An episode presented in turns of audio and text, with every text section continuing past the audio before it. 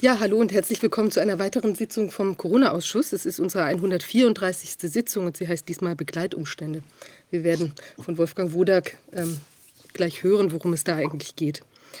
Ja, wir haben heute ähm, als äh, Gäste, wir haben einen ehemaligen Jetstar-Piloten, der über ein aktuelles Gerichtsverfahren gegen eine internationale Airline von Mitarbeitern ähm, berichtet, die aufgrund der Nichtbefolgung der Impfvorschriften entlassen wurden. Und zudem berichtet er über den aktuell hohen Krankenstand bei den Airlines. Also das ist ja ein Thema, was immer wieder rumgegeistert ist, was mich auch sehr beschäftigt. Weil wenn man da so ins Flugzeug einsteigt, möchte man natürlich nicht gerne haben, dass der äh, Pilot gerade in dem Moment dann mit einer Thrombose zu kämpfen hat. Also das interessiert mich sehr, was sich da so ergeben hat.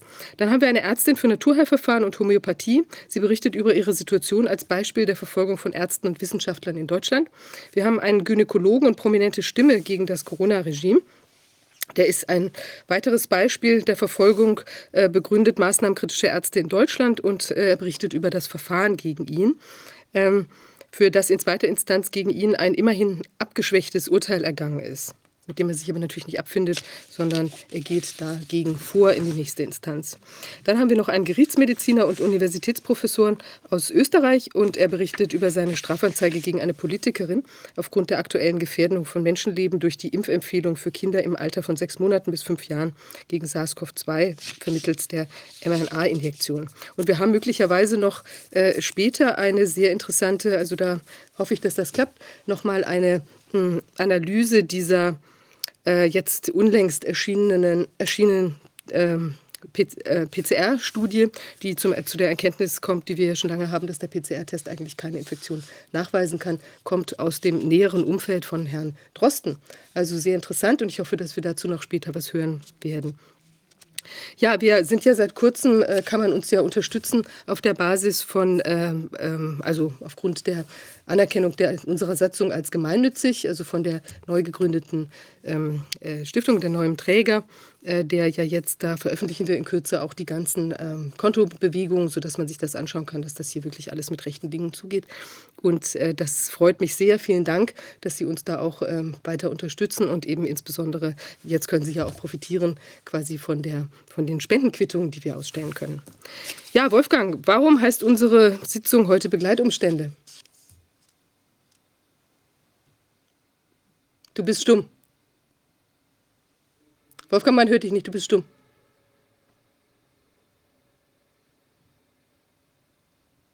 So, jetzt? Jetzt hört man dich. Du bist immer noch stumm. Oder wieder? Jetzt aber, ne? Jetzt. Jetzt gut. Ja, ein vielsagender Begriff, aber da ist so viel, hängt so viel dran an dem, was als, als Virus äh, Ausbreitung oder als Virus sogenannte Pandemie angefangen ist. Jetzt merken wir ja, da ist so viel und da sind so viele politische Dinge damit verbunden. Wir sehen, wie Leute ihre Karriere machen jetzt da, wie Wissenschaftler ganz viel Geld kriegen, wenn sie da mitmachen. Und wir sehen, was da so alles dranhängt an, was ist eine ganze Industrie. Und äh, diese Industrie, die macht ja auch nicht halt bei denen, die protestieren. Selbst da gibt es welche, die damit Geld verdienen hauptsächlich. Und das ist ja das, was wir eben nicht wollen. Und wir, wir sind also, man ärgert sich dann immer, wenn da so Leute sind, die so Trittbrettfahrer sind und die das Ganze dann unterhalten. Ohne die Trittbrettfahrer in Wissenschaft und Politik würde es den Leuten nicht so schlecht gehen und würde nicht so viel kaputt gehen, wie das, was wir jetzt sehen. Und äh, mir ist da ein, ein Gedicht aufgefallen oder wieder eingefallen, was ich äh, einmal ge gelernt habe oder gehört habe von Wolf Biermann. Wolf Biermann ist ja einer der in der DDR ganz äh, stark protestiert hat, der dann da sehr viel Ärger gehabt hat, der dann da rausgeflogen ist, der dann in Deutschland weitergemacht hat und der dann so ein bisschen, der immer seine Richtung geändert hat. Ich will nicht sagen, dass er ein Wendehals ist, aber er hat immer dazugelernt und er hat immer neue Dinge dann gemacht. Er hat jetzt bei, in dieser Zeit, in den letzten drei Jahren, habe ich nichts mehr von ihm gehört, aber das wäre eigentlich was für ihn, was Kritisches. Und ich lese mal das Lied vor aus alter Zeit. Und ich wäre gespannt, wie er dazu jetzt steht. Bei all den Leuten, die da mitmachen, bei all den Leuten, die da profitieren und die groß rauskommen, die zum Teil unheimlich blöd sind, aber trotzdem gebraucht werden. Also das ist, äh, mir, mir hat es, das ist sehr drastisch, wie Biermanns Gedichte ja meistens sind. Und äh, ich lese das einfach mal vor. Das ist die Ballade zur Beachtung der Begleitumstände beim Tode von Despoten, aus welcher man ersehen kann, wie man nicht nur die Despoten, sondern auch deren Lakaien auf einfache und doch wirkungsvolle Weise gleich miterledigen kann. Wenn endlich ein Despot erschlagen ist und tot, dann muss man auch sofort, sofort am selben Ort mit Nadel und mit Faden sein Arschloch fest verschnüren, vernähen und verriegeln, verklammern und heiß bügeln, verrammeln ganz und gar vernieten und verlöten, schön luft- und wasserdicht, damit die ganze Schar, damit all die Lakaien, die krochen da hinein, für ewig drinnen bleiben. Dann nimmt man schnell den Toten, versiegelten Despoten und legt ihn tief ins Grab. Und obendrauf mehr Steine als damals Jesus seine, damit nicht auferstehen die Heuchler und die Kriecher, die mit dem Schnüffelriecher, die Sesselfurzer laffen, die Bonzen und die Pfaffen, die Petzer und die Henker, die Dichter auch und Denker, die mit dem heiligen Schein gekrochen tief hinein ins ungeheure Arschloch. Es war in alten Zeiten ein vielgeübter Brauch, dass man den hohen Herren ins reich verzierte Grab auch Diener, Frauen und Hunde lebendig mit reingab. Äh, wir wollen in diesem Falle die Tradition nicht schmähen. Es sollen auch mit den Herren die Knecht zugrunde gehen. Ja, das war Biermann. Und das ist natürlich äh, ziemlich heftig. Also ich, ich distanziere mich völlig davon. Nicht? Also von so brutalen Sachen. Und wir sind ja gerade in der Diskussion, wo es um Verzeihen geht und um all die. Aber emotional kann man das schon verstehen, wenn man das jetzt mit, dass die Leute wütend werden über das, was ihnen von diesen Arschkriechern da zugemutet wird. Und da müssen wir dann später mal drüber reden, wie man damit umgeht. Sehr schön, auf jeden Fall sehr äh, wie man sagen, anregend und auch interessant, dass Biermann sich da mit auseinandergesetzt hat mit diesen Themen zum damaligen Zeitpunkt. Ja. Und vielleicht sollten wir ihm mal eine Anfrage schicken, wo er jetzt steht. Die, die, Kunst hat so viele Möglichkeiten, äh, Dinge auszudrücken, die Menschen fühlen und die Menschen ja sonst auch gar nicht so, so gut ja, zusammenkriegen und nicht so gut behalten, vor allen Dingen nicht so gut erinnern können. Guck mal, das die Gedicht, das ist mir sofort eingefallen. Das heißt, wenn einer ein Gedicht schreibt, hat er die Chance, dass er damit lange den Leuten was, ja, was sagen kann, was lange bleibt. Das stimmt, ja. Stimmt, es gibt eine, eine, ganze Reihe Gedichte. Ich erinnere auch noch ein paar von früher. Das ist interessant, ja. Sollte man vielleicht mal viel mehr, vielleicht sollten wir auch Gedichte mal veröffentlichen, eine kleine, kleine Sektion. Wir brauchen sowieso mehr Kunst, auch äh, maßnahmenkritische Kunst, oder wie will man sagen. Kunst, die die Dinge in einem anderen Licht sieht. Vielleicht, also falls Sie was haben, wir sind auf jeden Fall interessiert, da nochmal ein paar Sachen zu hören. Also ja. keine Hofkünstler, bitte. Nein. Die, die Hofkünstler werden mit eingenäht, ne? Vielleicht ein paar Hofnarren, die können vielleicht noch draußen bleiben, oder? Die haben ja vorher auch schon die Wahrheit gesagt. Okay, okay alles klar. Gut, dann wenden wir uns mal dem ersten Gast zu, weil der ist nämlich äh, von der Zeitverschiebung auch, ähm, da ist es schon relativ spät. Ähm, noch vorab, wir haben ja die Möglichkeit, äh, dass man eingerichtet, dass man uns Fragen stellen kann. Das kann man wieder tun unter corona-ausschuss.de Schrägstrich F134. Da findet man äh, den Link, wo man dann eben entsprechend seine Fragen einreichen kann. So, I'm now going to switch to English. We have um, Captain Alan Dana here. He's a former Captain Alan Dana uh, hier. Er ist ein ehemaliger Jetstar-Pilot für Qantas. Ähm, er wurde wegen der Verweigerung des Impfstoffmandats entlassen. Er besitzt äh, eine britische, amerikanische und australische Berufsflugzeugführerlizenz, einschließlich einer FAA Accident Prevention Counselor ähm, ähm, Qualifikation. Und er hat ähm, in den letzten 35 Jahren 23.000 Flugstunden Erfahrung angesammelt. Er ist Mitglied der Global Aviation Advocacy Koalition. Ja, es ist toll, Sie hier zu haben. Vielen Dank für die Einladung. Es freut mich auch, hier dabei sein zu dürfen.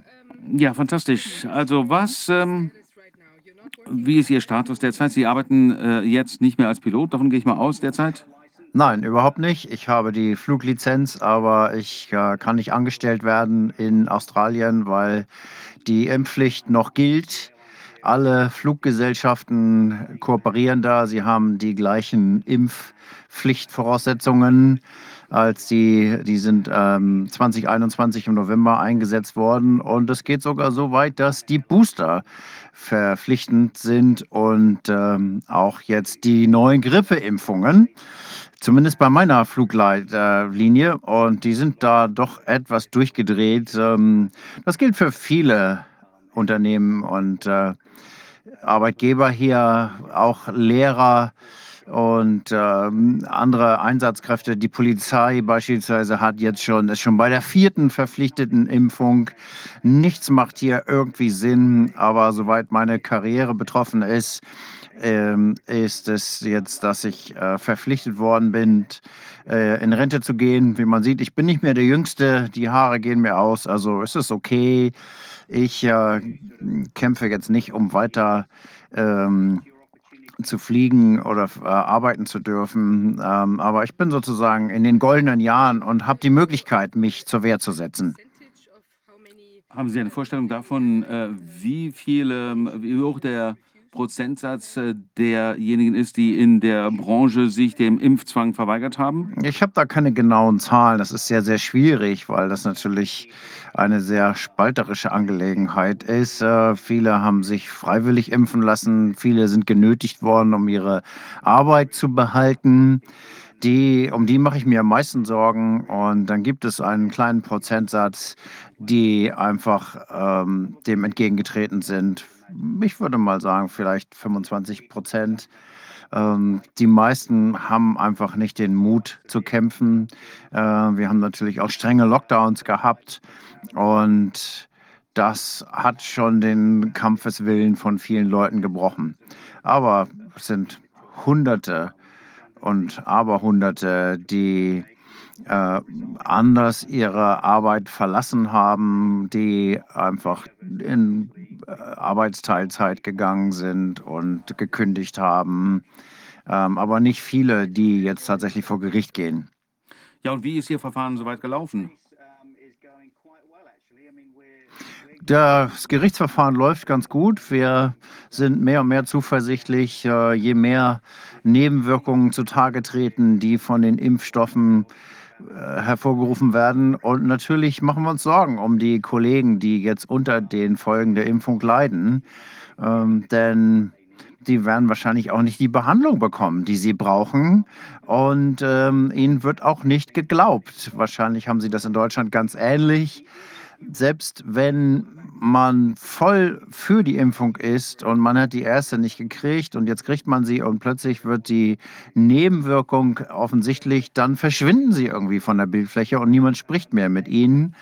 Wir haben hier einen großen Erfolg errungen nämlich dass Qantas zugestimmt hat, dass sie jetzt dokumentiert zugegeben haben, dass die Impfstoffe keine Schutz vor Übertragung bieten und dass die Übertragung zwischen geimpften und ungeimpften gleich ist oder vergleichbar ist. Der Grund ist äh, uns, äh, warum ist dann also, was, aus welchem Grund sind wir dann überhaupt gezwungen worden, uns impfen zu lassen? Und das ist auch der Punkt, den wir jetzt angreifen. Und Qantas hat sich da, äh, hat das inzwischen zugegeben, dass die äh, Angestellten gegen ihren Willen geimpft werden, ähm, wenn die Ungeimpften sowieso keinen Übertragungsrisiko darstellen. Also das ist der Ansatz hier unserer Gerichtsverhandlung. Im Grunde haben sie sich damit selbst ins Knie geschossen der Grund, dass die Leute sich haben impf ge, geimpfen lassen oder dass diese Mandate ausgeführt wurden, haben sie gesagt, es geht ihnen um unsere persönliche Gesundheit. Wir haben sie gefragt, gefragt welchen äh, Auswirkungen soll das für, äh, für, uns dann persönlich haben? Und das haben sie nicht beantwortet. Sie haben gesagt, sie müssen die Anordnung befolgen, wenn nicht, werden sie gefeuert.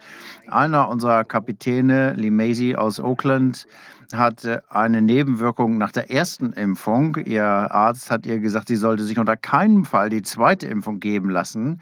Sie hat diesen Arztbericht dem Unternehmen vorgelegt und das Unternehmen hat gesagt, tut uns leid, wenn Sie sich nicht nochmal impfen lassen, werden Sie gefeuert. Und sie wurde gefeuert.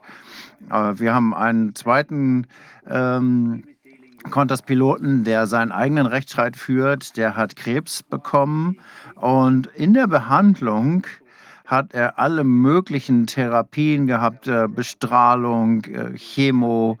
Und dann kam die Zeit für die zweite Impfung und er hat Briefe gekriegt, dass er sich impfen lassen muss zu dem und zu dem und dem äh, Zeitpunkt.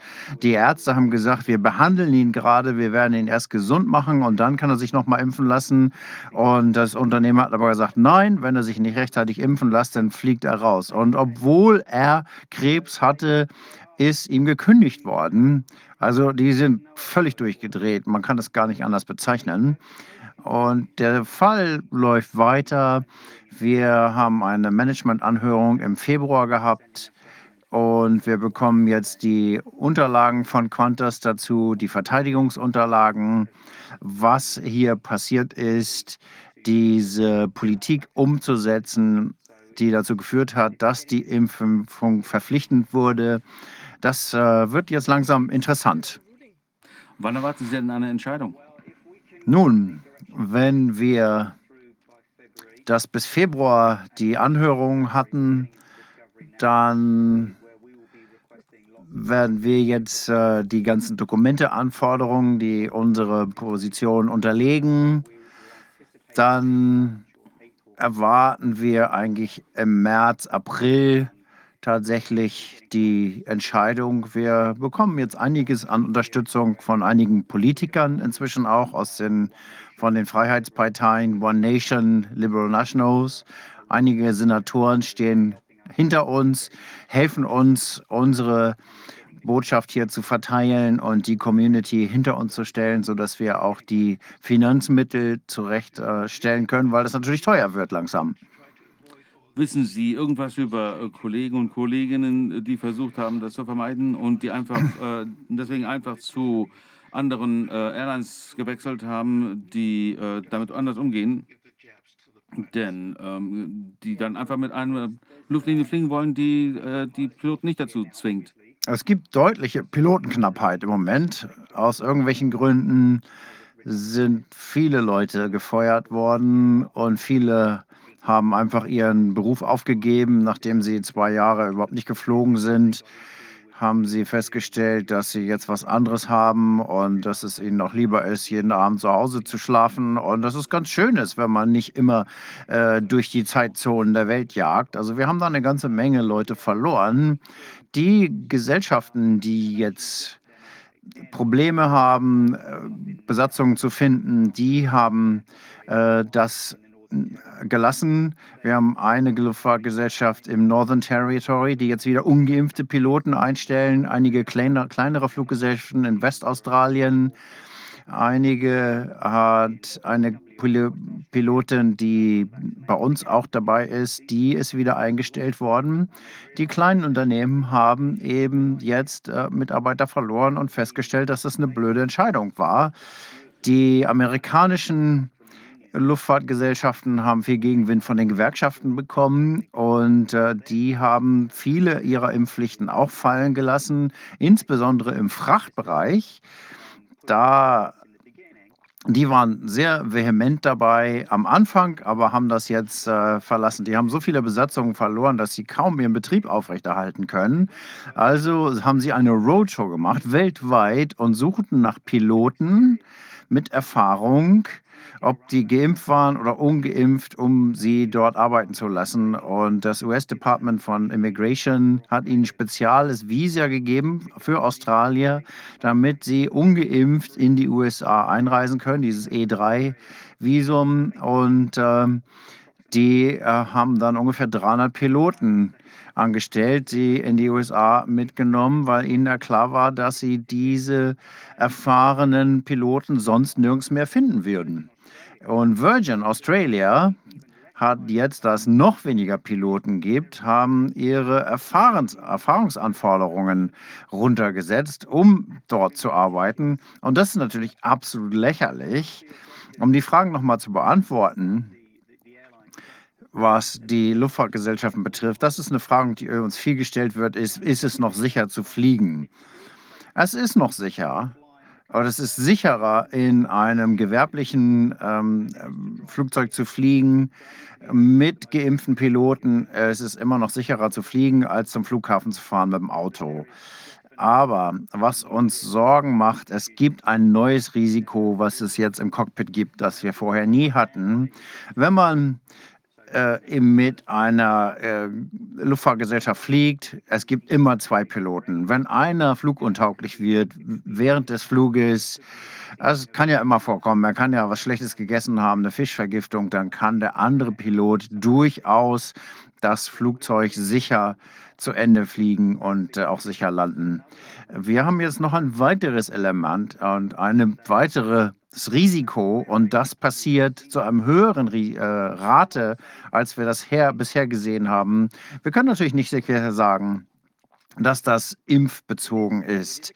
Also es ist tatsächlich ein Sicherheitssignal, was wir hier sehen. Und wir denken, die Luftfahrtbehörden müssen sich das angucken, um uns das Gegenteil zu beweisen, dass diese Arbeitsunfähigkeitszustände nicht impfbezogen sind. Das wäre sehr einfach für die EASA in Europa. Beispielsweise die Europäische Luftfahrtbehörde in England ist das die CAA, die FAA in Amerika, die CASA in Australien. Es wäre denen sehr leicht, die ganzen äh, Lizenzpiloten zu einer Überprüfung zu unterziehen, um einmal für immer festzustellen, ob die Piloten irgendwas verstecken, was sie wissen, oder ob ihnen etwas ähm, nicht Auffälliges ähm, unterliegt, etwas, was ihnen nicht klar ist, was sie nicht bemerken um das zu behandeln.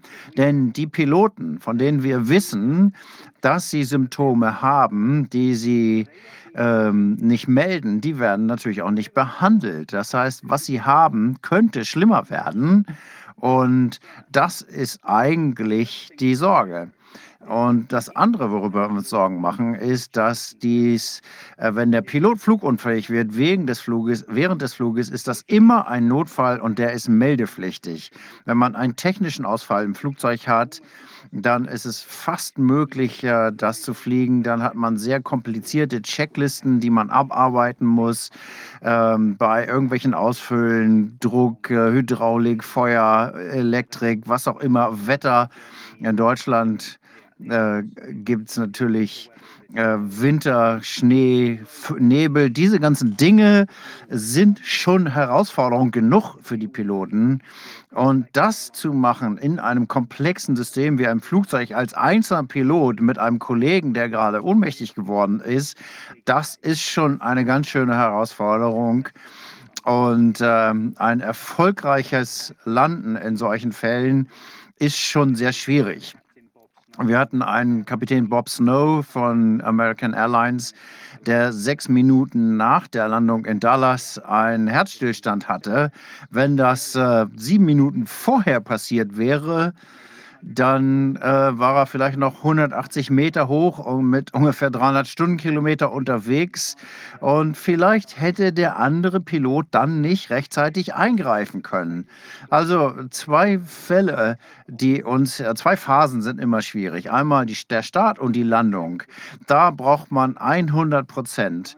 100 Prozent der Landungen werden äh, werden manuell geflogen und 99 Prozent der Landungen werden ähm, manuell geflogen. Also wenn plötzlich das Flugzeug rollt oder ähm, sowas passiert und der, der fliegende Pilot in dem Moment ausfällt, dann ist es sehr schwer, dass der nicht fliegende Pilot rechtzeitig übernimmt.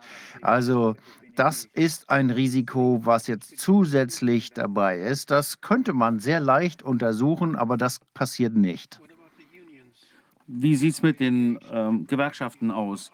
Ähm, stehen die hinter Ihnen und äh, beschützen Sie sich oder stehen Sie auf der anderen Seite? Die Gewerkschaften sind noch schlimmer als die Luftlinien. Denn die haben sich fast wie ein trojanisches Pferd äh, verhandelt.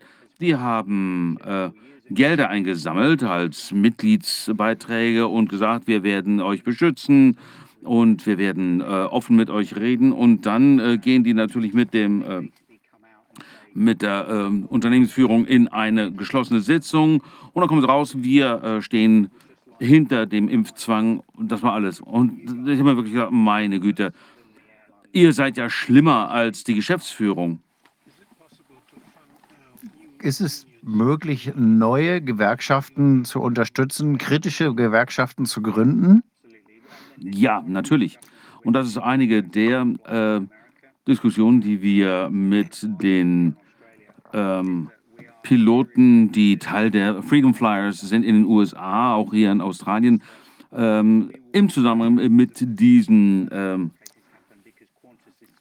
ähm, Gerichtsverfahren ähm, werden wir ja sehr sichtbar werden, denn Qantas ist ja die größte Fluglinie in Australien und wir werden diese Gelegenheit äh, nutzen können, um eine neue Gewerkschaft zu gründen, die wirklich den Einzelnen als Einzelnen beschützt.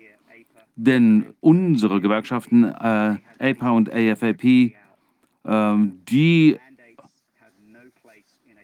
ähm, stellen sich ja nicht hinter äh, die Piloten, denn ähm, solche Zwänge haben in einem demokratischen ähm, System ja keinen Platz.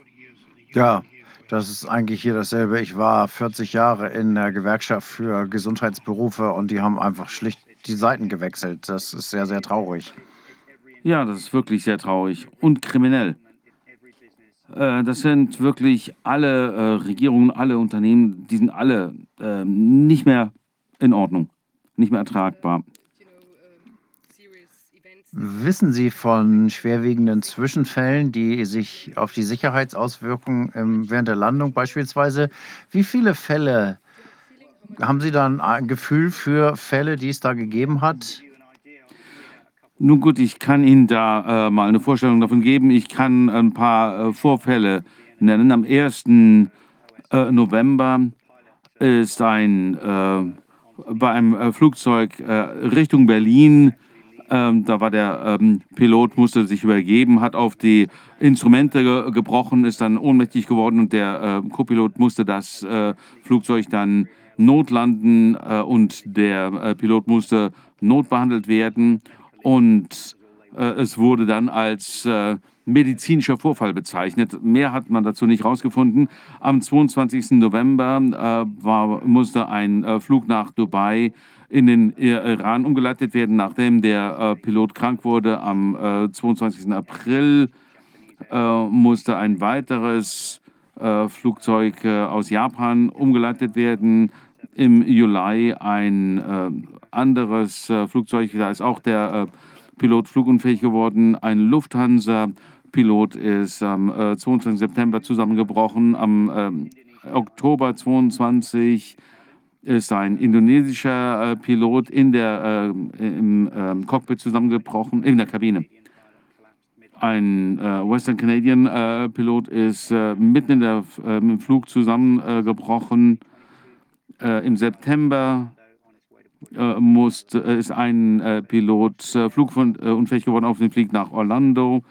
Ähm, ähm, in Österreich, in der Nähe von Wien, ist der erste Offizier zusammengebrochen und so weiter. Es geht ewig weiter. Das sind die Vorfälle, von denen wir erfahren haben. Es gibt natürlich mit Sicherheit auch viele Vorfälle, wo äh, andere Piloten an Bord waren, vielleicht ein Sicherheitspilot oder ähm, ein äh, Langstreckenflug. Wenn man also mehr als neun Stunden unterwegs ist, muss man einen weiteren Piloten an Bord haben. Und dann äh, kommt das nicht in die Nachrichten, dann ist es kein Notfall mehr, denn man hat ja noch einen weiteren Piloten an Bord.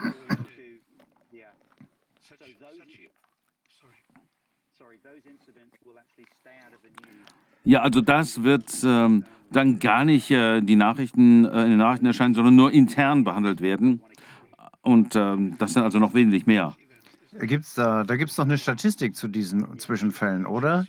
Und Ja. in dieser Statistik sollte man doch erkennen, dass sich was geändert hat gegenüber den äh, Jahren in der Vergangenheit, nach den Impfungen, oder?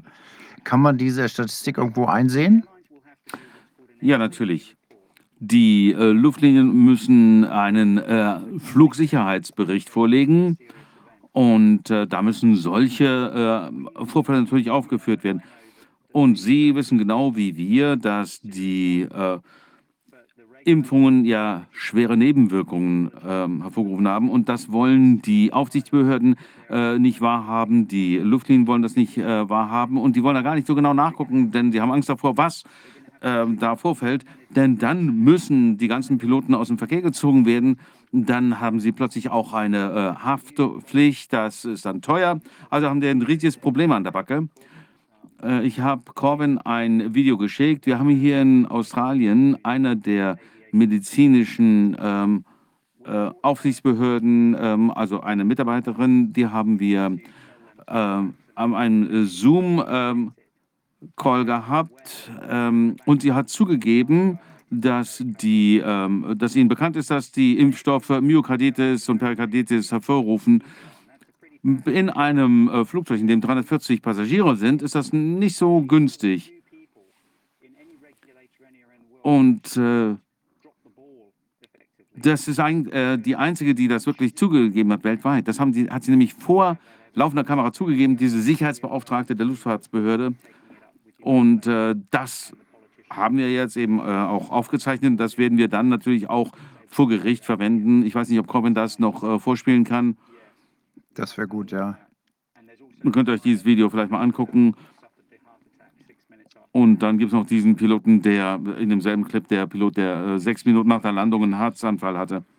Ich habe schon einige Fälle von sportlichen jungen Männern gehört, die einfach plötzlich äh, zusammenbrechen. 22, 23 Jahre alt. Jeden Tag passieren solche Fälle. Und das sind nur die, die bekannt sind, die öffentlich irgendwo ähm, äh, Sportler sind und die ganzen anderen 23-Jährigen oder 30-Jährigen, die einfach äh, normal irgendwo zum Arzt gehen oder äh, was auch immer, von denen spricht jemand, niemand. Die werden noch nicht mal gezählt. Peter McCulloch äh, aus den Vereinigten Staaten, dieser Arzt, hat hervorgehoben, dass es einen Auslöser äh, geben könnte für diese Herzvorfälle. das könnten die erhöhten Adrenalinwerte sein bei den äh, Sportlern. Ich kann Ihnen aus bitterer Erfahrung sagen, wenn Sie eine technische Fehlfunktion haben oder einen medizinischen Notfall im Flug, dann haben Sie sofort einen Adrenalinstoß. Vor allem bei so einem großen Flugzeug. Also wenn Adrenalin ein Auslöser sein kann für Herzvorfälle und man hat ein technisches Problem im Flugzeug. Das, äh, Im ersten Moment ist das sehr überraschend und wir werden schon durchaus geschult, um danach wieder runterzukommen und, und dann die äh, Checklisten durchzugehen. Und äh, könnte es sein, dass äh, das äh, bei den Piloten äh, zu einem Vorfall führt, ähnlich wie bei den Sportlern? Wissen wir nicht, aber das müsste man wirklich mal untersuchen. Diese Fälle passieren ja immer auf der Basis einer Entzündung, die irgendwo im Körper sitzt, die in den Blutgefäßen sitzt, das ist sehr akut. Das sind akute Ereignisse. Vielleicht merkt man das vorher gar nicht oder man fühlt sich einfach nicht so gut und kann das aber nicht zuordnen. Man fühlt sich einfach ein bisschen anders als normal. Und das passiert dann ganz, ganz plötzlich, wenn ein Stressmoment auftritt, also auf dem Fußballfeld oder eben auch Piloten bei der Landung, die, sind die doch im Stress und äh, deswegen ist das so gefährlich. Ja, absolut. Und das Flugzeug ist natürlich auch ein ganz anderes Umfeld als äh, am Boden. Wir hatten einen anderen Luftdruck wenn wir bei 6000 äh, Fuß äh, fliegen, dann hat man ähm, einen anderen Luftdruck als zum Beispiel bei anderen Flugzeugen, wo man mit 8000 Fuß fliegt. Also diese Wirkungen, Auswirkungen sind noch gar nicht getestet worden, was die, der, der Luftdruck damit äh, anstellt.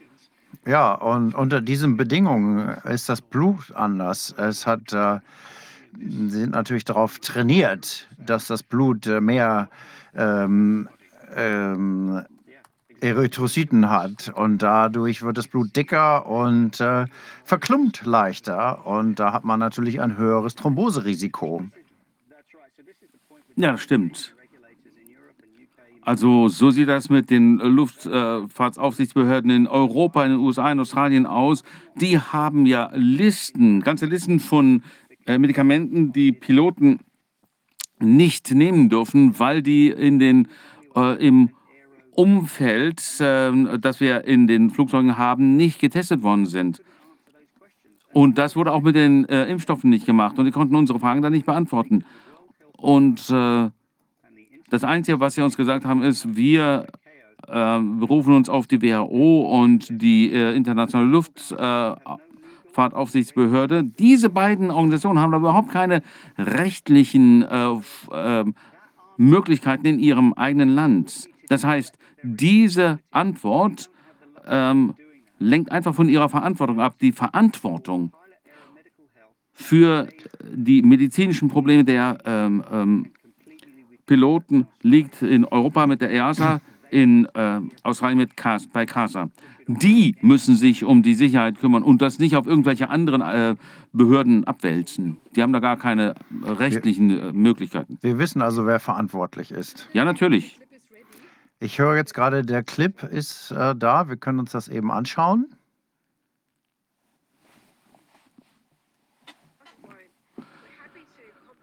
Ja, wir äh, sind natürlich gerne bereit, äh, Kompromisse zu schließen ähm, und die Leute zu äh, äh empfehlen. Wir, wir äh, können natürlich auch äh, den Erwachsenen die Impfstoffe geben und die dann eventuell zu Myokarditis führen, aber nicht, das machen wir bei unseren Kindern nicht. Warum eigentlich?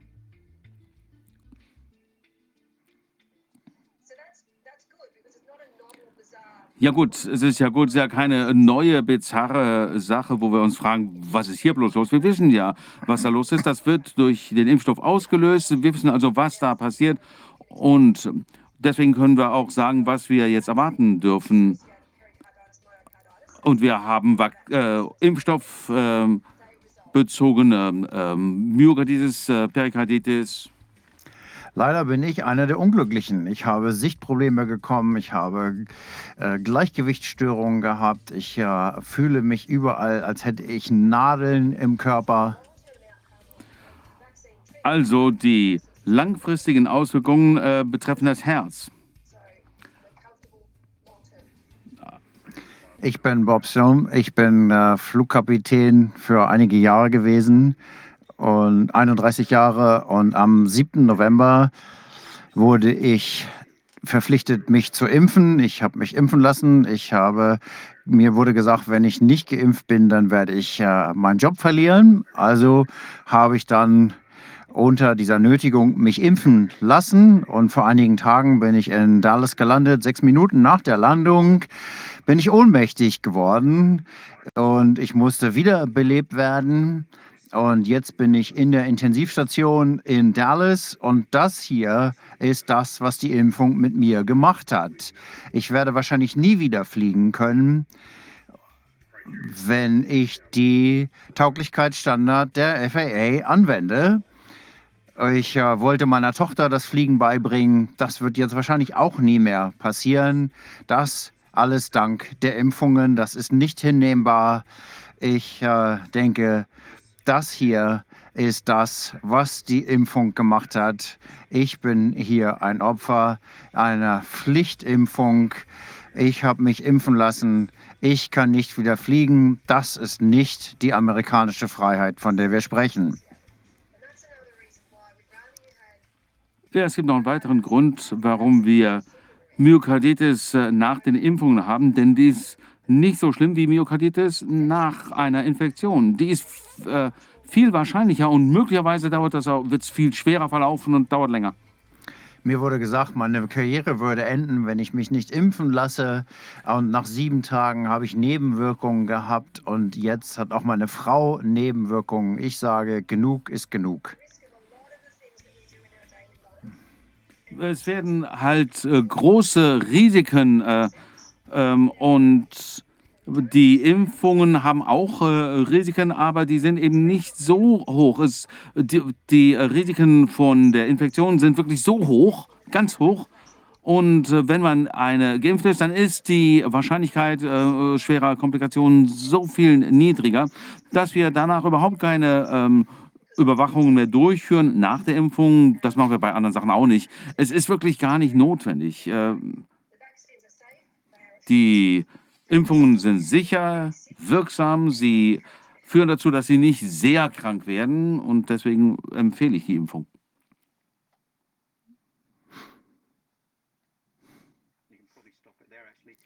Ich glaube, da kann man das lassen. Diese Dame ist die Sicherheitsbeauftragte der Luftfahrtbehörde. Sie ist äh, äh verantwortlich für alle Piloten in Australien.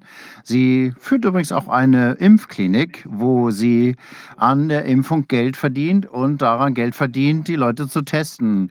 Und sie sagt Piloten, die sie fragen nach der Boosterimpfung, und sie sagt, meine Schwiegertochter hat eine Nebenwirkung mit dem Herzen gehabt nach dem Booster und mein Schwiegersohn hat auch eine Nebenwirkung gehabt. Und ich mache mir Sorgen. Ich habe keine Reaktion aus den ersten beiden Impfungen gehabt. Sollte ich mich boostern lassen? Und sie hat dann gesagt, das wäre kein Problem, wenn er Myokarditis bekommen würde oder Perikarditis. Und der sollte sich dann verantwortlich in ein Flugzeug setzen. Das ist doch wirklich erschlagend. Wirklich erstaunlich. Wenn Sie sich an die Zeit vor der Krise, vor den Impfungen erinnern, wie häufig oder selten waren diese äh, Vorfälle, dass ein äh, Pilot Ich- plötzlich ohnmächtig wurde? Ich kenne keinen, der ein Herzproblem hatte als Besatzungsmitglied. Es gab immer mal Fälle, wo man irgendwo im Mittleren Osten war oder im Fernen Osten und irgendwas auf der Straße gegessen hat, in Bangkok oder so. Und nächsten Tag ähm, musste man vielleicht etwas Zeit im Badezimmer verbringen. Das ist schon mal vorgekommen. Oder man hat auf dem, im Flugzeug irgendwas gegessen, was einem den Magen verdorben hat. Aber das ist eigentlich alles. Dass irgendjemand an einem Herzversagen stirbt oder Piloten neurologische Themen haben oder blind werden. Wir haben äh, Geschichten von Piloten gehört, die während des Fluges blind geworden sind oder plötzlich ihre Hände nicht mehr richtig bewegen können, was sie natürlich machen können müssen, um das Flugzeug zu lenken. Alle möglichen verschiedenen kognitiven Funktionen, Gehirnnebel, man kann nicht mehr nachdenken, man wundert sich plötzlich, wo man ist. All diese Dinge passieren jetzt, also nicht nur Myokarditis, Perikarditis, sondern alles Mögliche, was sich als Flugrisiko austragen mit den motorischen Fähigkeiten, Füße, Arme, äh, Sicht, Hören, Denken. Ähm, das sind alles natürlich Dinge, die sich auf die Sicherheit eines Fluges auswirken können. Und deswegen fordern wir die Luftfahrtbehörden dringend auf, hier ein äh, Überwachungsprogramm zu starten. Das ist nicht teuer und das würde natürlich Vertrauen fördern. Und wenn wir Recht haben, dann ist kurz oder lang ein Unfall zu erwarten. Ja, Sie haben auf Ihre Gesundheit so geachtet. Sie werden so oft untersucht. Ihre Gesundheit wird immer wieder überwacht. Äh, mehr als jede andere Gruppe. Sie müssen doch einfach gesund sein. Und was Sie jetzt beobachten können, ist so wichtig, weil es sind ja nicht nur die Piloten und die äh, Mitarbeiter in den ähm, äh, die Kabinencrew, äh, die geimpft werden, sondern auch Busfahrer und andere äh, Leute, die äh, wirklich sich wohlfühlen müssen bei der Arbeit. Es ist so wichtig, dass man das untersucht.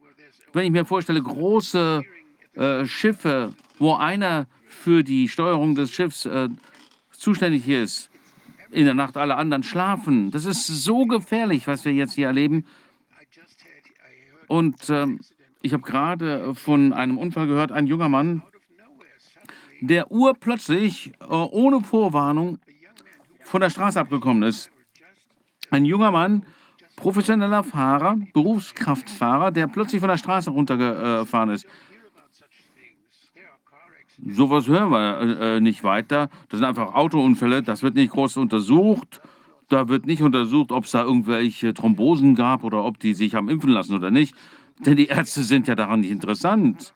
Denn die gleichen Ärzte, die die ganzen Impfungen verabreicht haben und sich jetzt vielleicht auch dafür schämen, dass sie es gemacht haben, aber die wollen darüber nicht reden.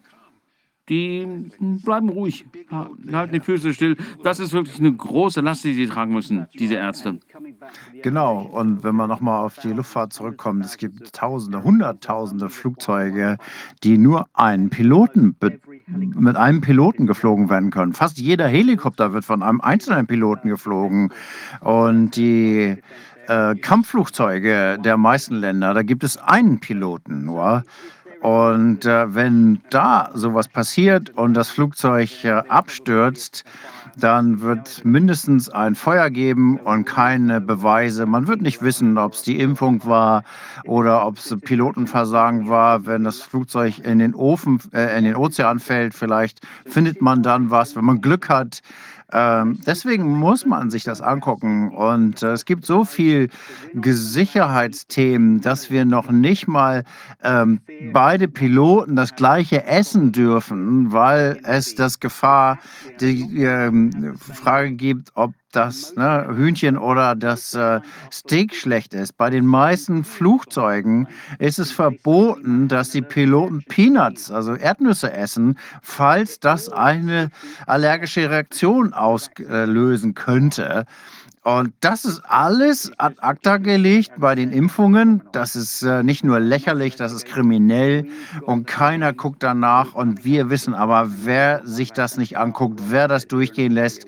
Und wir verfolgen diese Leute. Wir haben Senatoren bei uns, die uns unterstützen und wir werden diese Leute verfolgen. Und was diese äh, Frau gesagt hat, die Sicherheitsbeauftragte Kate Mann, Disson, ähm, die weiß das. Und es gibt jetzt eine neue Regelung. Ich habe das jetzt gerade vor einigen Tagen rausgefunden. Es gibt eine neue Regel der Luftfahrtbehörde, die sagt, dass es eine mehr eine Einschränkung für mehrköpfige Besatzungen gibt, dass der Pilot weiterfliegen kann, trotzdem er signifikant erkrankt ist. Und weiter unten heißt es, dass Piloten also dann wieder ins Cockpit kommen können, wenn sie krank sind, weil der, wenn der andere äh, Pilot muss nur bereit sein, äh, das Flugzeug zu übernehmen, falls der andere Pilot äh, nicht mehr flugfähig ist. Das steht hier ähm, als ähm, Erlaubnis für mehrköpfige Besatzungen dass man das bewusst in Kauf nimmt. Das könnte natürlich immer mehr äh, vorkommen und äh, deswegen bereiten Sie sich darauf vor. Die ändern die äh, Vorschriften, weil sie wissen, dass sie darauf vorbereitet sein müssen. Ja, ganz genau. Das ist jetzt hier Ende 2021 rausgekommen und äh, offensichtlich äh, machen die äh, Fluggesellschaften hier ihre Hüpfer, ähm, weil sie offensichtlich Schwierigkeiten haben, Besatzungen zu finden. Ähm, denn die Ungeimpften ähm, sind vielleicht mal, wir haben auch Covid gehabt, das hat bei uns vier Tage gedauert und fertig war's. Und äh, wir sind aber gegroundet aus politischen Gründen. Glauben Sie, dass äh, eine der vielleicht äh, offeneren äh, Airlines bereit wären, sie wieder einzustellen? Möglicherweise, ja. Die äh, Gehälter sind gestiegen in den USA. Ich könnte dort hingehen, aber ich habe da eigentlich keine Lust zu. Ich bin, mein letzter Flug war März 2020 und meine Hauptroute war Japan. Ich bin aus Osaka zurückgekommen aus meinem, auf meinem letzten Flug und dann im April bin ich gefeuert worden. Äh, April diesen Jahres. Und es ist okay, es reicht mir. Aber ich sage ja, ich bin in einer guten Position. Ich bin sowieso am Ende meiner Karriere. Es sind die Jungen, die mir ähm, leid tun. Wir haben junge Piloten hier äh, in unserem Gerichtsverfahren, die sind am Ende ihrer 20er, Anfang 30er, die haben die Karriere noch vor sich und die wird unterbrochen. Die können sich vielleicht das Gerichtsverfahren lassen. Wir ähm, sammeln Geld dafür. Also Australien, Deutschland geht auf die Webseite Awesome Freedom Flyers und ähm, hilft uns hier gegen Qantas zu klagen. Ähm, und ich bin sicher, wir werden gewinnen. Das äh, wird schon klappen. Ich denke, das ist wirklich ein ganz wichtiger Fall, den Sie da jetzt äh, verfolgen. Ähm, das wird äh, sehr interessant. Ich hoffe, dass das äh, ähm, wirklich objektiv untersucht werden. Ähm, ich weiß nicht, ob Ihnen das bekannt ist. Hier äh, dieser äh, Soldatenfall, den wir hier in Leipzig hatten, wo das Gericht sich alle Beweise angeschaut hat, äh, fünf Tage lang. Und ähm, es sah wirklich äh, so aus, als würden die wirklich die äh, vorgebrachten Beweise ernst nehmen würden. Und dann haben sie plötzlich entschieden, na gut, wir hören einfach den äh, Behörden zu, ähm, folgen denen, alles ist äh, sicher und wirksam und so weiter, bla bla bla. Das ist schon erstaunlich. Das ist ja fast schon ein Schauprozess. Ja, das stimmt. Und es ist wichtig, äh, die Argumente vorzubringen, so dass der Richter in eine Lage versetzt oder gezwungen wird, dass er eigentlich nur für die Kläger entscheiden kann. Selbst wenn man die sicherste Medikament nimmt, was man kennt, äh, Paracetamol ist nicht für jeden sicher. Wenn man sich den Beipackzettel anguckt für Paracetamol, dann gibt es ernsthafte Nebenwirkungen. Einfach nur von einer Kopfschmerztablette. Penicillin ist nicht sicher für jeden. Und die Tatsache, dass es hier heißt, dass das sicher ist, sicher für wen? Bitteschön.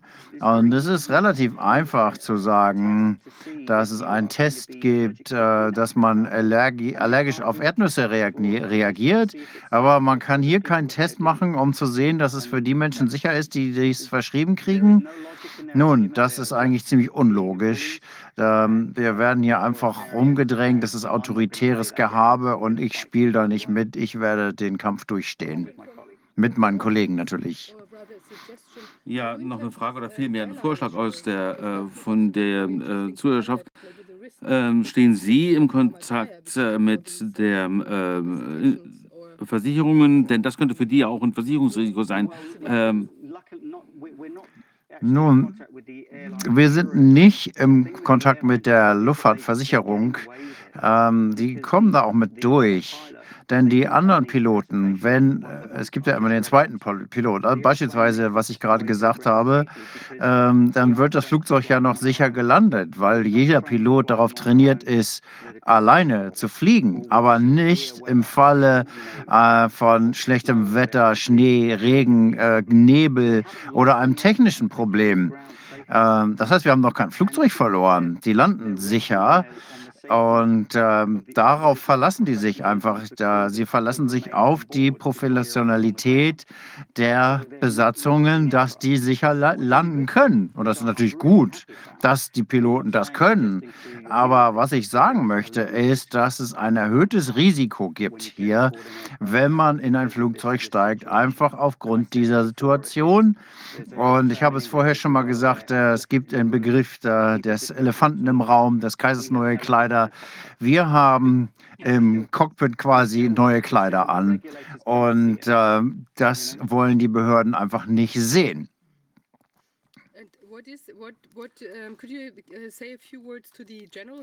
ja, können Sie noch etwas zur allgemeinen Situation in Australien sagen? Wie äh, steht es mit den derzeitigen Maßnahmen und wie äh, fühlt sich äh, die Bevölkerung? Nun, die Aussies sind ja, die Australier sind ja immer etwas äh, phlegmatisch, sagen wir mal. Ich selbst bin Engländer, meine Frau ist aus, äh, Australierin. Die Sonne scheint, wir gehen an den Strand, genießen das schöne Wetter, relaxen und die sind irgendwie so ein bisschen da reingeglitten. Und deswegen ist es, glaube ich, in Aust äh, Victoria, South äh, Wales, die schwersten Lockdown gegeben hat. 273, äh, 37, 73 Tage ähm, eingesperrt. Das war schon echt lächerlich, aber gut. Und denen war nicht klar, wie schlimm es werden kann, weil ähm, ihnen einfach klar war oder selbstverständlich war, wie gut es vorher war. Und die ganzen Maßnahmen sind überraschend eingeführt worden. Wir sind plötzlich ausgesperrt worden aus Bars und so, wie das ja in Deutschland auch war, denke ich. Ähm, und wir konnten viele Orte nicht, wir konnten nicht reisen, wir konnten nicht in ein anderes Bundesland reisen, wir konnten nicht international reisen. Und äh, mit, wenn du mit Qantas fliegen wolltest, dann musstest du ähm, voll geimpft sein. Ähm, wir durften na national immer fliegen.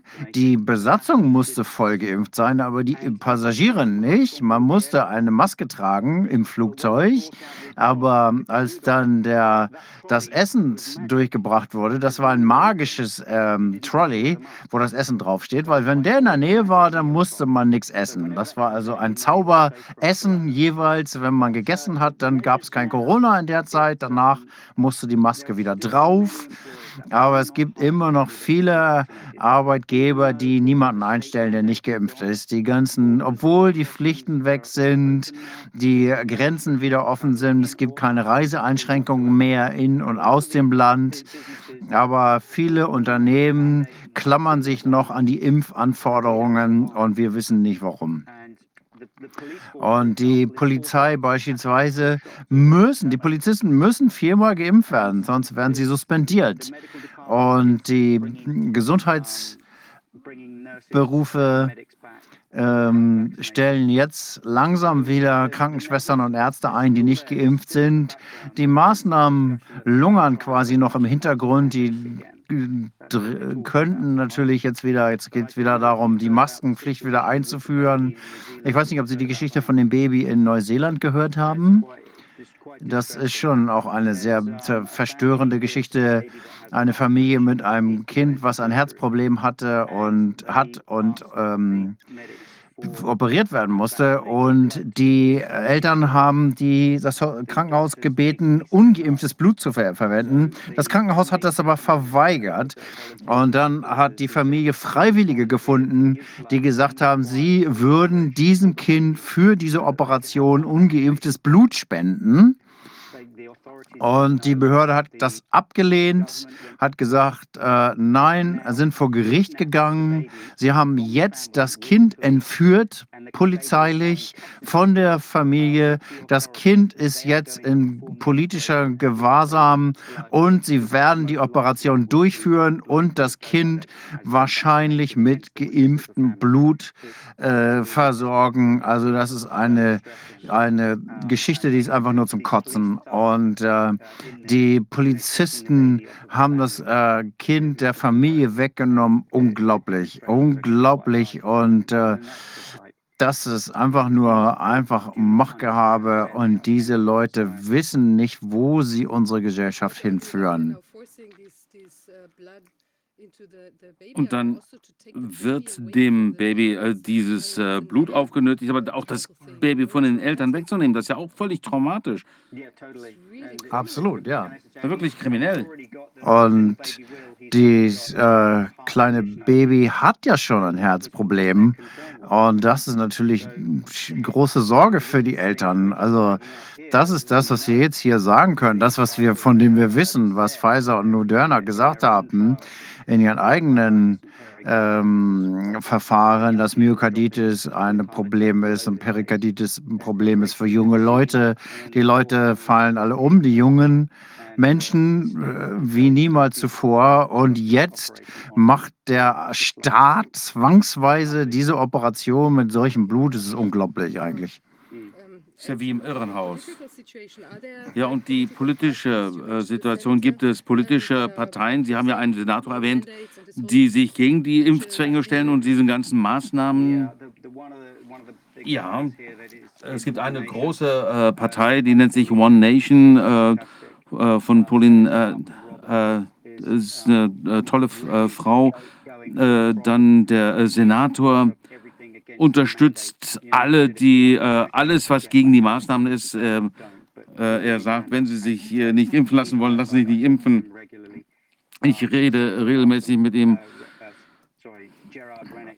Gerard Rennick von der National äh, Liberal Party, der ist wirklich toll.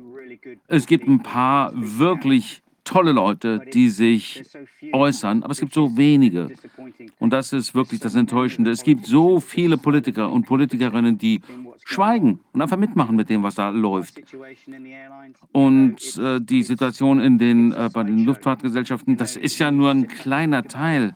Wenn man sich mal ähm, überlegt, äh, was hier passiert, dann muss man sich überlegen, was machen die jetzt als nächstes? Das ist, worum ich mir Sorgen mache. Die äh, Luftlinien, die international äh, fliegen, äh, es gibt überhaupt keinen Zweifel, dass sie uns wieder in Lockdown schicken werden. Und darauf bereiten sich, äh, müssen wir uns vorbereiten, dass wir wirklich äh, eine Nasenlänge Vorsprung haben immer. Okay, ich freue mich, dass Sie den Mut haben, diesen Kampf aufzunehmen und dass Sie konsequent genug zu waren, Nein zu sagen und sich zurückzuhaben, zurückgezogen haben. Und ich denke, Sie haben auch viele Menschen damit inspiriert, für sich selbst zu denken und ihre eigene Entscheidung zu treffen, ob sie das Risiko eingehen wollen oder nicht. Ich glaube, das ist etwas, wo wir sehr, sehr vorsichtig sein müssen, so ein Risiko für ähm, so eine wichtige, äh, so einen wichtigen Industriezweig einzugehen, wo so viel Verantwortung liegt, so ein Flugzeug zu fliegen. Sie haben das ja gesagt, die ganzen Anforderungen, die es sonst äh, gibt bezüglich der Flugtauglichkeit. Und das wird jetzt einfach, ist jetzt einfach völlig egal. Ich denke, da müssen wir aufstehen, weil das natürlich für alle ein Risiko ist. Ja, natürlich. Nicht nur die äh, Passagiere an Bord, sondern auch die Leute, über die, äh, wo wir drüber fliegen, wenn wir durch eine, äh, über eine Stadt fliegen. Also wenn ein junger, junger Mann in einem Auto äh, stirbt, dann pf, ist das allen egal, das ist ja nur ein Toter. Aber wenn das ein äh, Pilot wäre, der auf dem Weg zur Arbeit ist, dann merkt das keiner. Aber wenn dieser Pilot äh, gerade im Flugzeug sitzt und 340 äh, Menschen in den Tod fliegt, dann äh, merkt man das. Aber genau das wollen wir versuchen zu vermeiden. Deswegen bekommen die Piloten sehr hohe Gehälter. Ähm, und auch die, die Leute in den äh, Aufsichtsbehörden bekommen noch viel mehr Geld, aber die machen ihren Job nicht. Okay, das ist gut, dass Sie für die Sicherheit eintreten und diese Verantwortung übernommen haben. Und ich bin sehr traurig, dass die ganzen Menschen, die da hoch bezahlt sind, dass sie das einfach ignorieren. Und äh, ich denke, die sind einfach korrupt. Es tut mir leid, das so sagen zu müssen. Ja, ich, ich denke, irgendwer, ich weiß nicht, wer gesagt hat, äh, irgendwer aus der Geschichte hat gesagt, äh, kommen Sie nie äh, mit einer Verschwörungstheorie daher, wenn Sie das mit einfacher Dummheit erklären können. Ja, aber Korruption, naja, vielleicht erkennt man einfach nicht, was man, was man was falsch macht, wenn das Gehalt davon abhängt, dass man das weiter tut. Ja, das stimmt. Und das war genau die Frage, die ich mir gestellt habe, als ich mir überlegt habe, werde ich äh, die, äh, den Impfstoff nehmen? Wird irgendwer dafür bezahlt? Äh, irgendjemand, der mir sagt, ich muss mein, äh, mich impfen lassen, um den Job zu behalten, hat irgend, ist irgend, irgendwer dafür bezahlt, dass er mir das sagt?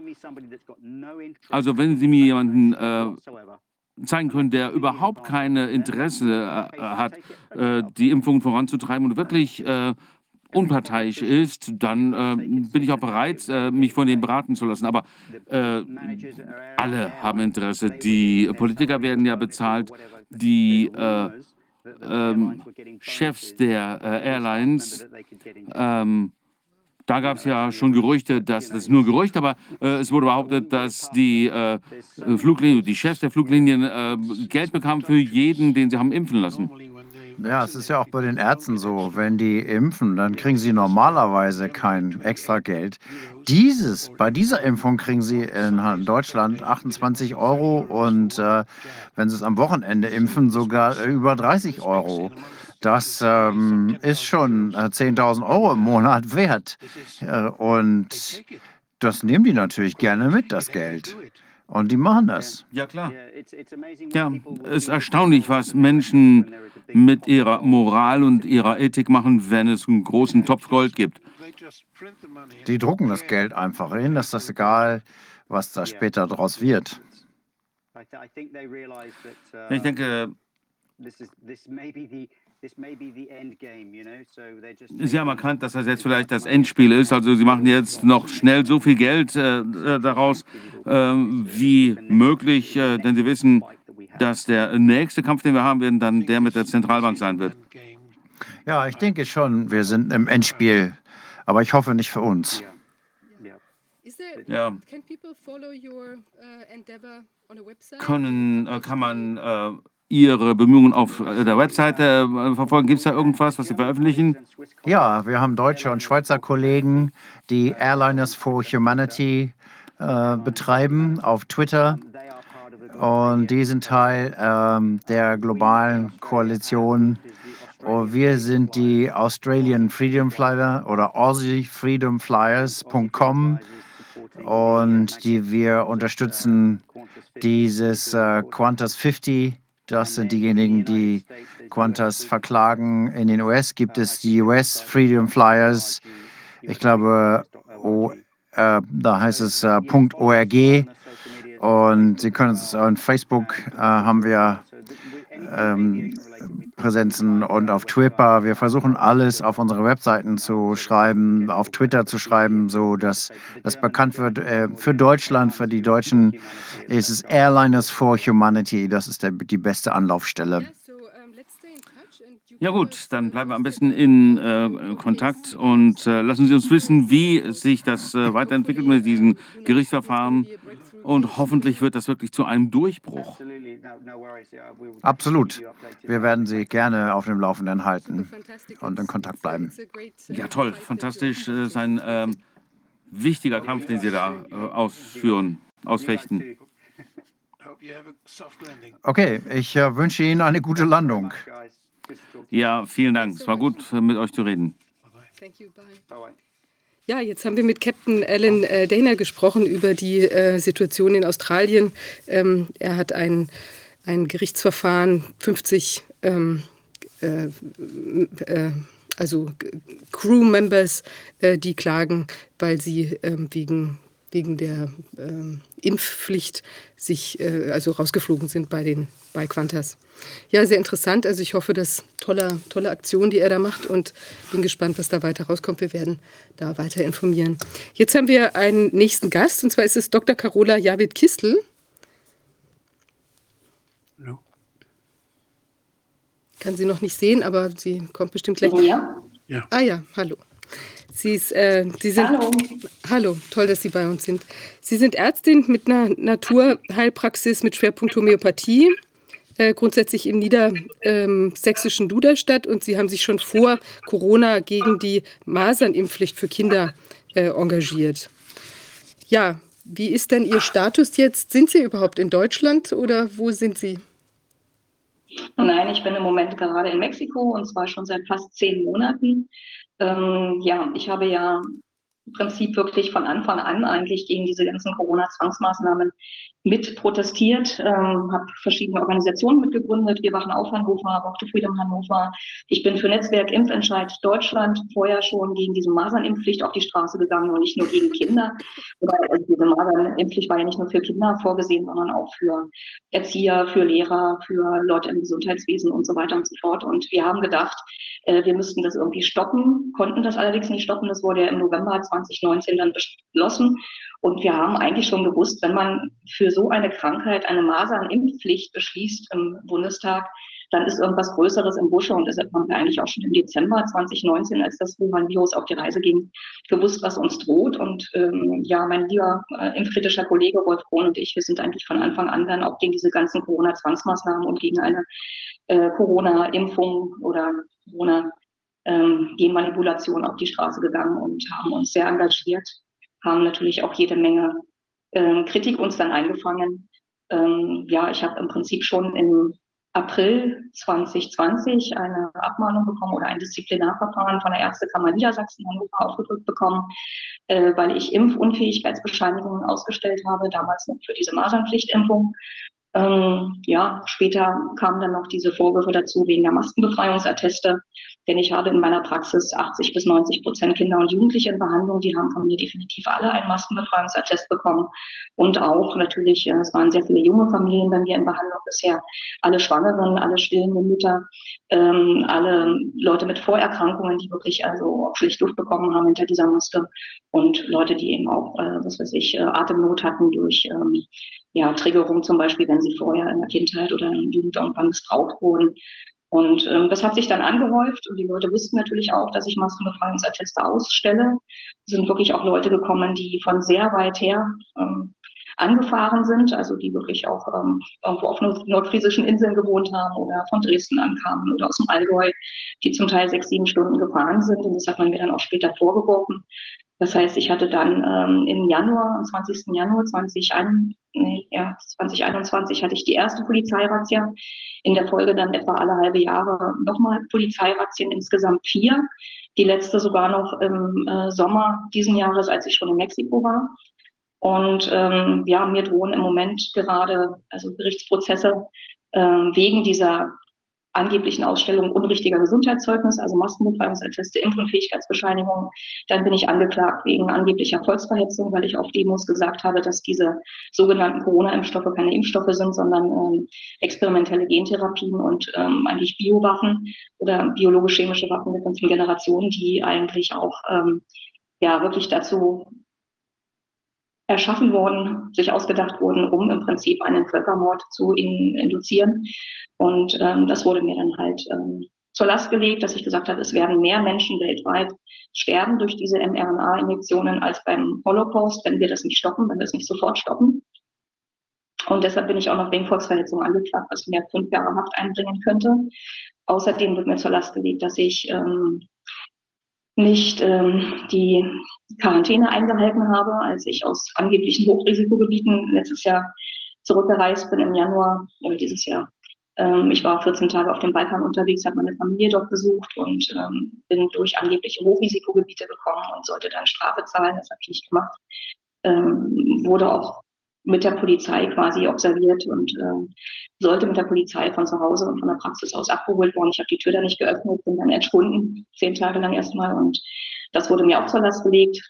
Ja, was, was ist noch auf meinem Konto sozusagen? Also Approbationsentzug wurde im Januar 2022 von der niedersächsischen Approbationsbehörde beantragt wegen meiner Vergehen, weil sie gesagt haben, ich könne nicht mehr als Ärztin in Deutschland arbeiten. Ich wäre nicht mehr würdig und fähig, als Ärztin zu arbeiten, weil ich eine äh, landesweit bekannte Corona-Leugnerin Querdenkerin wäre, obwohl ich nie in einer, einer Querdenken-Organisation ähm, mitgearbeitet habe, aber man hat das einfach immer so mir vorgeworfen und mich damit in irgendwelche rechtsradikalen Kreise auch stecken wollen, was einfach definitiv nicht der Wahrheit entspricht.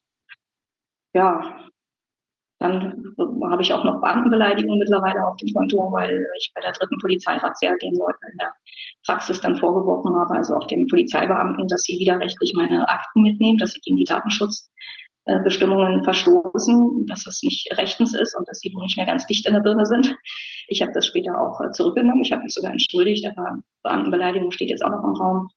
Und schlussendlich auch noch ähm, äh, Verleumdung oder ähm, üble Nachrede gegen einen Arzt in dieser Stadt, der an einem Tag ähm, vor einigen Monaten 2500 BioNTech-Impfungen äh, verabreicht hat und äh, alle elf Sekunden sozusagen ein, einen Patienten impfen musste, ohne jegliche Risikonutzenaufklärung oder Abwägung, ohne Untersuchung, ohne alles. Also es ist einfach meiner Meinung nach nicht möglich gewesen. Ich habe das öffentlich gemacht auf Telegram-Kanälen und im Facebook und sonst wo. Und dafür bin ich auch noch angeklagt. Also ja, schon ein ziemliches ziemliches Konto, was ich angehäuft habe. Und ähm, nach der dritten Polizeirazzia in meiner Praxis hatte ich wirklich Angst, dass man irgendwann nicht nur meine Akten mitnimmt, sondern auch mich selbst, dass man mich einsperrt. Ich hatte dann Albträume, dass ich zwangsgeimpft werde. Dann hatte ich auch ähm, im, im Traum sozusagen schon ein Messer in der Hand und habe mich gegen die Spritzen gewehrt und bin dann schweißgebadet aufgewacht. Und das war für mich so der Punkt, wo ich gesagt habe, ich muss jetzt raus aus Deutschland erstmal, ich muss erstmal Urlaub machen, wollte dann eine längere Studienreise machen nach Mexiko und Guatemala und bin hier quasi gestrandet mit einer schweren posttraumatischen Belastungsstörung und Angststörung und kann im Moment auch aufgrund dieser Störungen gar nicht zurück nach Deutschland, werde mich auf diesen Prozessen nicht ausliefern. Es sind sieben Prozesstage angedacht gewesen, ähm, einmal im Juni, die wurden dann schon, schon verschoben aufgrund meiner Atteste ähm, auf den Oktober, November und im Oktober, November wurde es jetzt dann auch wieder verschoben auf jetzt erstmal unbestimmte Zeit, weil ich nicht im Land weile. Ja, das ist so der Status im Moment, kurz zusammengefasst. Wow, das ist ja schon tatsächlich ganz schön was. Ist es denn, jetzt scheinen Sie ja so in besonderer Weise da, ähm, also entweder weil Sie so besonders laut waren oder ähm, weil man Sie irgendwie besonders auf den Kieker genommen hat. Das ist ja schon erstaunlich, weil es gab ja doch eine ganze Reihe ähm, Ärzte, die eben auch ähnlich sich verhalten haben. Also jetzt vielleicht nicht in dieser ganzen Fülle, aber die dann doch eben äh, diese Impfunfähigkeitsbescheinigung ausgestellt haben oder sonst was. Ähm, wie sehen Sie das denn, dass Sie da so, wie kommt das zustande, dass Sie da so besonders in den Radar geraten sind?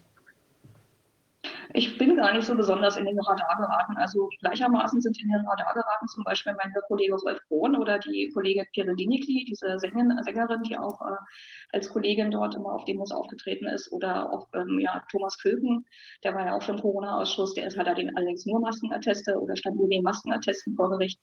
Ähm, es sind schon schon einige. Ich meine, der Dr. Matthias Boland zum Beispiel ist ähm, nach Paraguay ausgewandert äh, und wurde in Deutschland in Abwesenheit verurteilt. Ähm, Ronny Weichel wurde verurteilt. Äh, die Dr. Gudrun Ströer, die hat zwei Jahre ohne Bewährung sogar bekommen und muss jetzt äh, in die Berufung gehen. Also äh, da sind schon einige Kollegen, die in ähnlicher Weise auch ähm, quasi ähm, ja, verfolgt und gejagt und diffamiert wurden. Es kam ja auch dazu, dass man im Prinzip unsere komplette Existenz eigentlich vernichten wollte. Also, dass man ähm, uns da, also dadurch, dass wir ständig dann in den Medien waren, also im MDR zum Beispiel, im Norddeutschen Rundfunk äh, oder im, bei NTV oder Spiegel TV, also ich hatte Spiegel TV bei mir in der Praxis, ich hatte ähm, den Norddeutschen Rundfunk bei mir in der Praxis, ähm, und verschiedene andere Sender, den Hessischen Rundfunk, äh, auch. Und äh, dadurch wurden wir immer wieder geframed und in falsche Ecken reingesteckt. Also gerade beim MDR gibt es noch diese, diese ähm, Dokumentation, dürfen Corona-Leugner Ärzte sein, mit Rolf Bohn und mir gleich ganz vorne im, im Visier, ähm, sozusagen auf der Titelseite äh, wo man uns wirklich immer wieder geframed und gejagt hat. Und das hat auch unser gesamtes Leben eigentlich mit kaputt gemacht. Das heißt, äh, mein Lebenspartner hat sich von mir getrennt, weil er nicht mehr mit einer kriminellen Ärztin zusammen sein wollte und äh, alle Freunde ihn darauf angesprochen haben, äh, was ist denn mit der Carola los? Dabei bin ich doch nur aufgestanden für meine Patienten. Ich meine, ich habe mich nur schützend vor meine Patienten gestellt. Ich habe gesehen, was los ist. Ich habe gesehen, was auf uns zukommt. Ich habe gesehen, wie meine Patienten leiden. Ich äh, bin meinem Hippokratischen Eid gefolgt und dem Genfer Gelöbnis und der ärztlichen Berufsordnung und äh, dem Nürnberger Kodex. Und mehr habe ich eigentlich nicht gemacht. Ich habe es natürlich laut gesagt. Ich habe es in Interviews gesagt. Ich habe es auf Kundgebung gesagt, in Demos. Ich war zeitweise wirklich zwei, dreimal ähm, in der Woche auf der Straße, weil ich auch wirklich Angst hatte um die Zukunft äh, unserer Kinder. Wahnsinn. Das ist echt der Wahnsinn. Ähm, wie, also wie sehen Sie das jetzt im Moment? Also sagen wir mal, auch Mexiko, geht denn da ähnliches ab? Kriegen Sie da was mit? Also in Mexiko sind auch viele, viele Menschen durchgespritzt und haben auch Probleme. Ich höre immer wieder davon, es gibt auch viele Unfälle, die hier passieren. Ähm, die Leute sind auch sehr, sehr unkritisch, die sind auch sehr Mainstream-hörig. Äh, es gibt eine relativ äh, geringe Widerstandsbewegung in Mexiko ähm, ja, die Ärzte, selbst die Ärzte, mit denen ich zu tun hatte, diese Psychotherapeuten und Psychiater, haben sich ausspritzen lassen, weil sie gesagt haben, ja, sonst kann ich ja nicht mehr reisen äh, in die USA oder sonst kann ich das nicht mehr machen und das nicht mehr machen. Die haben sich ausspritzen lassen. Die sind äh, zum Teil, wissen sie um die Gefahren, aber zum Teil haben sie einfach gesagt, ja, wir müssen das ja jetzt machen lassen. Und äh, selbst die Kinder hier sind ja auch, sind auch schon Kinder gestorben natürlich in Mexiko. Ne? Also äh, es ist schon ziemlich gruselig, kann man nicht anders sagen. Und äh, ja, aber ich ähm, denke aber, dass ich im Moment einfach noch nicht nach Deutschland zurückkehren kann, weil ich habe, wie gesagt, ich habe auch gar kein Geld, um diese Prozesse zu führen. Man muss sich mal überlegen, bei sieben Prozesstagen, ich habe die Beate Barner als Fachanwältin für Medizinrecht mit im Boot, ich habe einen bekannten Strafverteidiger aus Niedersachsen mit im Boot und die kosten mich alleine äh, dann pro Tag 6.000 Euro beide zusammen. Ja, und wenn man jetzt sieben Prozesstage hat, kann man sich das ausrechnen. Doch, doch, das ist so. Das ist so. Die müssen ja, ne, die müssen eine Unterkunft haben und müssen Anreise haben und so weiter und so fort. Die lassen sich das alles auch sehr gut bezahlen. Äh, alle Anwälte übrigens. Ich bin mit vielen Anwälten in Kontakt und ich weiß auch von vielen Ärzten, dass sie mittlerweile am Rande ihrer Existenz stehen, weil sie das nicht mehr bezahlen können. Wenn jeder Prozess für uns äh, 50.000 Euro kostet dann etwa, ne? wir haben noch Berichtskosten und dies und jenes noch dazu und eben Verdienstausfall, was man auch noch rechnen muss, äh, dann ist jeder Prozess mit etwa 50.000 Euro dabei. Und wenn wir in, durch mehrere Instanzen gehen, dann haben wir da irgendwie ähm, in ein Familienhaus verspielt, ja, und wissen noch nicht mal, ob wir Recht bekommen, weil bis jetzt haben alle, sind alle Ärzte verurteilt worden. Manche haben relativ geringe Strafen gekriegt, wenn es nur ein paar Maskenatteste waren, dann haben sie eben nur 10.000 Euro bezahlt oder nur 5.000 oder nur 15.000 oder so und keine Haftandrohung. Aber bei, bei solchen Leuten wie bei mir, wo da einiges zusammengekommen ist, ne, ähm, ja, da, da steht einiges natürlich auch auf dem Spiel. Ne? Da steht unsere gesamte Existenz auf dem Spiel, unsere Freiheit. Und äh, alles, was ich mir aufgebaut habe in 24 Jahren Praxis, wäre dann dahin. Ja? Und äh, deshalb kann ich das auch schon deshalb gar nicht äh, machen. Es geht gar nicht. Ne? Und äh, wir haben zwar unser Ärztehilfswerk, weiß ja gar nicht von Ärzte stehen aufgegründet, aber wir sind inzwischen über 100 verfolgte Ärzte in Deutschland, die auch Polizeirazzia hatten. Nicht alle haben sich mit uns ähm, zusammengeschlossen bei Ärzte stehen auf oder Ärzte für Aufklärung oder MDGFD. Manche haben auch unterm Radar einfach ähm, quasi agiert und sind nicht so gut vernetzt. Aber es sind über 50 Leute in unserer in unserer Gruppe auch, in der wir uns wirklich regelmäßig austauschen und denen droht immer dasselbe. Ja? Existenzverlust, Berufsverbot, Approbationsentzug und Gefängnis. Hohe Geldstrafen. Und das ist ein Wahnsinn, wenn wir haben ja wirklich nichts Schlimmes angestellt. Wir sind ja, wir, wir wurden ja einfach nur kriminalisiert. Wir sind ja keine Kriminellen. So. Wir haben nur das gemacht, was wir machen mussten. Und wenn Kinder vor mir gesessen haben in der Praxis, die gesagt haben, ich kriege jedes Mal Kopfschmerzen, wenn ich diese Maske aufsetze und ich muss äh, mit dem Bus noch fahren, Schulbus, dann sechs Stunden äh, Schule und dann nochmal nach Hause und äh, habe dann acht Stunden die Maske quasi ununterbrochen im Gesicht. Die Leute haben zum Teil, die Kinder haben in die Maske reingekotzt im Schulbus, ja, weil es ihnen so übel war und hatten dann keine saubere Maske mehr, um in die Schule zu gehen. Ne? Also es ist einfach nur Hanebüchen, was passiert ist. Das Schlimmste, was mir erzählt wurde, ist auch äh, von einer 45-jährigen Frau, die in der Medizinischen Hochschule Hannover gezwungen wurde, ähm, während der Geburt die FFP2-Maske zu tragen, obwohl sie Risikopatientin war mit 45 Jahren, die das zweite Kind bekommen. Denn bei der ersten Entbindung hatte sie ähm, einen Aortenanriss und musste notfallmäßig operiert werden. Und sie war also, also wirklich eine Risikoschwangere und hatte auch einen Schwerbehindertenausweis. Und sie wurde gezwungen, die FFP2-Maske zu tragen. Und ihr Lebenspartner, der sowieso erst ganz spät in der, ähm, während der Geburt dazu gerufen wurde oder zugelassen wurde, der wurde während der Geburt gezwungen, ihr diese FFP2-Maske auf dem Gesicht zu fixieren, damit die nicht verrutscht, ja, während der Presswehen. Gruselig. Ich kann es wirklich nur sagen, gruselig. Hinterher wurde ihr das Kind weggenommen weil man gesagt hat, das war jetzt eine traumatische Geburt, wir müssen das Kind erstmal ordentlich untersuchen. Dann hat man an dem Kind herumgestochert, äh, um zu sehen, ob das irgendwie Schaden davon getragen hat. Die Frau war hinterher ähm, traumatisiert und hat ein Dreivierteljahr lang Therapie gebraucht. Dann kam sie zu mir in die Praxis. Es ist gruselig, was abläuft. Ich könnte noch mehr solche Geschichten erzählen. Wenn man, als Arzt, ja, wenn man als Arzt ja viele Jahre gearbeitet hat, Sie in Ihrer Praxis oder die Ärzte im Gesundheitsamt und dort immer alles, ist man ja häufig umgegangen mit, mit Infektionen und mit Infektionsgefährdung und all diesen Dingen. Das ist ja nichts Außergewöhnliches. Wir haben ja jedes Jahr eine Grippewelle und der, die Grippe kann ja auch manch, für manche Menschen gefährlich sein. Also wir wissen also, wie man mit solchen Infektionskrankheiten umgeht, dass man möglichst den Kontakt meidet, wenn man infektiös ist. Und das sind alles ja nicht, alles keine neuen Sachen.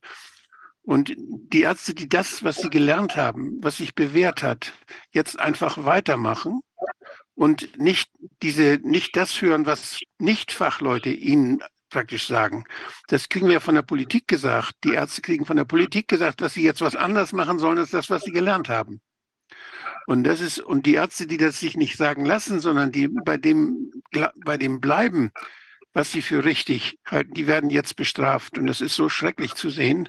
Das ist, und das ist natürlich besonders schrecklich, wenn sie nicht in Schutz genommen werden von den, zum Beispiel von den Ärztekammern, die ja, die ja dafür sorgen sollten, dass unser ärztliches Ethos nicht der Politik geopfert wird. Und das ist ja das, was wir zurzeit sehen. Es ist einfach, ähm, es ist unfassbar. Ein großes Verbrechen, was da läuft. Und ich finde es wahnsinnig, dass da, das ist wahnsinnig toll, dass es Ärzte gibt, die zu ihrem Eid stehen und die den Menschen beistehen. Wenn ich weiß, dass Masken Unsinn sind, dann müsste ich eigentlich jedem mhm. Menschen sagen, du brauchst sowas nicht zu tragen. Das würde ich auch schriftlich geben können. Das ist doch, ist doch einfach widersinnig, wenn ich gegen das, was ich gegen, entgegen dem, was ich ärztlich gelernt habe und was ich weiß und was ich nachweisen kann, trotzdem was tun muss mit den Patienten, was dem schadet. Das kann man nicht von einem Arzt verlangen. Und ich finde, das ist etwas, was mal sehen, wie lange das noch dauert, aber das, das, kann, das kann nicht immer verdrängt werden, sowas. Naja, Wolfgang, wir haben uns ja schon mal beim ähm, Ärztlichen Berufsverband Hippokratischer Eid auch gesehen im Zoom-Call. Ähm, es ist ja letztendlich so, ähm, wir haben ja die ganze Zeit versucht, im Prinzip dieses Narrativ nicht mehr zu bedienen, dieses ganze Corona-Narrativ. Wir haben gewusst, dass es eine Pflegepandemie ist, eine Planlinie ist, dass die Masken nicht schützen und so weiter und so fort. Aber die meisten Ärzte haben ja mitgemacht, weil sie ganz gut natürlich äh, verdient haben daran, ne? weil sie als Corona-Schwerpunktpraxis gut verdient haben, weil sie jetzt an diesen sogenannten Corona-Impfstoffen sehr gut verdienen. Ähm, und Geld macht die Menschen letztendlich auch, ähm, ja, macht sie, ja, korrupt, Besticht kann man nicht sie. anders sagen. Ja, besticht sie und ähm, die haben das mitgemacht. Und die wenigen Ärzte, die im Prinzip gesagt haben, so wie ich, ich habe auch zum Beispiel in meiner ähm, Praxis keine besonderen Corona-Schutzmaßnahmen gehabt. Ich hatte auch das Ordnungsamt dann einmal da, die haben dann gesagt, ja, es ist uns zu Ohren gekommen, dass sie in ihrer Praxis Menschen mit Handschlag begrüßen, dass sie Menschen sogar umarmen. Dann habe ich gesagt, ja, das ist ein Menschenrecht, das werde ich auch weiter tun. Ich habe Ja. immer zu jedem Patienten gesagt, in der ganzen Corona-Krise, ähm, wenn sie bei mir an der Tür waren und ich habe sie begrüßt, ich habe sie reingelassen, ich bin auch ganz allein in der Praxis sowieso gewesen, habe ich immer gesagt, hier ist Corona-freie Zone, nehmen Sie bitte Ihre Maske ab und hier können Sie sich ganz normal und frei bewegen. Die Kinder konnten ganz normal spielen, es wurden keine Abstände eingehalten, es wurde ganz normal sauber gemacht und so weiter und so fort. Äh, Und ich habe keinen einzigen Patienten an Corona verloren, keinen einzigen. Aber ich weiß jetzt schon von vielen, vielen, vielen Menschen, die im Prinzip durch diese Geninjektionen gestorben sind. Ne? Aus dem Freundeskreis, Verwandtenkreis, Bekanntenkreis, aus dem Patientenklientel, wo ich gesagt habe, ja, ähm, die haben im Prinzip dann auch wieder Nachbarn oder Freunde oder Verwandte gehabt. Und äh, daran sehe ich doch, dass ich, dass ich korrekt und richtig gehandelt habe. Ich habe den Menschen von Anfang an gesagt, auch auf den Demos haben wir gesagt, schützt euch mit Vitamin C, Vitamin D, Zink, Selen, ähm, mit, auch mit Körperkontakt und so weiter. Das Immunsystem muss trainiert werden. Ihr müsst wirklich äh, zusehen, dass ihr euer Immunsystem oben haltet. Ähm, ja, also auch als dann verboten wurde, zum Beispiel in Kirchen, dass man singt. Ich war, ich war zwölf Jahre lang im Kirchenvorstand. Ich habe 23 Jahre lang Kindergottesdienstarbeit gemacht und auf einmal sind Krippenspiele abgelaufen, die noch auf der Leinwand, produziert wurden und wo nicht mehr durch die Kirche gegangen wurde, wo man nicht mehr singen durfte, äh, wo ich im Prinzip auch ähm, Heiligabend 2020 dann nicht 2020, nein, 2021, äh, Moment, nein, jetzt komme ich schon durcheinander. nee, 2020 muss es gewesen sein, ähm, vom Kirchenvorstand benötigt werden sollte, eine Maske aufzusetzen, trotz Maskenbefreiung. Und ich habe gesagt, nein, dann gehe ich hoch zu meinem Sohn, ähm, der ist auf der Orgelempore gewesen, der hat Orgel gespielt und ich, äh, der hat keine Angst vor mir und dann setze ich mich dorthin. Ich habe dann auch laut mitgesungen und habe gedacht, äh, ich lasse mir das Singen in der Kirche nicht verbieten. Wenn man das Singen verbietet und das Lachen und das Tanzen und so weiter, was ist das dann noch für eine Gesellschaft? Man hat die Menschen ja nur noch in die Massenpsychose reingetrieben, man hat nur noch Angst gemacht. Äh, Sie waren ja völlig konfus letztendlich und haben nur noch gedacht, jeder Kontakt zu einem anderen könne ihren Tod bedeuten. Und das habe ich versucht, den Menschen zu nehmen, diese Angst. Immer wieder und immer wieder. Und deshalb habe ich natürlich auch großen Zulauf gehabt. Und deshalb ist natürlich auch gleich die Ärztekammer auf mich zugegangen äh, und wollte mich da bestrafen. Und deshalb kam dann auch irgendwann die Staatsanwaltschaft und die Richter und so weiter. Die wollten mich mürbe machen, sie wollten mich mundtot machen, sie wollten mir meine Praxis wegnehmen. Und zumindest das Wegnehmen der Praxis ist ihnen ja indirekt gelungen, weil ich mich im Moment in Mexiko aufhalte und mich gar nicht nach Deutschland zurücktraue. Ja. Das ist schon, schon Wahnsinn, was man mit uns macht. Und ich bin nicht die Einzige, ich bin nicht die einzige Ärztin, ich stehe hier und spreche für die anderen. Also ich finde es unwahrscheinlich toll, wie frei Sie und wie selbstverständlich Sie die Wahrheit sagen, ohne dass Sie Angst haben dabei. Das finde ich super schön. Finde ich wirklich, wirklich sehr, sehr schön und vorbildlich. Bedanke mich bei Ihnen dafür. Das ist, ist toll. Hier kommt eine Frage aus, Ja, dem, aus dem Chat, ähm, und zwar, die interessiert mich auch, woher nehmen Sie Ihre Kraft?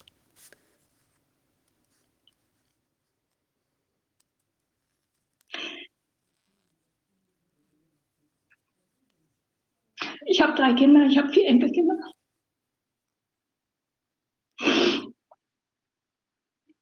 Sie sind nicht allein. Ich hatte 80 bis 90 Prozent Kinder und Jugendliche in Behandlung. Ich muss doch für die aufstehen.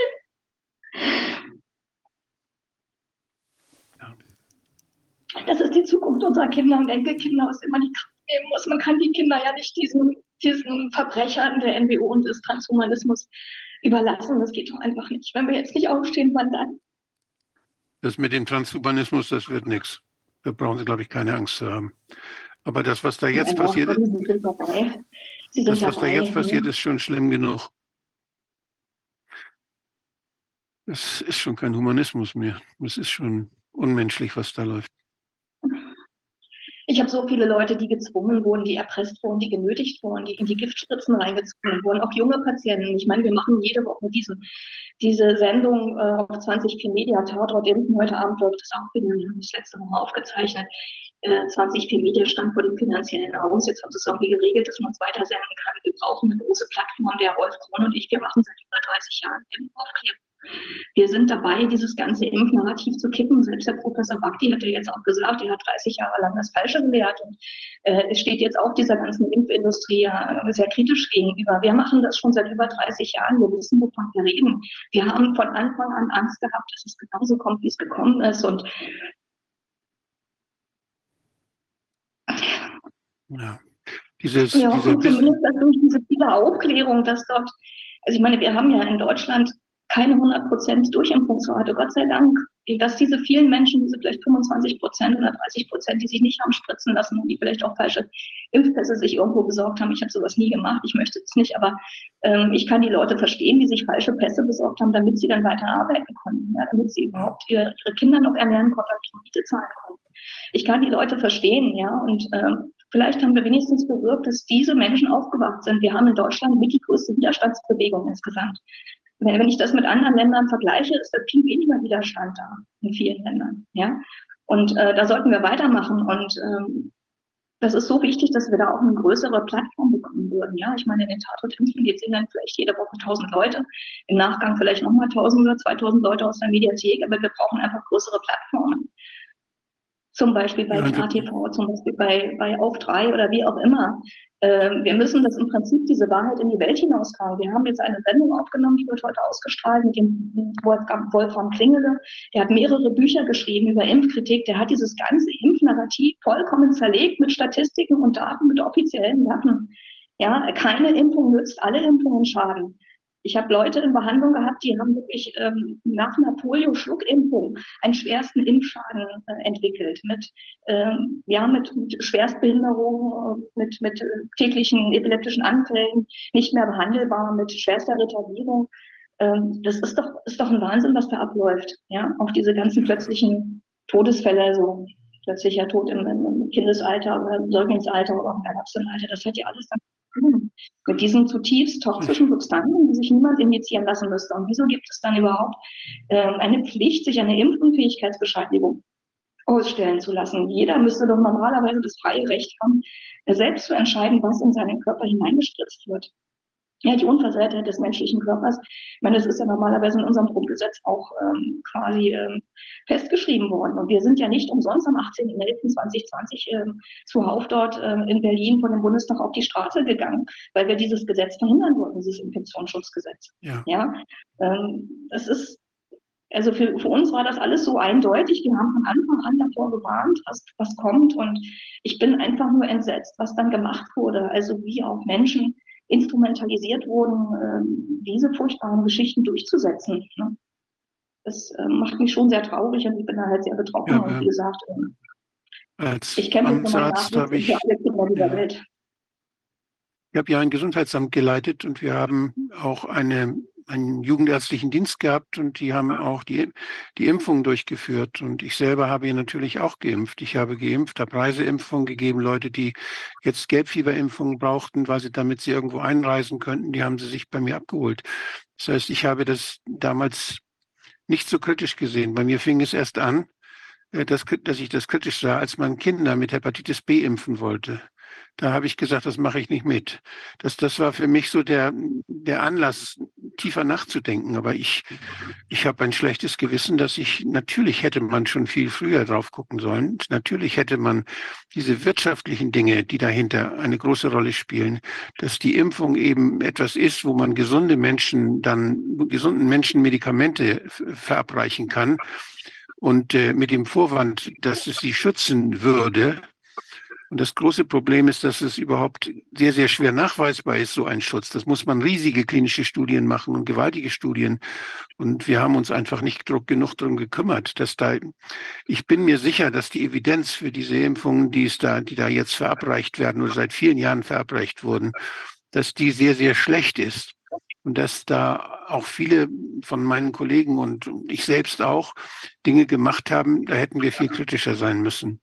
Also das, mir tut das unheimlich leid und das kann ich nicht zurückholen, aber das ist die Ausbildung, das ist das, was man von allen Seiten lernt, dass man auf den Akademien lernt, was einen die, die Leute, was einem die Professoren erzählen, die dort, ja, die dort äh, sagen oder jedenfalls zu tun, als wüssten sie das alles. das ist unheimlich schwer, das zu durchschauen und muss sehr viel Misstrauen haben, damit man das nicht glaubt. Und man muss sehr viel lesen, muss sich sehr intensiv drum kümmern.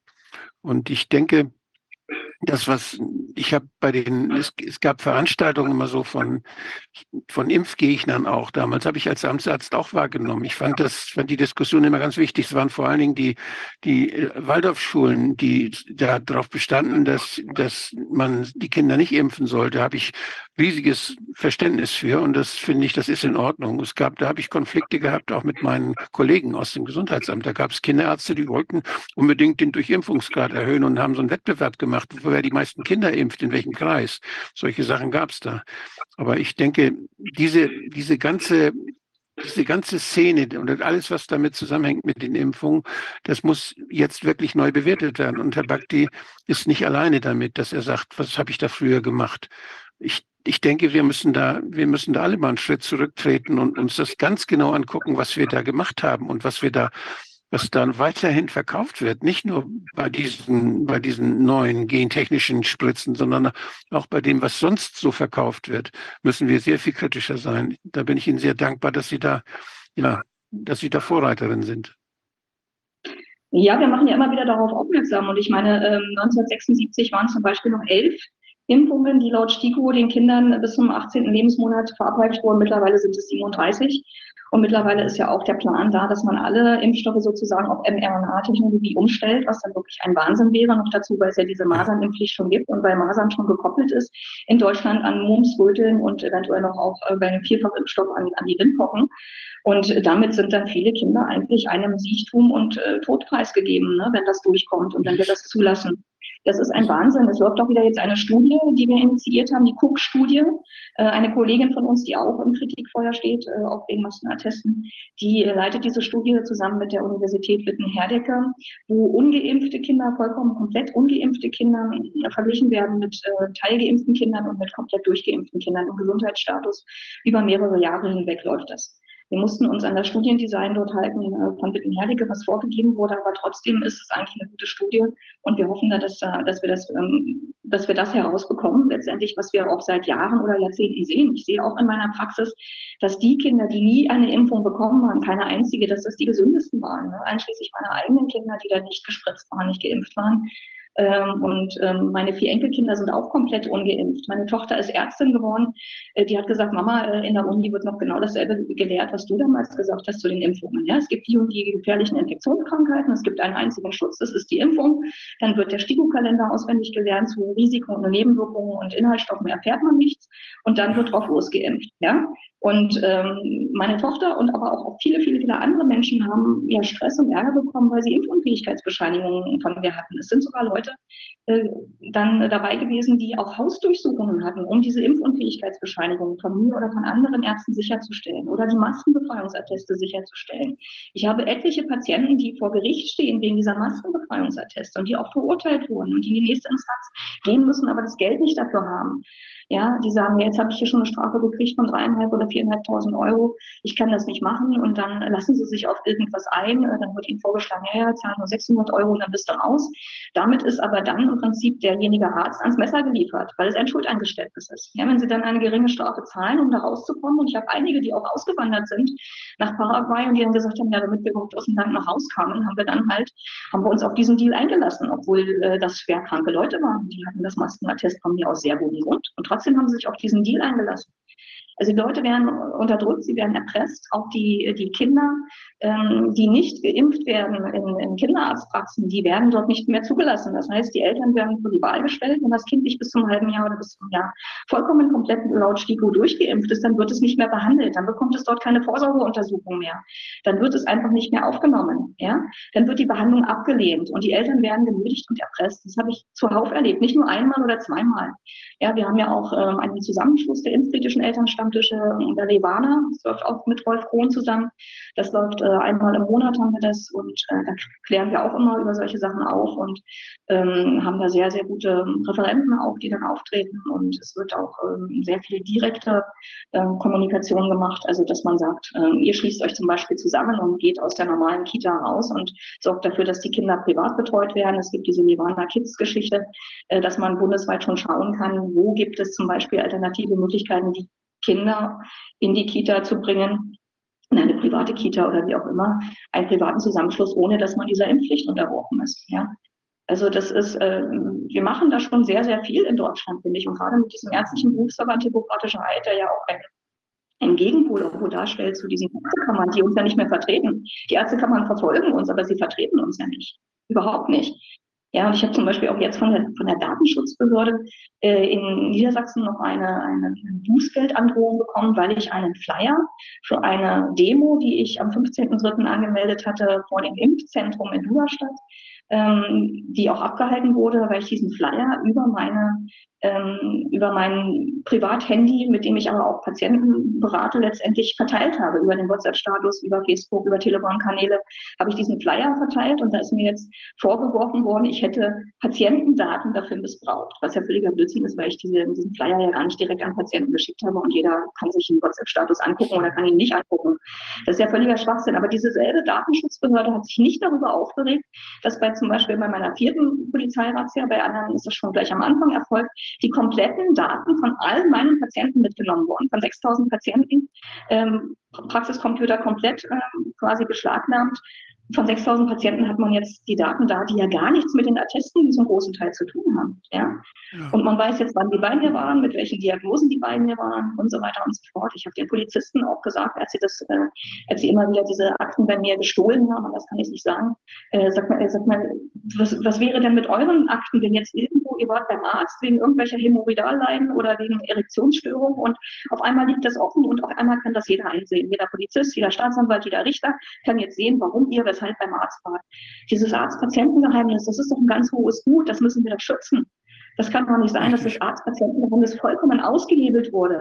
Und das sind das einfach ja, politische Maßnahmen. Das sind politische Maßnahmen. Man wollte uns einfach mundtot machen. Man wollte, dass alle Ärzte gehorsam sind und alle Ärzte dieses Narrativ mittragen. Und deshalb muss man Ärzte reglementieren, man muss sie bestrafen, man muss Exempel statuieren, man muss Leute vorführen vor Gericht, damit die anderen dann gehorsam sind und pushen. Das ist der einzige Grund, weshalb man das mit uns macht. Ja. Da sind wir, wir wenigen Mutigen, die eben ganz in vorderster Reihe sind, wir sind da im Prinzip Kanonenfutter.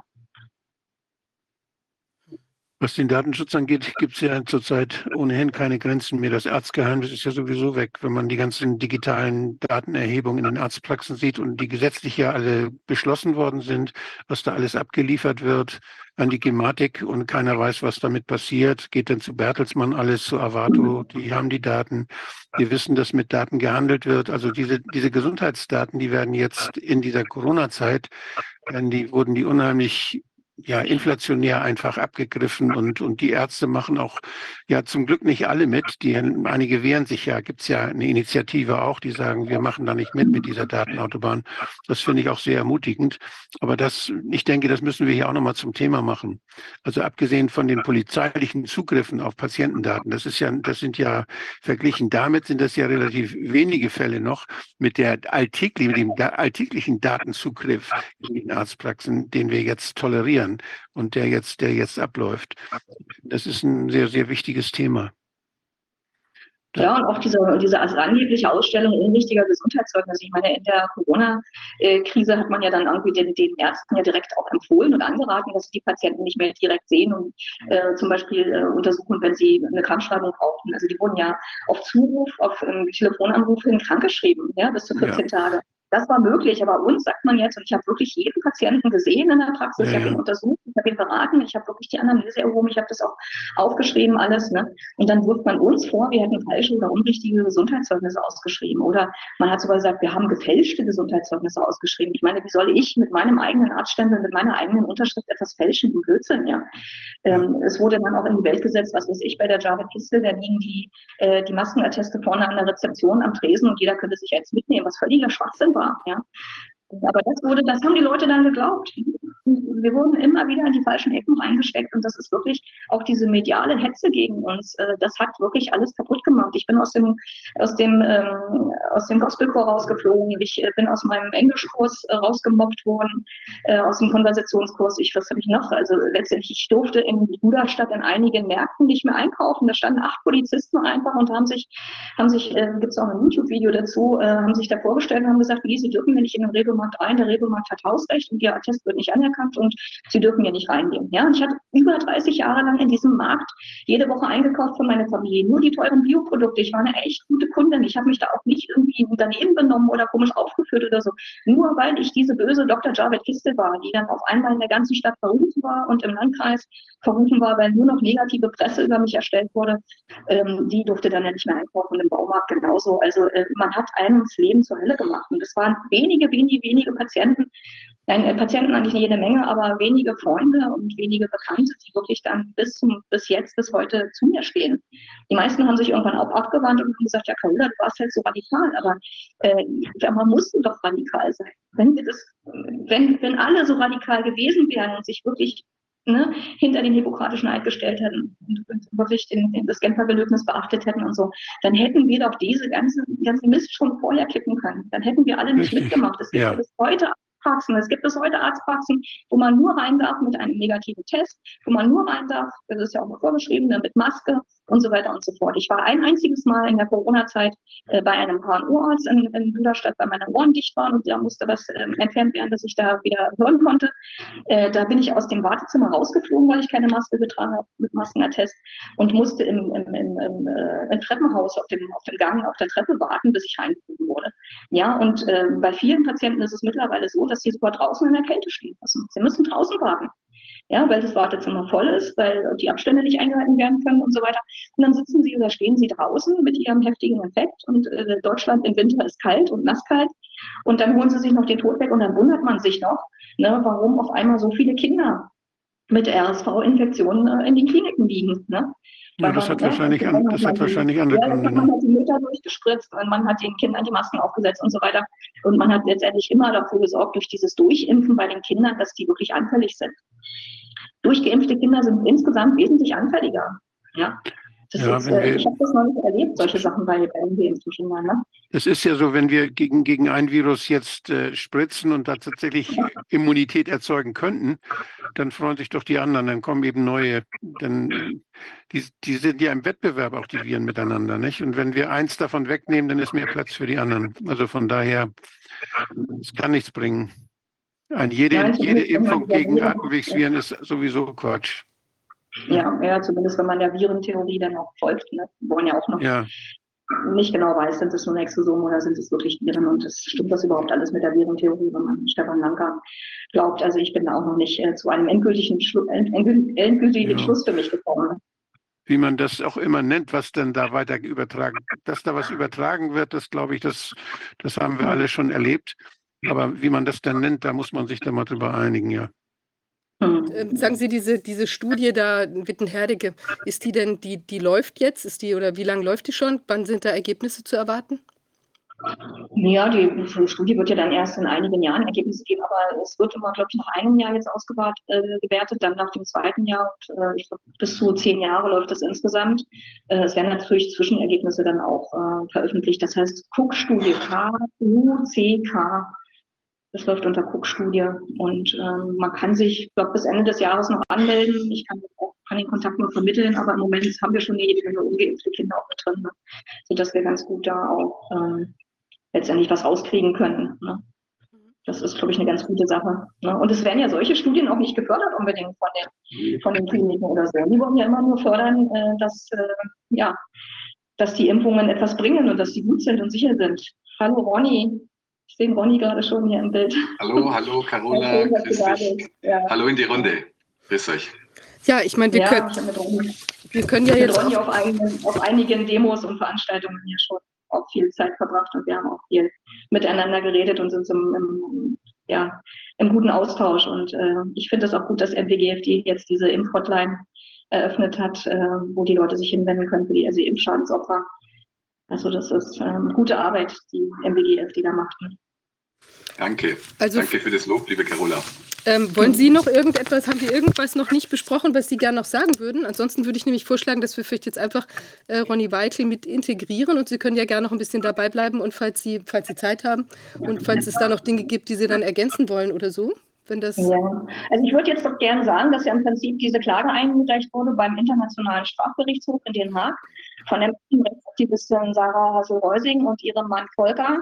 Äh, in mühevoller Kleinarbeit haben die, glaube ich, über 700 Seiten zusammengetragen. Sehr, sehr, sehr gut recherchiert mit ganz vielen Studien, wo man auch wirklich jetzt nachweisen kann, dass diese ähm, experimentellen Gentherapien, dass das wirklich biologisch-chemische Kampfstoffe sind und dass die wirklich in die Welt gesetzt wurden, um, um die Menschheit auch zu reduzieren. Ähm, das ähm, ist, glaube ich, eine ganz gute Sache. Der ähm, suspendierte Bundespolizist Markus Schlöppel hat sich da auch noch äh, in besonderer Weise mit verdient gemacht. Er hat die beiden auch noch mit unterstützt und ist mit denen auch nach Den Haag gefahren. Und äh, ich hoffe, dass das irgendwie was jetzt bewirkt, weil ähm, man sieht im Prinzip, die Aufklärungsarbeit ist super, ist toll, ne, aber ich vermisse immer die Ergebnisse. Ich vermisse auch letztendlich die Ergebnisse vom, vom Corona-Ausschuss, ne, dass irgendwann mal sich irgendwas ändert oder irgendwas kippt oder irgendwas äh, äh, verboten wird. Ne? Also wir haben jetzt die 134. Sitzung hier, tolle Aufklärung, alles super, aber wo sind die juristischen Konsequenzen?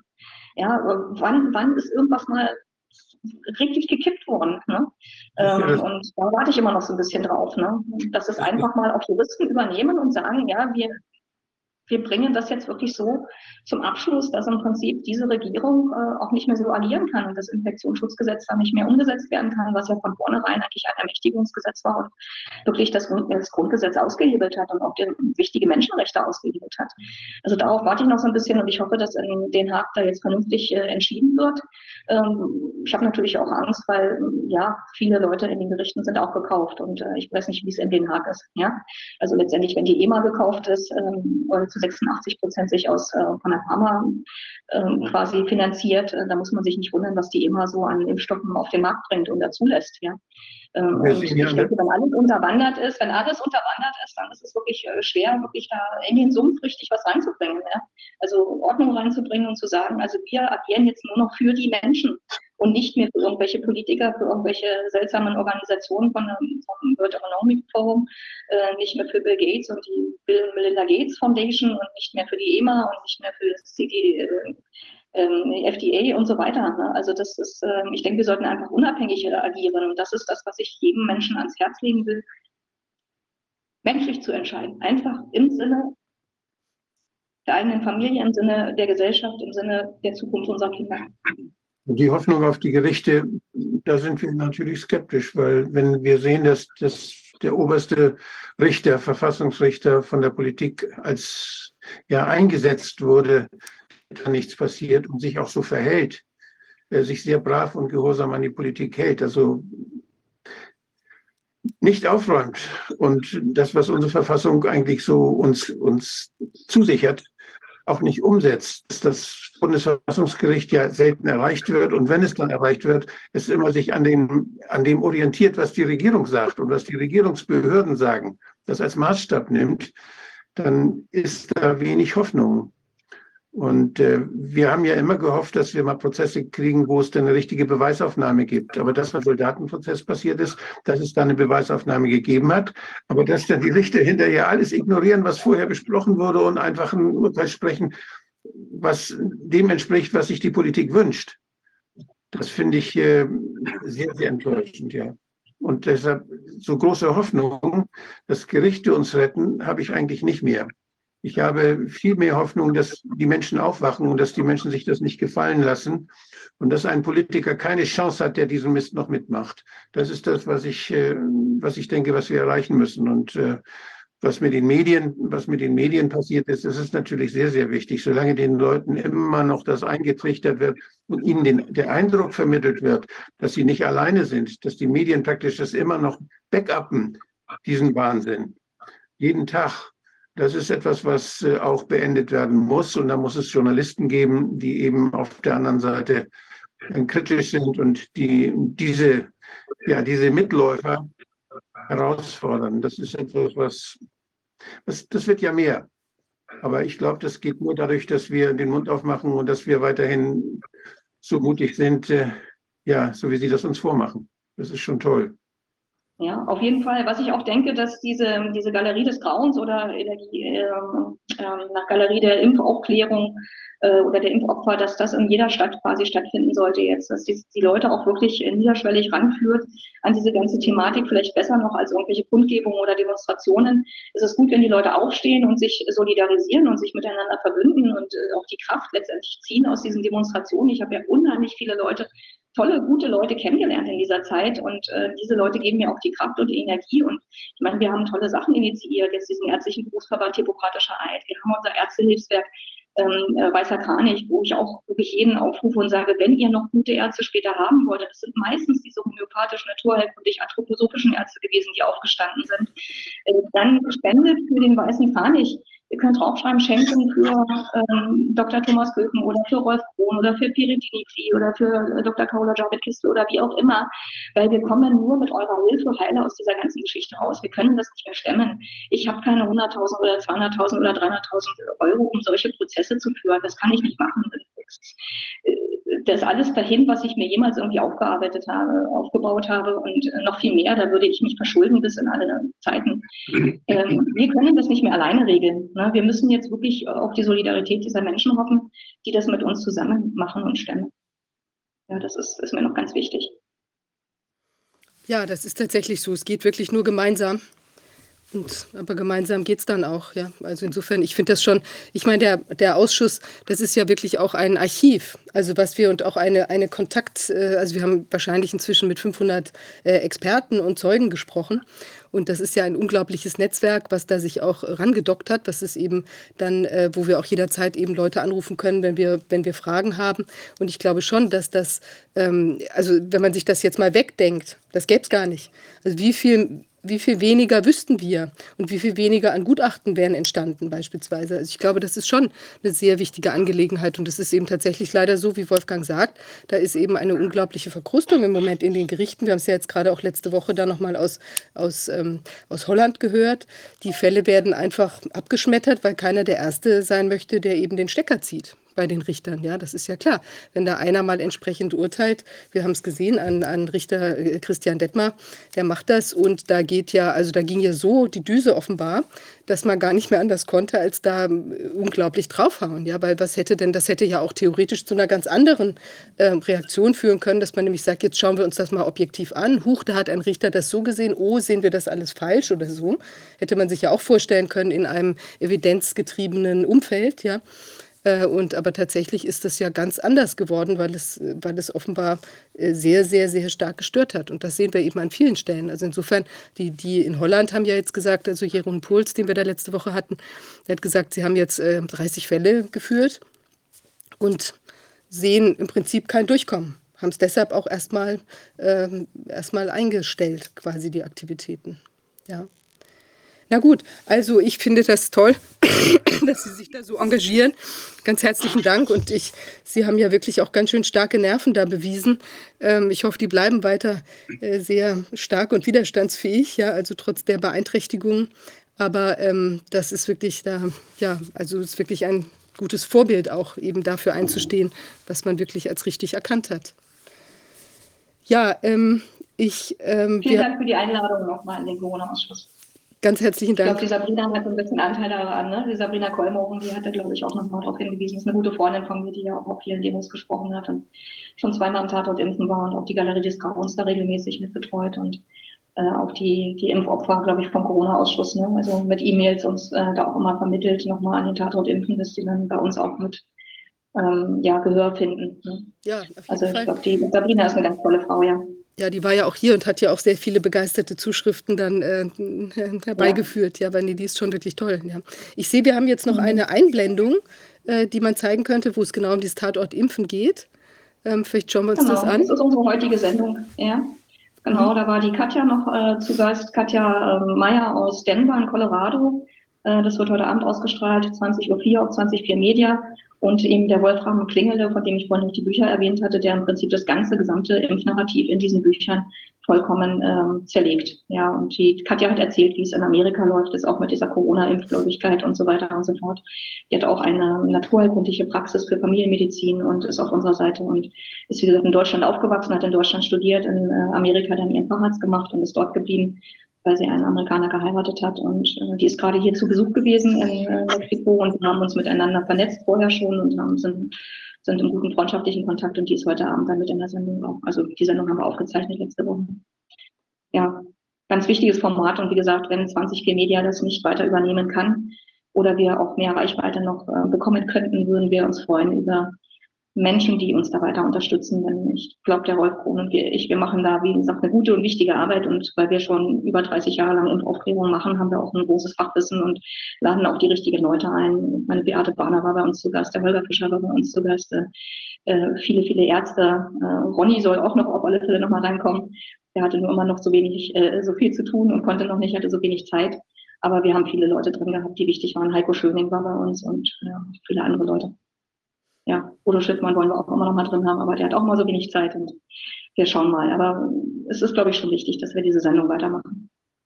Okay, ja, Mensch, dann weiter gutes Gelingen und äh, halten Sie die Ohren steif. Dankeschön. Vielen Dank. Schöne Grüße nach Deutschland. Ja, herzlichen Dank für die ähm, Aussagen. Das ist ja Wahnsinn. Also ich meine tatsächlich, wir hatten jetzt hier ähm, Dr. Carola äh, Javid äh, Kistel hier, die uns eben über ihre Erfahrungen in der äh, Corona-Zeit berichtet hat, also ihr Engagement und die Folgen, die dann eben von staatlicher Seite, insbesondere wegen Ausstellungen von Masken, ähm, Attesten und, und Impfunfähigkeitsbescheinigungen auf sie da niedergerollt sind. Ja, vielen Dank.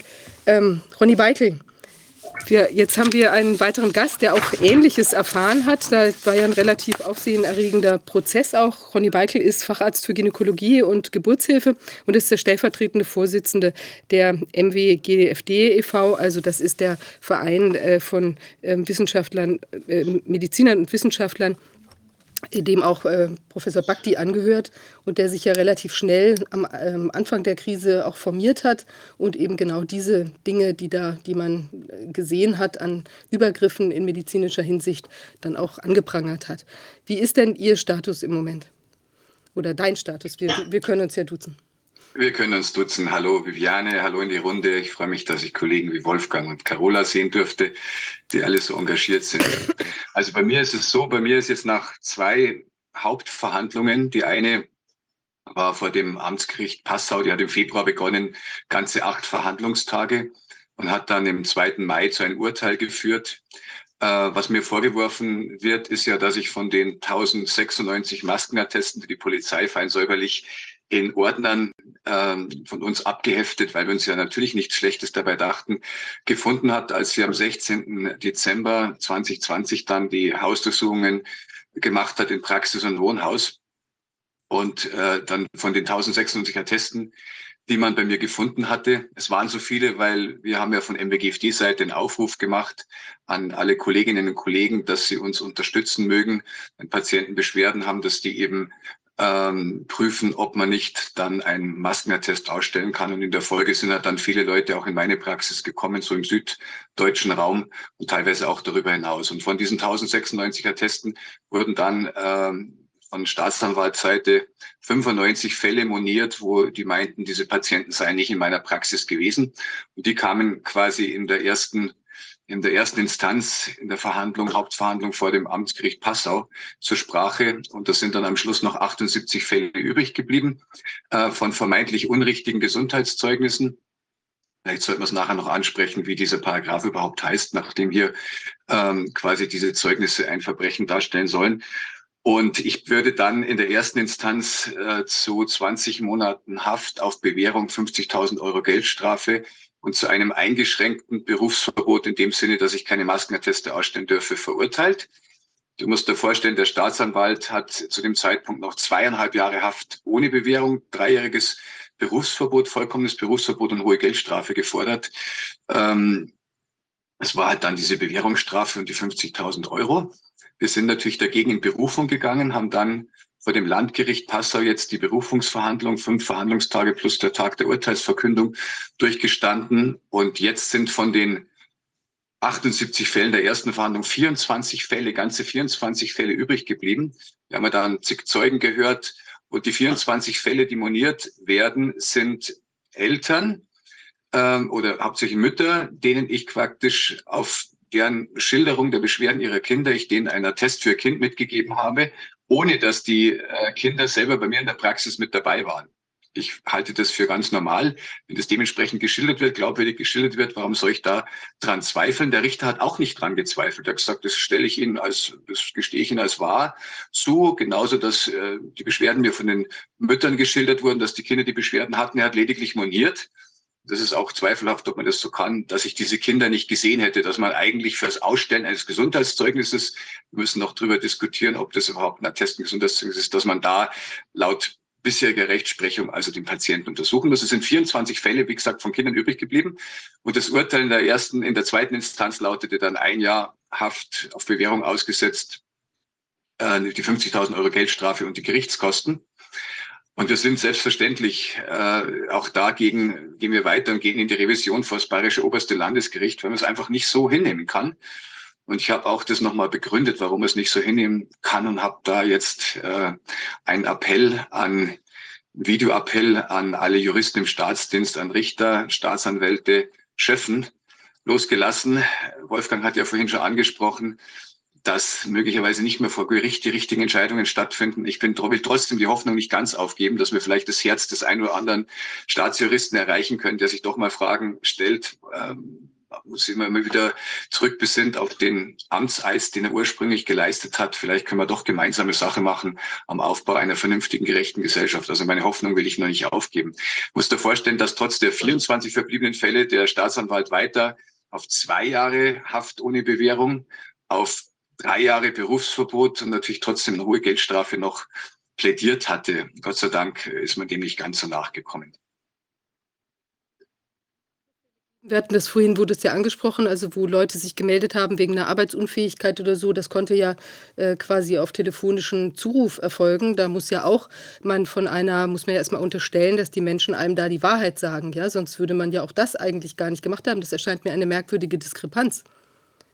Das ist auch richtig und das, auf das haben wir natürlich auch verwiesen, dass in diesen gesamten Zeiten der sogenannten Pandemie natürlich neue Regelungen galten, dass du eine Arbeitsunfähigkeitsbescheinigung, die ja sicherlich so ein Gesundheitszeugnis darstellt, ausstellen kannst, ohne dass du den Patienten siehst. Also warum soll man dann nicht so einer Test ausstellen?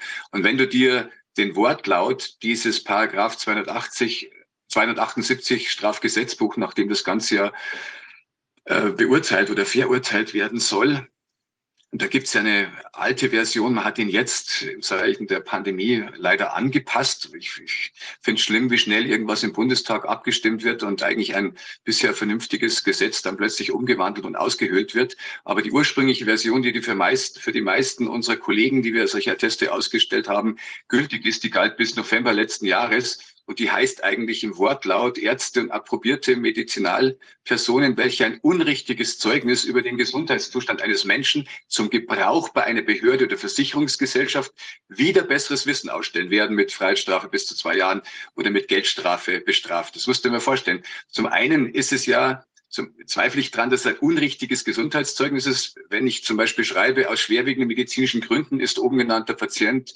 befreit davon, eine Mund-Nasen-Bedeckung zu tragen, dann habe ich ja gar keine große Aussage über seinen Gesundheitszustand gemacht und wenn schon auch gar keine unrichtige, dann war es ja auch a priori nicht gedacht zur Vorlage bei Behörden oder Versicherungen, Versicherungsgesellschaften, sondern eigentlich zum normalen Leben im Alltag, Einkaufen, öffentlicher Nahverkehr, Schule, Unterricht. Ob die Schule per se eine Behörde ist, da lässt sich drüber streiten. Das Schulamt vielleicht, aber die Schule, die Lehrerin, der Lehrer aus meiner Sicht nicht. Also es war schon auch das zweite äh, Tatbestandsmerkmal nicht erfüllt. Und wer will uns jetzt behaupten, wer will behaupten uns vorwerfen, dass wir das wieder besseres Wissens aus, Wissen ausgestellt hätten, das ein wichtiges Tatbestandsmerkmal ist, das eigentlich gefordert ist und das auf jeden Fall mit dabei sein müsste, eine so quasi Conditio sine qua non. Also wenn das nicht vorliegt, das wieder besseres Wissen, dann ist es auch kein, kein Verstoß gegen diesen Paragraph 278.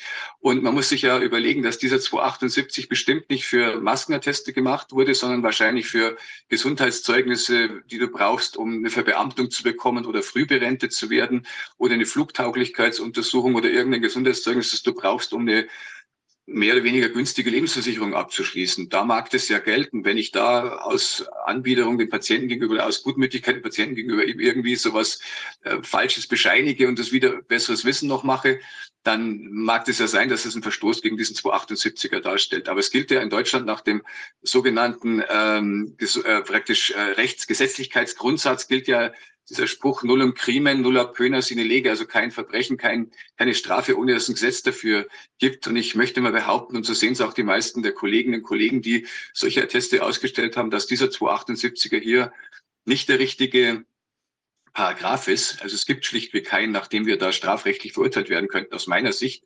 Und es sehen ja auch die Staatsanwaltschaften einiger Bundesländer so, die nämlich solche Verfahren a priori eingestellt haben. Also was, wenn man sich jetzt nochmal die Zielrichtung von diesem Paragraphen vorstellt, also die ursprüngliche Variante, dann ist das ja quasi eine Art, man will verhindern, dass so eine Art Beihilfe, äh, Konstellation zu jetzt betrügerischen Aktivitäten, ich gehe zur Behörde und eben genau wie du sagst, ich bin eigentlich nicht flugtauglich, aber ich erschleiche mir das, indem ich mit dem Arzt gemeinsame Sache mache und dann steht eben drin, der Typ ist topfit und äh, kann aber in Wahrheit, äh, kann er das gar nicht, weil er eine Angstneurose hat oder was auch immer und wäre gar nicht geeignet. Da ist ja wirklich, da kann ja großer Schaden entstehen. Das ist ja klar. Aber diese Geschichte jetzt hier ähm, ist ja schon sehr schwer zu erkennen, wo überhaupt ein Schadpotenzial ist. Also in dieser, äh, dieser Dimension, dass das wirklich so eine Strafbewährung hätte erfahren müssen. Also das kann man eigentlich gar nicht so richtig erkennen. Wenn ich jetzt einen Piloten, wenn ich jetzt einen Piloten einen Flugschein, ein, also ein Gesundheitszeugnis ausstelle, der geimpft wird, der die Spritze gekriegt hat oder mehrfach geboostert ist, ohne dass ich da untersuche, ob dieses nicht irgendwelche Nebenwirkungen hat. Ich weiß ja, dass das gefährliche Nebenwirkungen macht dann müsste ich ja eigentlich auch wegen einer fahrlässigen Ausstellung einer Bescheinigung, müsste ich dann ja eigentlich auch zur Rechenschaft gezogen werden. Also es wird, es wird gerade, was wir vorher hörten, der Pilot, der uns hier erzählt hat, wie man die Augen zumacht, obwohl diese große Gefahr da besteht für viele Menschen, das ist, ähm, das ist ein großer Widerspruch, finde ich. Das ist schockierend, Wolfgang. Das sehe ich auch so. Es werden so viele Dinge, also mit Sicherheit wieder besseres Wissens ausgestellt in der Medizin und da sagt kaum jemand was dagegen. Und ich glaube, man muss den Richtern, das war auch mein Versuch jetzt in dem Appell an die Richter, zum einen zu fordern, dass das Wichtigste aus meiner Sicht, nämlich die von Anfang an ganz glasklare wissenschaftliche Faktenlage zur Maske, nämlich dass Masken, es gibt keine Studien und gab auch keine Studien zu dem Zeitpunkt, die zeigen, dass das Maskentragen irgendwelchen Schutz äh, bringt vor Atemwegsviren, weder aktiv noch passiv. Und wir wussten von Anfang an, dass einfach massive Gesundheitsgefährdungen mit dem Maskentragen, insbesondere für Kinder, ältere Menschen, schwangere Personen einhergehen, insbesondere durch die Kohlendioxidrückatmung, die zur Kohlendioxidvergiftung führen kann, eben dann mit vielen anderen schweren Stoffwechselstörungen. Das wussten wir von Anfang an. Und das ist auch ein Vorwurf, dass die Richterschaft oder die äh, Juristen wahrscheinlich, um hier diplomatisch auf politischem Gebiet sich zu bewegen, das versuchen immer unter den Teppich zu kehren und nicht diese wichtige Faktenlage auf den Tisch zu bringen. Das ist mal ein Thema dass man sie darauf hinstupsen muss und sagen muss, das müsst ihr wirklich beachten. Das ist total wichtig, weil das hat uns Ärzte nämlich geleitet in dem Modus, ob wir jetzt so einen Test äh, großzügig oder weniger großzügig ausstellen. Und Wolfgang, du kennst auch wahrscheinlich die Studie von Kieselinski et al., die ja schon im April 21 rauskam und wo die Autoren am Schluss mehr oder weniger auch so schlussfolgern im Fazit, sie mögen doch äh, als Ärzte den hippokratischen Eid wieder beachten und eher großzügig solcher Teste auszustellen, weil einfach die in der Durchschau von 65 Studien, die sie für die Meta-Analyse verwendet haben, auch herausgefunden haben, dass es schlichtweg keine Evidenz für die Maskenpflicht gibt und dass auf verschiedensten äh, medizinischen Gebieten einfach Schädigungspotenziale durch das Maskentragen bekannt sind.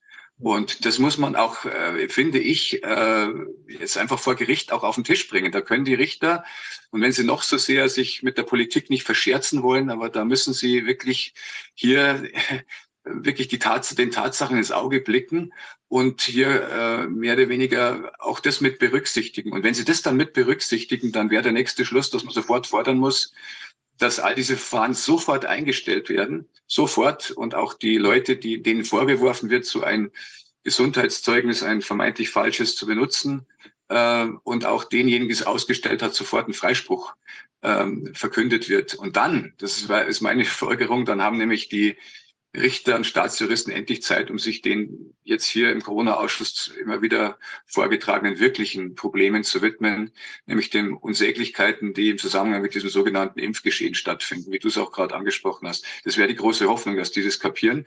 Und ich glaube, dass, dass die letztendlich die Beschäftigung der Zukunft für Juristen im Staatsdienst sein wird, all diese Dinge aufzuarbeiten. Das wissen wir alle hier. Die wollen es vielleicht noch nicht ganz wahrhaben. Hat es denn bei dir eine, eine, eine Beweisauf sowas wie eine Beweisaufnahme gegeben, wo inhaltliche Dinge, wie die du eben genannt hattest, solche Gutachten und solche wissenschaftlichen Erkenntnisse gegeneinander gestellt wurden? Hat es so, hat es sowas gegeben oder ist das umgangen worden? Tatsächlich, Wolfgang, haben wir in der zweiten Instanz im Berufungsverfahren dann Beweisanträge gestellt, wo wir sagten, wir haben genügend Gutachter, Sachverständige, die wir gerne laden lassen würden, eben zum Beispiel Werner Bergholz, der auch aus, Mitglied dieses äh, Sachverständigenausschusses des Bundestages war zur Bewertung der Maßnahmen, Evaluation der Maßnahmen. Wir hätten gerne den Kollegen Sönnigsen eingeladen, der ja erfahrener Allgemeinmediziner, Familienmediziner ist, dass er sieht, wie geht man denn um beim Ausstellen solcher Teste. Und Werner Bergholz hätte als Physiker bestimmt erklären können, äh, eben, dass die auch allein die physikalische Wirkung der Masken beileibe nicht ausreicht, um äh, zuverlässig vor Atemwegsviren zu schützen. Und das hätte ich gerne mal ausgetragen. Es wurde aber als nicht notwendig unter den Teppich gekehrt. Aber das sind genau die Dinge, wo wir jetzt in der Revision drauf einhaken können, sagen können, ja, wir bestehen aber drauf. Und ich äh, denke, es wird so sein, dass wir dann Gutachten eben in der Revision äh, vor dem Bayerischen Obersten Landesgericht eben vorbringen werden, die hoffentlich äh, Beachtung finden und, und auch äh, dann dementsprechend äh, gewertet werden. Das ist meine große Hoffnung die Arbeit, die du ja eben nanntest, oder das, was Frau Kapstein ja schon lange vorher, bevor es losging mit Corona, hat sie ja zu Sinn und Unsinn dieser, dieser Masken im Rahmen der Infektionsprophylaxe, hat sie ja schon sehr viel veröffentlicht und hat ja auch ein Gutachten gemacht für den Prozess in Weimar. Der, da, liegt ja, da liegt ja auch schon was vor. Also man kann da, glaube ich, auf einen ganzen Fundus zurückgreifen. Es ist nur wichtig, dass man auch die richtigen Wissenschaftler findet, die sich trauen, dann bei Gericht was zu sagen. Also die, die, die Beweislage ist so eindeutig. Du hast auch mitgekriegt, Wolfgang, wir haben ja über MWGFD auch eine Studie mit äh, gemacht, mitfinanziert auch äh, oder unterstützt, wo an 45 Kindern Messungen gemacht wurden in Baden-Württemberg. Da war ich selber als Arzt mit dabei. Das haben wir im April letzten Jahres gemacht. Da wurden 45 Kinder zwischen 6 und 17 Jahren gemessen beim Tragen von OP-Masken und FFP2-Masken. Und wir haben festgestellt, dass binnen weniger Minuten, ein, zwei, drei Minuten, die Kohlendioxidkonzentration in der Einatemluft beim Maskentragen um durchschnittlich mehr als das Sechsfache des Wertes ansteigt, den das Umweltbundesamt für gesundheitsbedenklich eingeschätzt hat. Das war 0,2 Volumenprozent, das, dieser Grenzwert. Und die Kinder hatten nach kürzester Zeit in der Einatemluft 1,3, 1,4 Volumenprozent. Und man muss sich vorstellen, die Kinder tragen das stundenlang oder haben das stundenlang getragen im Unterricht. Und ein Kind, ein kleines Mädchen, das natürlich durch schnelles Atmen dieses Maskentragen kompensieren wollte, schnelle, kurze Atemzüge, die in kürzester Zeit hat die einen Wert gehabt von 2,5 Volumenprozent, also das mehr als das Zwölffache Vielfache des Grenzwertes. Und das muss man sich mal wirklich vor Augen führen. Es ist anzunehmen, dass wir Kinder massivst geschädigt haben, möglicherweise auch bleiben, sehr sicher auch bleibende Schäden. Und das muss erstmal aufgearbeitet werden. Auf, und und wir, wir wissen jetzt, Herr Treindl, das war der Messingenieur, der unserer Studie mit dabei war, hat auch ein wunderbares Gutachten erstellt, ähm, wo er alles nochmal zusammenfasst. Wir haben das alles auf der MWGFD-Webseite zum Ansehen draufgeladen. Ich kann nur jedem empfehlen, diese Sachen sich anzuschauen und auch vor Gericht vorzutragen. Und ich möchte einfach mit dem, ich hoffe jetzt, dass wir in der Revision auch eine Lanze für all die anderen Kolleginnen und Kollegen. Da ist ja Carola mit dabei, Rolf Krohn, ähm, Thomas Külken und viele, viele andere, die einfach nach bestem Wissen und Gewissen ge gearbeitet haben und jetzt vor Gericht stehen, große Summen ausgeben müssen. Und ich hoffe, dass wir dann eine Lanze brechen können für die. Und wenn wir ein gutes Urteil in dem äh, jetzt Revisionsverfahren bekommen, würde ich hoffen, dass das dann bei anderen Gerichten äh, vom Tisch ist. Ich glaube, da werden auch einige Richter froh sein, dass sie dann wieder anders urteilen dürfen. es, ist zu hoffen, ja. Das Verrückte ist das ja in vielen anderen Sachen, also jetzt bei irgendwelchen Demonstrationen, wo angeblich irgendwelche Übergriffe stattgefunden haben oder so, da ist ganz vieles ja einfach so eingestellt worden, so unter der Hand, ja. Aber ich selbst, habe ich selbst auch ein paar Fälle gehabt, wo das dann einfach so verschwunden ist, der, der Vorwurf, ja. Und es ist schon erstaunlich, dass hier weiter noch so drauf rumgehackt wird, ja. Ich weiß nicht, man hat offenbar da wirklich große Angst, eine Art von Dammbruch ähm, ähm, Urteil zu sprechen, sodass dann eben auch wahrscheinlich sich auch Schadensersatzansprüche und so weiter draufsatteln könnten, ja, wenn man da gezwungen worden ist und vielleicht irgendwelche Schäden erlitten hat, ja. Also das ist natürlich schon relativ ähm, heiß, die ganze Angelegenheit. Wie war denn dein Eindruck von, den, von diesen Richtern? Waren die so sehr, ähm, also sie waren Richter, Staatsanwalt und so weiter, war voll auf Linie quasi und war voll überzeugt von dem, was er vorgeschlagen hat, vorgetragen hat? Der Staatsanwalt war natürlich voll auf Linien Hardliner und ich habe mich immer gewundert, mit welcher Unverfrorenheit er diese Dinge so vorgetragen hätte, als wenn es Allgemeinplätze ganz normal wären. Ich habe ihn einmal auch so ein bisschen zur Rede gestellt. Ich habe mich nicht ganz so zurückgehalten. Ich bin nicht angreiferisch geworden, aber ich habe trotzdem auch meiner Meinung auch ähm, ja, freien Lauf gelassen. Und äh, in der zweiten Instanz, in dem Berufungsverfahren, war unter anderem eine Mutter eingeladen, die war alleinerziehend und hat einen siebenjährigen Sohn gehabt, der von mir so einen Attest bekommen hat. Und die hatte massivste Beschwerden. Und die Mutter hat sogar noch dann von einem anderen Arzt auch einen Attest geholt, weil sie schon gedacht hat, als dann die Atteste von mir leider immer mehr ja dann angezweifelt wurden von den Schulen, weil natürlich durch diese ganzen Medienberichterstattungen mein Name in Verruf gekommen ist. Da hat sie sich ein zweites Attest geholt. Jedenfalls wurde die von der Polizei dann äh, mal an irgendeinem Samstagmorgen zwei Polizisten voller Bewaffnung aufgesucht und konfrontiert damit, dass sie eine Straftat begangen hätte und unrichtiges Gesundheitszeugnis hat man gesagt nützt und das wird mit hoher Geldstrafe bis hin zu einem Jahr Gefängnis, Paragraph 279 Strafgesetzbuch, ähm, kann das ähm, praktisch gewertet werden. Und dann war die natürlich total aus dem Häuschen. Und dann, das haben die bei allen diesen Zeugen gemacht, das haben wir auch bei unserem Staatsanwalt dann eben Grunde genommen auch ein bisschen vorgeworfen, dass er immer die Polizisten hat ausrichten lassen. Also wenn ihr jetzt aussagt, äh, und das haben die meisten so verstanden gegen Weikel, äh, Ob es wortwörtlich so gesagt wurde, kann ich nicht beweisen. Manche haben auch gesagt, im Sinne der Anklage sozusagen, dann wird das Strafverfahren gegen euch eingestellt. Und da haben sich ein paar wirklich über den Tisch ziehen lassen und haben dann selber unter Tränen zugegeben, ja, wir wollten es eigentlich jetzt gar nicht und haben das so ein bisschen dargestellt, wenn es gar nicht so dringend erforderlich gewesen wäre. Aber jedenfalls diese eine Frau, von der ich gerade sprechen wollte, die ist standhaft geblieben und gesagt, nee, ich sage nichts aus, was mein Kind jetzt, ich bin da hart. Und genau die, gegen die wurde ein Verfahren eröffnet und die hat sage und schreibe 1600 Euro zahlen müssen in Strafe. Eine alleineziehende Mutter mit einem siebenjährigen Kind. Und ich habe mir dann erlaubt, dass die dann draußen war, zu sagen, lieber Herr Oberstaatsanwalt und lieber Herr Richter, Sie haben das Urteil nicht gesprochen, Herr Richter, und Sie, Herr Oberstaatsanwalt, Sie sind aber immerhin der Ankläger. Und kommt Ihnen da nicht manchmal ein bisschen schlechtes Gewissen, wenn Sie sowas hören?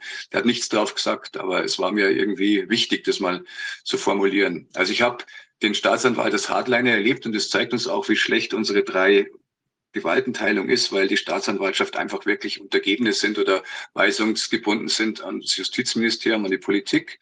Die Richter hätte ich mir auch ein bisschen freier vorgestellt. Und äh, was mir beim zweiten Richter, der versucht hat, einigermaßen fair vorzugehen, aber wirklich übel aufgestoßen ist, ist der Vorwurf, den er mir gesagt hat, äh, bei den 24 Fällen, wo ich die Kinder nicht gesehen habe, hat er mir als 30 Jahre tätigen Arzt dann so unterstellt, so von oben herab, es hätte doch sein können, dass sie schwere Krankheiten damit übersehen.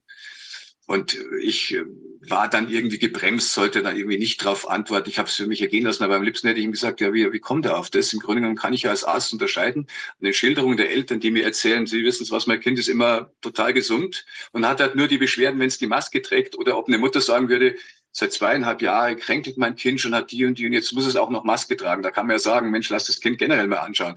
Aber das haben wir natürlich gewertet und das, dieser Vorwurf, ich hätte da was Schweres übersehen können, das war so der, der kleine Fingerzeig. Und das finde ich einfach ein bisschen unangebracht von jemandem, der fachfremd ist. Und wir wissen, dass äh, die Berufsordnung eindeutig regelt für uns Ärzte, dass wir keinen nicht, also dass wir keinen einzigen Nichtmediziner weisungsgebunden sind. Also wir sind vollkommen frei in unserer Entscheidung, abhängig von unserem beruflichen Ethos, unserem Gewissen und vielleicht der Berufsordnung, aber nicht von einem Juristen, von einem Politiker haben wir uns nichts zu sagen, wenn wir der Meinung sind, dass aus medizinischen Gründen irgendetwas notwendig ist zu tun.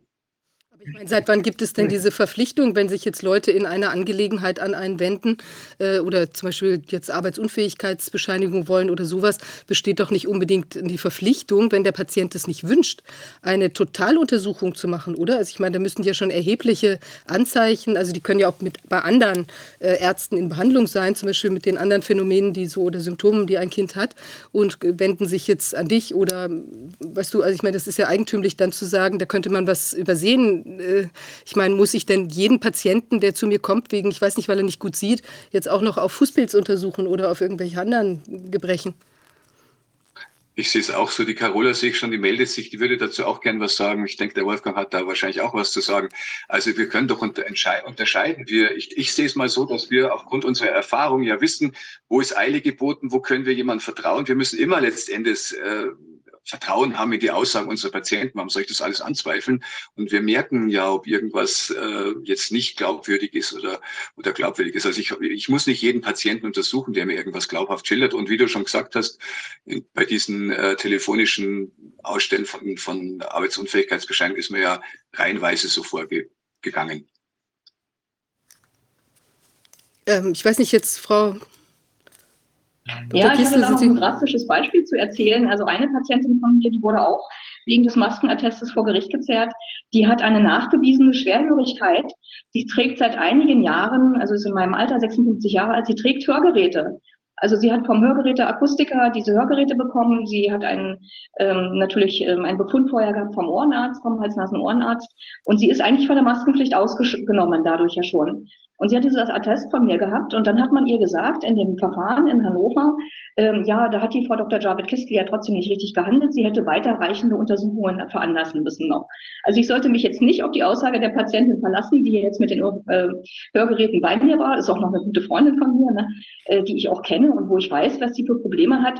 Ich hätte trotzdem nicht richtig gehandelt und es wäre trotzdem ein unrichtiges Gesundheitszeugnis und sie ist verurteilt worden. Ich glaube, sie sollte über dreieinhalbtausend Euro bezahlen. Sie geht jetzt auch in, in, in, die Berufung, aber das muss man sich mal überlegen. Und ich habe viele, viele, viele andere Patienten, die auch vor Gericht gezerrt waren, die auch wirklich eindeutige Vorerkrankungen haben, wo ich auch nicht nochmal extra natürlich äh, zusätzliche äh, Untersuchungen veranlasst habe, wenn ich die Arztbriefe vorliegen habe, dass die Leute eine schwere COPD haben, ein schweres Asthma oder äh, eine schwere posttraumatische Belastungsstörung und äh, was weiß ich, einen Missbrauch in der Kindheit erlebt haben oder so. Da muss ich doch jetzt nicht noch zusätzlich irgendwelche weiterreichenden Untersuchungen veranlassen.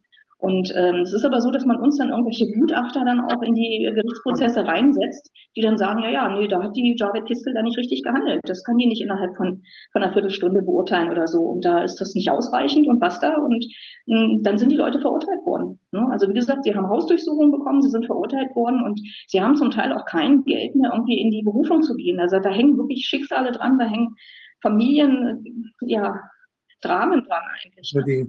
Und äh, ich finde, das ist unfassbar, was da abläuft. Ne? Das, ist, das ist Gesinnungsjustiz, das sind politische Urteile, nichts anderes. Es gibt die andere Sache, die Absicherungsmedizin, wo man sehr, sehr viele Untersuchungen macht und die natürlich auch alle abrechnen kann, äh, weil man ja ganz sicher gehen will. Da muss man, da müssen Sie aber leider noch Ihr Hemd ausziehen und Ihre Unterhose auch. Und das müssen wir nochmal nachgucken. Wir müssen hier noch spiegeln und da noch röntgen und so. Ich, das könnte ja sein. Diese Absicherungsmedizin, die ist ja unheimlich in der Kritik. Und das richtige Maß zu finden, welche Untersuchungen für eine bestimmte ärztliche Hand, welche, welche Untersuchungen indiziert sind, damit man mit großer Wahrscheinlichkeit das Richtige dann dem Patienten rät. Das muss doch der Arzt aufgrund des Wissens über den Patienten, auch des ganzheitlichen Wissens, seiner Familiengeschichte, seiner bisherigen Krankengeschichte, seiner Arbeitssituation, und was er so, wenn man weiß, das ist jemand, der sportlich jeden Tag so und so viel äh, hundert äh, oder Kilometer läuft, dann muss man nicht jedes Mal ein EKG machen. Oder wenn man weiß, das ist ein Musiker, der spielt irgendwie Geige oder so, muss man nicht das Gehör noch untersuchen. Und lauter, das gibt so Sachen, die, man macht sich ein ganzheitliches Bild. Zum Glück kann man nur sagen, zum Glück für die Patienten. Herr Richter, wenn Sie Patient wären und ich würde das jedes Mal bei Ihnen alles machen, Sie würden ganz schön ärgerlich werden. Also von daher, das ist wirklich Quatsch, was da inhaltlich, sachlich Quatsch, was da gemacht wird. Und ich glaube, da, ja, das wird auch so mancher Staatsanwalt und Richter verstehen. Ich habe ja, als Amtsarzt muss ich ja Staatsanwälte und Richter immer untersuchen. Wenn die dann pensioniert werden wollten oder wenn sie zur Kur wollten. Und da habe ich sie dann von der anderen Seite mal so erleben dürfen, als Patienten. Und das sind ganz normale Menschen. Das war ein gutes Plädoyer, Wolfgang. Ich finde es auch, auch gut so. Und ich glaube, in der Medizin gelten, also für mich zwei wichtige Sprüche sind so viel wie nötig, so wenig wie möglich. Muss ich immer, und muss ich immer alles machen und weniger ist mehr. Man muss ja sagen, durch unsere Maskenatteste ist ja wirklich kein Schaden entstanden. Das habe ich auch gesagt. Müsste man nicht fordern, wenn irgendeine Straftat ähm, vorgeworfen wird, dass da irgendjemand zu Schaden gekommen ist.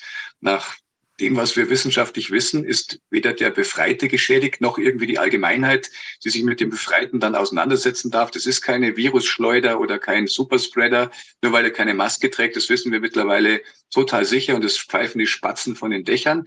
Also es ist niemand zu Schaden gekommen. Wir haben sogar, denke ich, in aller, allermeisten Fällen eben so handeln müssen, um Schaden zu verhindern. Wir wissen, wie viele Menschen größeren Schaden beim Maskentragen genommen haben. Da gibt es genügend, die kollabiert sind und alle möglichen Dinge über sich äh, erdulden oder erdulden mussten. Und ich denke mir, wenn man jetzt dazu in Vergleich setzt, die Schäden, die alleine volkswirtschaftlich auftreten, dadurch, dass es jetzt Menschen ermöglicht ist, sich schnell mal telefonisch krank schreiben zu lassen. Ich unterstelle hier nicht jedem, der eine telefonische Krankmeldung in Anspruch nimmt, dass er ein Simulant ist, aber es ist natürlich relativ einfach, zum Hörer zu greifen und zu sagen, ich habe Kopfweh und sich mal eine, für eine Woche eine Arbeitsunfähigkeitsbescheinigung zu kassieren da entsteht tatsächlich volkswirtschaftlicher Schaden. Und, äh, das macht man heute nicht mehr. Heute holt man sich einen positiven Test und dann nimmt man sich einen Covid. Stimmt auch. Ja, Tests sind ja falsch positiv ganz oft und dann hat man Urlaub erstmal. Dann, ne, das ganz, man fühlt sich super gut, der Test ist positiv ja. und man kann zu Hause bleiben. Das ist heute viel einfacher. Was ist das für ein Wahnsinn, was da gerade läuft? Wahnsinn. ja. ja. Ich habe mal noch eine Frage, beziehungsweise hier kommt aus dem Publikum die Frage, äh, das Thema Geld, ja. Es ist ja so, dass diese, ich weiß nicht, wie das bei dir war, aber die Maskenatteste, das wurde ja manchmal auch gesagt, die Leute machen das wegen des Geldes, dass da so viele Maskenatteste ausgestellt wurden. Es ist also quasi eine Money-Making-Machine. Ähm, und äh, weiß ich nicht, wie war das bei dir oder wie ist das? Wie siehst du das? Äh, danke, danke für diesen Hinweis. Bei mir war es tatsächlich so, dass ich mir gedacht habe, weil ich wirklich so den Aufruf an die Kollegenschaft gemacht habe, aus dem Grund natürlich wahrscheinlich auch viele kamen. Ich habe mir vorgenommen, dass ich diesen Menschen, die in der Zeit, zumindest in der Anfangszeit kamen, zwischen äh, Juni bis, bis Dezember, habe ich nichts fürs Maskentest verlangt. Ich will aber niemand, auch einen Kollegen, der sagt, ich muss dafür eine gewisse Gebühr verlangen, will ich auch nichts unterstellen. Ich habe es nicht gemacht, weil ich nicht aus der Not der Patienten äh, was verdienen wollte. Ich habe, äh, es kann sein, wenn irgendein Privater noch was anderes gebraucht hat, dass ich eine Privatrechnung rausgelassen habe, aber normalerweise habe ich nichts für das Attest und ich bin ja normal, wenn ich als Gynäkologe niedergelassen bin, darf ich ja zum Beispiel Kinder oder Männer gar nicht abrechnen. Also haben auch Männer, die bei mir eine Viertelstunde gesessen sind, haben kein, keine Rechnung bekommen dafür und haben das Attest bekommen, weil ich einfach dachte, es ist notwendig, hier muss ich ärztlich handeln. Aber ich denke auch, äh, wenn jemand nach einer normalen Gebühr so ein Attest verrechnet, das ist auch legitim, finde ich vollkommen legitim. Ich möchte einfach eine Lanze brechen für alle Kollegen, die es gemacht haben. Und ich habe in meinem Aufruf an die Richter auch den Jens Bengen explizit mit eingeschlossen. Ihr kennt ihn alle, Dr. Jens Bengen, der Urologe, der ganz zu Beginn, weil er sich eben auch mit dieser wissenschaftlichen Faktenlage auseinandergesetzt hat, ein Attest äh, im Internet zur Verfügung gestellt hat, dass sich die Nützer selber ausdrucken konnten wo er denen einfach bescheinigt hat, dass es eben medizinische Gründe gibt, weswegen vom Tragen von Masken in der Öffentlichkeit ähm, äh, abzuraten ist. Und äh, infolge der Strafverfolgung hat sich dieser Kollege leider dann nur den Suizid als Ausweg gewusst. Und das ist sehr, sehr traurig. Aber ich denke, auch dieser Mann hat vollkommen aus meiner Sicht ärztlich gehandelt. Und ich finde, dass längst die Zeit ist, dass all die Kolleginnen und Kollegen, die es gemacht haben, eine Rehabilitation erfahren, auch von juristischer Seite aus und von politischer natürlich. Ich meine, wie, was verdient man denn mit einem Attest, wenn man das normalerweise normal abrechnen würde? Also es kommt darauf an, was man da untersuchen, aber lass es mal, was weiß ich, 20, äh, 30 Euro sein. Wenn es nur schnell mal eine Bescheinigung ist, kann es auch nur 15 Euro sein. Normalerweise, das wären so die, die Gebühren, denke ich mal. Ähm, es kommt ein bisschen vom Zeitaufwand abhängig, wie, wie lang jemand äh, mit einem sich unterhalten muss. Und, und äh, also ich habe auch jetzt, wenn ich neuere teste, wenn ich längere Sachen ausschreibe, dann verlange ich oft so um die 30 Euro dafür. Mhm. Aber ich meine, wenn man jetzt auf der anderen Seite sieht, da gab es doch auch irgendwelche Ärzte, die da, gab es da nicht einen Kinderarzt oder so, der da 20.000 Spritzen gesetzt hat. Äh, also für was ganz, ganz Heikles letztlich ist auch ein bisschen eine Diskrepanz, nicht? Also ich meine, jetzt die Maskenatteste sollen ja schützen. Man weiß, man weiß, die Leute haben Probleme oder kriegen dadurch Probleme oder was vorhin angesprochen wurde, vielleicht eine äh, traumatische Belastungsstörung, weil jemand eben ganz, also ich weiß nicht, gequält wurde oder sonst was bei ihm passiert ist oder das eben Beklemmungsgefühle macht, die dann äh, also auch sehr belastend sind. Also da wendet man ja Schaden ab vom, vom Patienten und bei dem, Absolut. bei der Spritzerei weiß man ja nicht, was man letztlich zufügt, weil das ja überhaupt nicht ausreichend untersucht ist. Also das ist, dann müsste man ja eigentlich die gleichen Kriterien da ansetzen. Das sind zwei Sachen. Wenn du jemand sagst, setzen Sie die Maske nicht auf, das empfehle ich Ihnen als Arzt, dann berätst du ihn. Und wenn du einen Attest für hast, dann ist das eine extra, ist das eine extra Leistung. Also es wird ja getrennt, sowas. Vielleicht darf ich auch noch mal kurz was dazu sagen. Also es wurde uns ja vorgeworfen, dass es Gefälligkeitsatteste wären. Und um dem vorzubeugen, habe ich also wirklich zum Beispiel in meiner Praxis alles genau und gut dokumentiert und habe auch wirklich die Patienten explizit, äh, explizit beraten und untersucht und dann das Attest ausgestellt und habe das dann auch nach, äh, laut Gebührenordnung für Ärzte abgerechnet. Also entweder mit einer kleinen Beratung plus Untersuchung plus ähm, Attest, dann waren das so um die 25 Euro und ansonsten waren das so um die 35 Euro. Also durchaus überschaubare Sachen äh, einfach um diesem Vorwurf auch zu begegnen. Wir hätten die ja einfach so ohne Untersuchungen und so hätten wir den Leuten die Atteste ausgestellt. Also äh, deshalb habe ich es korrekt abgerechnet, außer eben bei Leuten, die ich wirklich äh, sehr, sehr, sehr, sehr gut kannte oder wo ich nie eine Rechnung gestellt habe, also gute Freunde oder Bekannte oder ähm, Leute aus dem Verwandtenkreis oder so, da macht man das ja nicht, man stellt dann keine Rechnung. Wenn ich weiß, dass ich, oder wenn ich das bei, bei 20 Patienten oder so erlebt habe, dass die, dass die hinterher Sauerstoffwerte hatten, die deutlich niedriger waren unter der Maske. Die also das kann man ja, man kann ja mit, mit diesen kleinen Dingern da, wo man den wo Sauerstoffpartialdruck misst, kann man ja schon ein bisschen was sehen. Und wenn man, da sieht, sich, da sieht man einen Abfall. Der, Sau, der Sauerstoffpartialdruck, der, der sinkt und das hat, wenn man das, das, das muss man ja nicht bei jedem machen, wenn man weiß, das passiert durch die Maske. Das ist eine Sache, die, die passiert eben jedes Mal. Wenn die Maske fest sitzt, dann passiert das. Dann gibt es die Rückatmung und dann gibt es alle diese Effekte. Das, das weiß man doch. Und wenn man Gips jemandem anlegt, dann weiß man auch, da muss man aufpassen, dass da nichts passiert, dass es da keine Ulcer gibt und dass es da keine Komplikationen gibt. Man weiß, wenn man was macht, dass es, dass es da Nebenwirkungen gibt. Und wenn man weiß, bei so einer Maske gibt es diese Nebenwirkungen, dann muss man das nicht bei jedem Mal messen, beweisen und, und dokumentieren, sondern das ist so. Und äh, ich denke nur an diese Untersuchung im, des, im Arbeitsschutz. Ich habe ja auch Arbeitsmedizin gemacht und da ist es ganz klar gewesen, wenn ich eine Feinstaubmaske trage, und das sind die FFP2-Masken, sind ja Masken, die einfach da, eigentlich dafür gemacht sind, dann darf man die 70 Minuten tragen und dann muss man Pausen, mindestens eine halbe Stunde Pause machen. Und wenn die Maske feucht ist, und das ist sie meistens, muss man jedes Mal eine neue Maske nehmen. Das ist Arbeitsschutz. Außerdem müssen die Leute eingewiesen werden zur Benutzung der Maske. Das ist Arbeitsschutz. Und das sind dieselben Masken. Genau. Und deshalb, das ist, dass man Kindern die Dinge ohne zu untersuchen einfach so aufsetzt, das ist einfach grob fahrlässig gewesen. Das ist Wahnsinn, Wolfgang. Und was mich auch total nervt äh, als Gynäkologe, ich habe mit Schwangeren zu tun und bis zum heutigen Tage ist hier so in Niederbayern in einigen Kliniken noch Pflicht, dass die Schwangeren beim Gebären die Kreisenden eine FFP2-Maske tragen. Und wenn wir wissen, das haben wir eben versucht, auch wir haben ja bei uns auf der MWGFD-Seite nachsehbar. Wir haben am 22.09. die lange Nacht der Masken. Wir haben ein Symposium gemacht, wo eben, Wolfgang, du hast auch was dazu beigetragen, äh, 23 äh, Experten sich mit allen Thematiken des Masken, allen wichtigen Aspekten beschäftigt haben.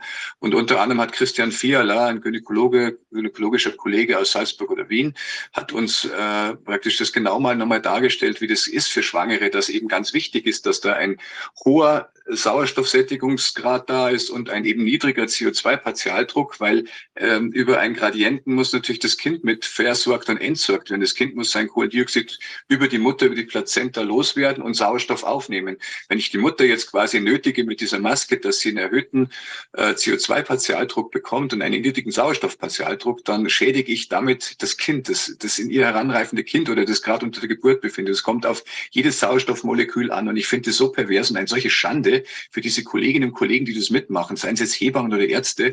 Das muss eigentlich jeder mit ein bisschen Hirn einfach äh, oder der ein Semester Medizin gehört hat, muss eigentlich wissen, dass er das nicht tun kann. Das ist einfach äh, müssen- Wahnsinn im Grunde. Müssen die Chefärzte von solchen geburtshilflichen Abteilungen, die sowas tolerieren und sowas ihren Assistenten und ihrem Personal sagen, die müssen namentlich im Internet genannt werden. Absolut, die absolut. Ärzte schädigen die Kinder, die erweisen, die, das ist völlig klar. Die muss man nennen. Die dürfen, die müssen öffentlich werden. Das kann man machen. In diesem Krankenhaus, in dieser geburtshilflichen Abteilung wird den, werden die Schwangeren diese Dinge aufgesetzt und werden die Neugeborenen möglicherweise geschädigt. Das nimmt man dort in Kauf. Und das muss, obwohl man weiß, das weiß auch jeder, der Krankenhaushygiene gemacht wird, der die Krankenhaushygiene gemacht wird, hat, dass eine Maske dabei überhaupt nicht indiziert ist. Das ist also etwas, was so absurd ist. Sonst müsste man bei jeder Grippe, bei, jeder, bei jedem Schnupfen müsste man, da hat doch kein Mensch jemals dran gedacht. Der hat man der Schwangeren ein Taschentuch ge gegeben, dass sie sich ausschneuzt. Und das war, das war alles. Es ist, es ist so absurd. Und ich finde, das muss man dokumentieren. Ein Chefarzt, der in seiner geburtshilflichen Abteilung so etwas toleriert, der muss namentlich irgendwo nachzulesen sein, auch für spätere Zeiten mal. Das ist ein toller Gedanke, Wolfgang. Wir werden ihn aufgreifen. Du hast vollkommen recht. Und äh, das, das ist, äh, man kann nur den Kopf schütteln, wie, wie, wie Mediziner, auch die anderen, die es dann mitmachen, die sich nicht beschweren, die müssten eigentlich remonstrieren, das für einen Beamten gilt. Und sagen, ich kann das nicht ähm, dem derjenigen abverlangen. Und wir wissen ja in der Geburtsmedizin, dass eigentlich die Natur so eingerichtet hat, dass eine Kreisende, die ein Kind kriegt, die, die ist so gut wie immer gesund. Und wenn die paar Tage vor errechneten Termin eine Grippe, einen grippalen Infekt bekommt, dann zögert sich das oft noch hinaus, dann kommt die erst, die bekommt die erst die Wehen, wenn es wenn es eben soweit ist, dass sie wieder fit ist. Das kann die Natur so einrichten, sodass davon auszugehen ist, dass von einer kreisenden Frau, einer, einer gebärenden Frau überhaupt keine Gefahr ausgeht. Und das müsste jede Hebamme wissen, das müsste jeder Geburtsmediziner wissen. Und es ist eine Schande, dass das heutzutage in Deutschland noch stattfindet. Und äh, man kann mal auffordern, dass alle, die das erleben, die das selber miterleben, im Bekanntenkreis hören, die sollen uns gerne mal an MBGFD diese Kliniken melden und sagen, hier ist es, vielleicht mit einer kleinen Bestätigung. Und dann können wir sowas tatsächlich mal irgendwo veröffentlichen. Ich glaube, das müsste man, das ist ein guter Gedanke, den wir gerne aufgreifen der Krankenhaushygiene auch, wenn da Personal jetzt mit geschwächten Patienten zu hat, die Schwangere ist nicht immungeschwächt. Nee, das ist ganz extrem selten. Aber normalerweise ist sie gesund, wie du das schon richtig sagtest. Und wenn da die Leute um sie rum sind, Hebamme und Doktor und wer alles, dass die dann eine Maske tragen, ist ja auch völlig absurd. Denn wenn die, wenn die, wenn die selber jetzt, sie werden nicht infiziert, aber wenn die selber jetzt einen Infekt haben, dann sind die arbeitsunfähig. Dann sollen sie zu Hause bleiben, das merken die doch. Und das, aber wenn da jetzt mit einer, mit einer Rotznase jemand äh, durchs Krankenhaus läuft und, und weiterarbeitet, dann gefährdet er möglicherweise geschwächte Patienten, dass er die auch ansteckt. Das ist klar. Die, die, die Leute sind arbeitsunfähig. Die müssen sofort arbeitsunfähig geschrieben werden, aber nicht eine Maske aufgesetzt kriegen. Und wenn sie keine Symptome haben, wenn sie arbeitsfähig sind, dann ist die Maske erst recht Blödsinn. Also es ist absurd, was da geschieht. Absurd. Einfach absurd. Und, und Wolfgang, wunderst du dich nicht auch, oder Carola wundert sich ja nicht auch, dass das unsere Kolleginnen und Kollegen in den Krankenhäusern das so bereitwillig mitmachen? Die müssten doch auch, wenn die Schaden sich letztendlich, sie schädigen sich auch ja. selber, auch wenn sie einen kräftigen Atemzug haben und das vielleicht eine gewisse Zeit kompensieren können. Aber ständig dieses Zeug da, äh, das ist vollkommen sinnlos. Ich meine, es langt, wenn im OP jemand eine normale OP-Maske trägt oder vielleicht auf irgendwelchen Intensivstationen kurzzeitig sich schützt bei bestimmten Verrichtungen aber normalerweise ist es nicht notwendig. Und ich frage mich, wie lange machen die Kolleginnen und Kollegen das mit? Ich erinnere mich da immer, ich möchte nur eine Analogie sagen, an das griechische Fährschiff, mit dem ich von meinem Urlaub nach Hause gefahren bin. Da kam so ungefähr alle halbe Stunde eine Durchsage, hier auf diesem Schiff ist Maskenpflicht. Und es hat sich schlichtweg keiner dran gehalten, vielleicht nur ein paar, zwei Prozent Deutsche, die immer ganz komisch angeschaut wurden. Wir haben einfach gesagt, wir machen es nicht mit. Und es musste toleriert werden. Ich, ich, ich frage mich, wann hört das Lemming-Verhalten endlich auf? Ja, du hast völlig recht. Und im Prinzip ist doch auch so, dass wir, wir haben ja hier eigentlich Behörden, die, die keine Ahnung von Medizin haben oder jedenfalls nicht per se, die grätschen hier ja rein in die Behandlungsfreiheit der Ärzte, indem sie das jetzt so vorgeben, dass die Masken da getragen werden. Wie, wie siehst du das? Du mich jetzt gemeint? Ja, also im Prinzip wird ja in die Ausübung der ärztlichen Kunst irgendwie hineingewirtschaftet aus jetzt eben hier möglicherweise politischen Gründen. Ja, klar. Also es, es, es sollte sich im Grunde kein Arzt gefallen lassen. Ich würde mich an die Berufsordnung, auf die Berufsordnung berufen und sagen, ich weiß selber, mit wie ich vernünftig mit dem Patienten umgehen kann. Und ich glaube auch, äh, dass in meiner Praxis äh, sämtliche Hygienemaßnahmen, die vernünftig sind, immer eingehalten wurden, dass Patienten ja nicht angesteckt wurden. Das haben wir seit ewigen Zeiten so gemacht und wissen damit umzugehen. Und wie du sagst, Wolfgang, die Überhygiene macht es nicht besser. Auf den Intensivstationen, wo am meisten gewischt und desinfiziert wird, sind die schlimmsten nosokomialen Keime da. Der Herr Daschen hat ein recht nettes Buch geschrieben aus meiner Studienzeit, weiß ich. Das war ja auch ein, glaube ich, aus Freiburg war der ein Krankenhaushygieniker, der auch äh, gesagt ja. hat, dass die Überhygiene einfach nichts bringt. Ja. Man braucht, Zeit, man braucht Zeit, um sich die Hände zu waschen und dafür braucht man genug Personal. Da muss genau. man die Krankenhäuser mal und die Chefs mal drauf ansprechen. Ich glaube, da hat so mancher ein schlechtes Gewissen, ja. Ja. Und kriegst du mit, dass Krankenkassen jetzt irgendwie ins Boot der Aufklärung kommen oder hat sich da nochmal für dich was erhellt, was die auch an Informationen haben oder so? Die könnten also, ganz viel können ganz viel liefern. Die, es gibt ja die wissenschaftlichen Institute der Krankenkassen, die ganz genau die abgerechneten äh, Ziffern, welche, welche Diagnostik gemacht wird. Und es gibt ja alle Daten über das, was abgerechnet wird bei den Ärzten und in den Krankenhäusern, die Diagnosen. Da könnte man sehr viel sehen aus diesen Daten der Krankenkassen. Äh, was dann, was sich geändert hat durch diese ganzen Maßnahmen und durch das, was mit den Menschen gemacht wurde. Das wäre eine spannende, das wäre eine ganz spannende Analyse, die noch aussteht. Da macht keiner was. Da wird nichts veröffentlicht. Weil es im Fall der BKK Provita dann schon sichtbar ist, wo es hinläuft. Wenn dann irgendeiner sagt, wir haben hier Ziffern, die würden was ein oder andere beweisen, dann wahrscheinlich alle Angst, das erste da ein Hämmerchen draufzukriegen. Es ist so schade. Ja. Ist ja nicht mal, dass diese die Bundesregierung, und ich habe das ja schon ein paar Mal gesagt, das ECWEC ist ja dafür da, sowas, den Sinn und Unsinn von sowas dann rauszufinden und Studien zu machen und machen zu lassen, auch sogar, die kriegen sogar Geld dafür. Und die würden das auch machen. Herr Windeler hat ja immer gesagt, er ist sauer, dass er nicht gefragt wurde. Das ist also, die sind, das ist ja an denen vorbei immer gelaufen alles. Man will gar nicht da nachfragen, ob das sinnvoll ist oder nicht. Es ist einfach diese Gehorsamsübung, die man den Menschen abverlangt. Man kann ja von Weitem sehen, ob jemand mitmacht oder nicht. Das kann man an der Maske wunderbar sehen. Und die Leute, die nicht mitmachen, die will man ja gerade erwischen, die will man dann, die will man rankriegen. Genau, der Gesslerhut unserer Tage sozusagen. Ja. Unglaublich. Hast du, ähm, Ronny, gibt es noch irgendwas, was du hinzufügen möchtest oder du bist zeitlich ein bisschen begrenzt? Ähm ja, ich würde ich würd mich freuen, Viviane, wenn ein paar Leute vielleicht das, was wir jetzt auf die Webseite gestellt haben, MWGFD, den Aufruf, auch wenn er vielleicht von dem einen oder anderen als blauäugig oder naiv angesehen werden will, wenn ich mich jetzt als Arzt, der hier bis dato zu einem Jahr auf Bewährung verurteilt wurde, da mal an die Richterschaft wende. Ich habe es versucht, auf einer emotionalen Ebene zu machen, ohne jetzt despektierlich zu sein. Ich habe da mit euch und ihr so geredet, aber es war mir einfach wichtig und ähm, denen zu sagen, bitte öffnet hier die Augen, lasst euch keine Scheuklappen mehr aufzwingen. Und ich wollte Sie eigentlich darauf hinweisen, dass das Wichtigste eben ist, dass Sie sich demnächst mit dem tatsächlich dramatischen Geschehnissen mit Zusammenhang mit diesen Covid-Impfungen auseinandersetzen, Impfstoffzulassung und so weiter. Wir sollten uns da ein Beispiel nehmen, auch in Deutschland, anderen Ländern an Philipp Kruse, der in der Schweiz jetzt dann mit einem ganz tollen äh, Papier, mit einer ganz tollen Argumentation die Swissmedic in Angriff nimmt, verklagt.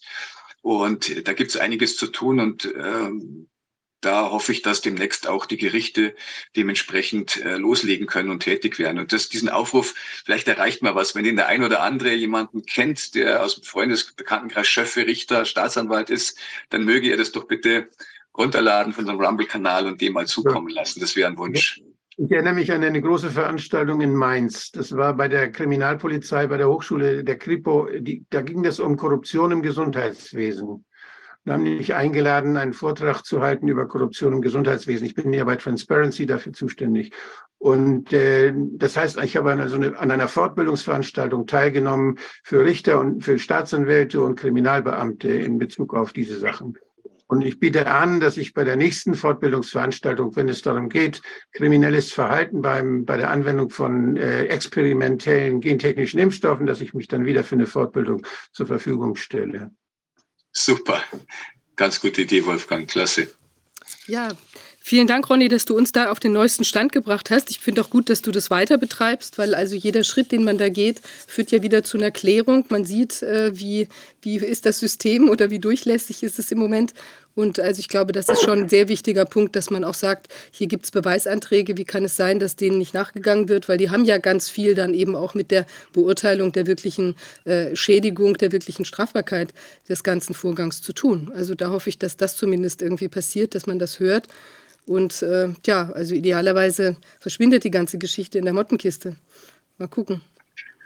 Ja, danke, liebe Viviane. Ich danke, dass ich es vorbringen durfte, auch hoffentlich im Namen aller anderen Kolleginnen und Kollegen, die wie ich solche Atteste ausgestellt haben. Ich hoffe, der Spuk ist bald vorbei. Ich darf mich dann zurücknehmen hier und ich wünsche euch weiter einen guten Verlauf von dem Ausschuss, weil ich heute noch einen anderen Termin habe. Aber liebe Grüße in die Runde. Ich sehe gerade Jörn Mislewitz auch noch. Schöne Grüße und alles Gute euch. Gell? Danke dir, Ronny. Vielen Dank für deine Arbeit, Ronny. Vielen Dank. Tschüss. tschüss. Danke. Ja, das war Ronny Weikel, Gynäkologe und äh, eben äh, an, angeklagter und jetzt auch Verurteilter in einem, äh, in einem Maskenausstellungsprozess. Ähm, mal gucken, was da weiter rauskommt. Ja, wir haben unseren, wir haben unseren nächsten Gast. Das ist Professor Dr. Johann äh, Mislewetz. Mislewetz und er ist Gerichtsmediziner und emeritierter Universitätsprofessor. Herr Professor Mislewetz, schön, dass Sie da sind. Grüße Gott. Hören Sie mich? Grüße Gott. Ja, wir hören Sie sehr gut. Nein.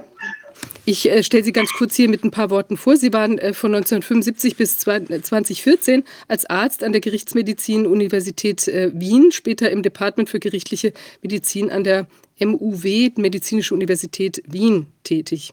Und Sie haben ein Buch geschrieben, was Tote erzählen, Erinnerungen aus der Gerichtsmedizin in Wien. Ja, ähm, vielleicht, ich weiß nicht, ob Sie was zu Ihrem Lebenslauf noch hinzufügen wollen oder sonst uns erzählen, was Sie so umtreibt in der Corona-Angelegenheit? Naja, ich habe 2019 gedacht, dass die Medizin und vor allem die Rechtsmedizin vorbei ist und äh, ich mich mehr meinen Hobbys, Schreiben und anderen Sport widmen kann. Und dann ist halt die ganze Geschichte passiert. Und äh, ja, und ich bin hineingerutscht. So ist es kurz gefasst, wie es sich gestaltet hat. Und haben Sie denn, Sie haben ja jetzt eine, eine Strafanzeige gemacht gegen die Landeshauptfrau von Niederösterreich, die Frau Johanna Mickel-Leitner. Ähm, ja, das ist richtig. Äh, das ist eigentlich meine dritte Anzeige.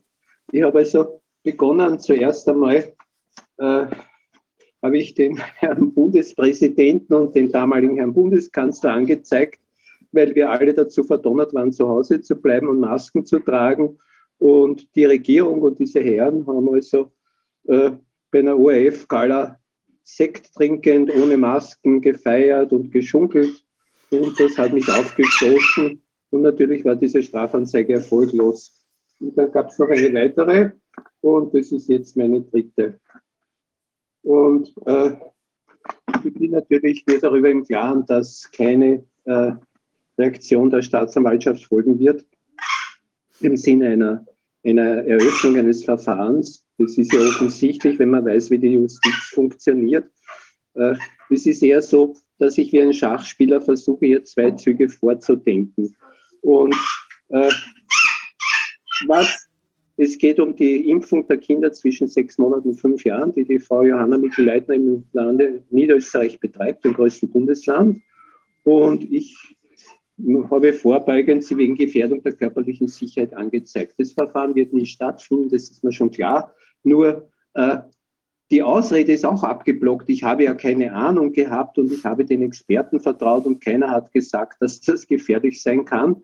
Und daher warte auf das erste schwer geschädigte tote Kind und dann folgt die nächste Anzeige und diesmal mit einem anderen Delikt, nämlich nicht Gefährdung, sondern mit einem äh, Delikt entweder Körperverletzung oder äh, fahrlässige Tötung.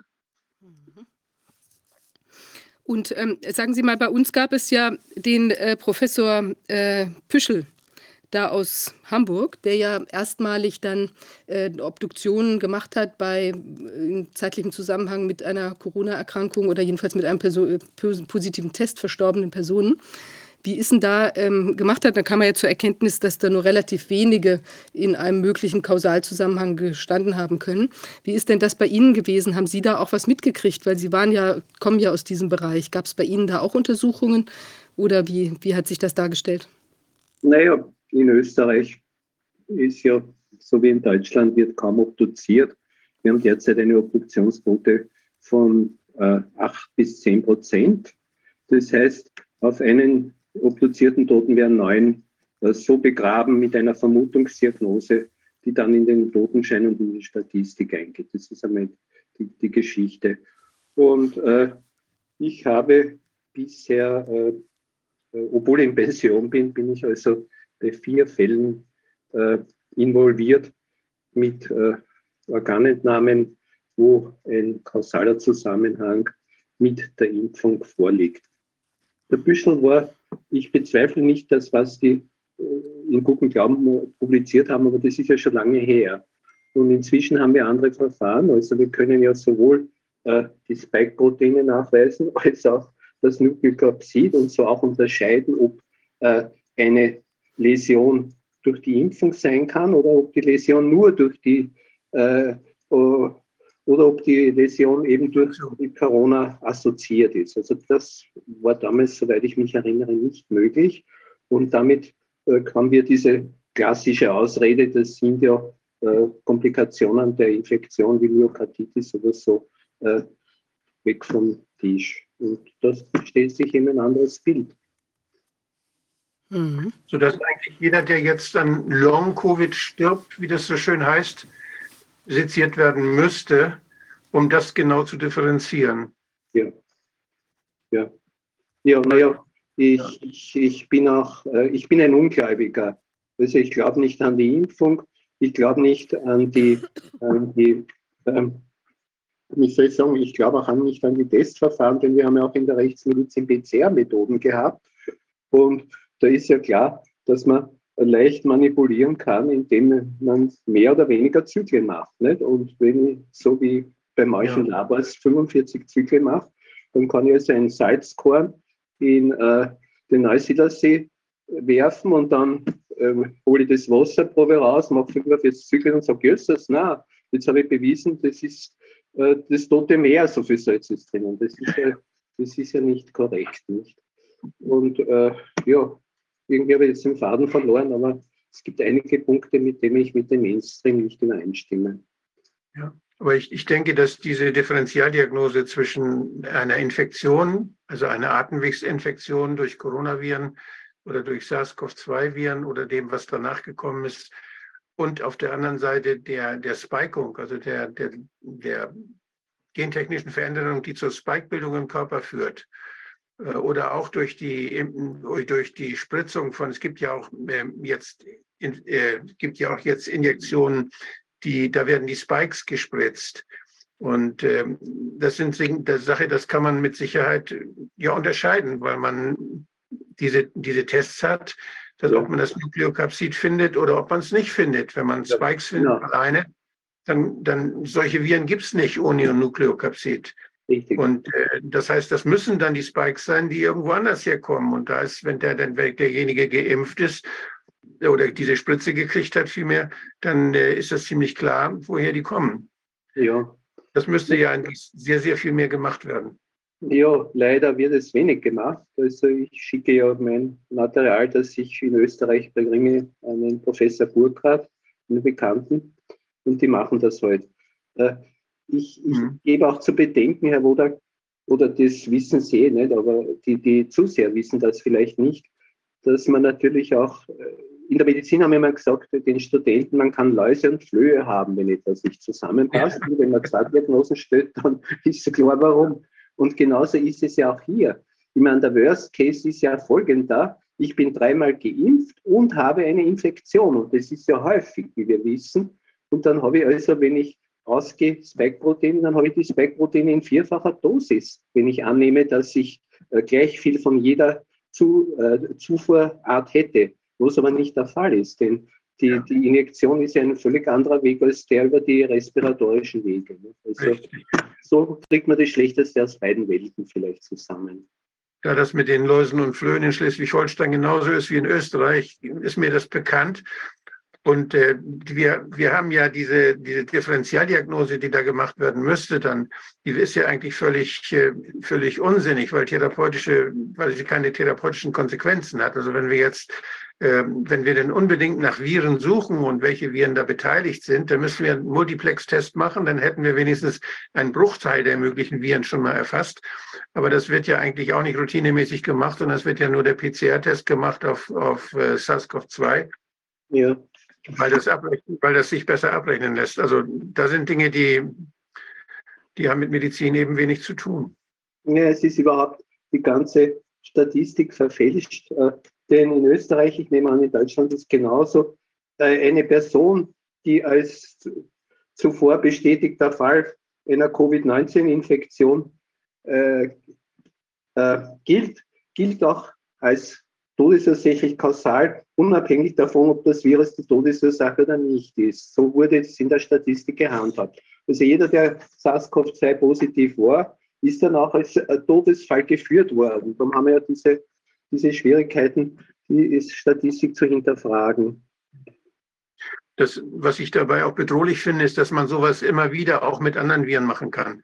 Wenn ich, ja. jetzt, wenn ich jetzt den RSV-Test habe, den PCR auf RSV, da kann ich das gleiche Theater nochmal wiederholen. Und dann mache ich das Theater nochmal wieder mit, mit, mit äh, äh, anderen respiratorischen Viren, Parainfluenza oder was mir dann gerade einfällt. Da kann ich jedes Mal wieder diese Panik machen. Allein, dass da ganz viele Tests plötzlich positiv sind, und womöglich auch noch falsch positiv, weil die Tests eben erstmal schlecht sind und zweitens, wenn die Inzidenz niedrig ist, dann gibt es sowieso die meisten falsch positiv. Also das sind Dinge, die, die kann ich immer wiederholen. Ja. Und das ist ein gutes Geschäftsmodell, wenn von, so wird es wahrscheinlich auch gesehen von den Investoren der Impfindustrie. Ja. ja, ich weiß nicht, was dahinter steckt. Man kann natürlich äh, spekulieren.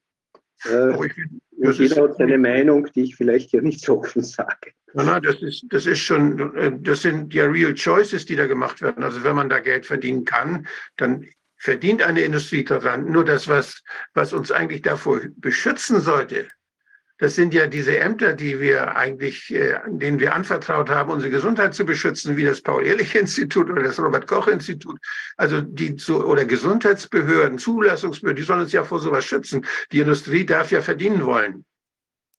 Ja, das war ja auch, wie soll ich sagen, meine große Enttäuschung und Aha-Erlebnis während dieser ganzen drei Jahre, dass eigentlich die, die Institutionen, denen ich mein Leben lang mein Vertrauen gestellt, äh, äh, gegeben habe, wie das Rechtssystem oder die Regierung, eigentlich äh, völlig, völlig eigene Interessen verfolgen und eher schädigend wirken. Also sie wirken schädigend, das schon beschönigen. Sie, sie sind nicht unsere Freunde, sondern sie verfolgen ihre eigenen Interessen und es ist ihnen egal, was dabei rauskommt. Sie versuchen das eher äh, zu unterdrücken durch rechtliche und andere Maßnahmen.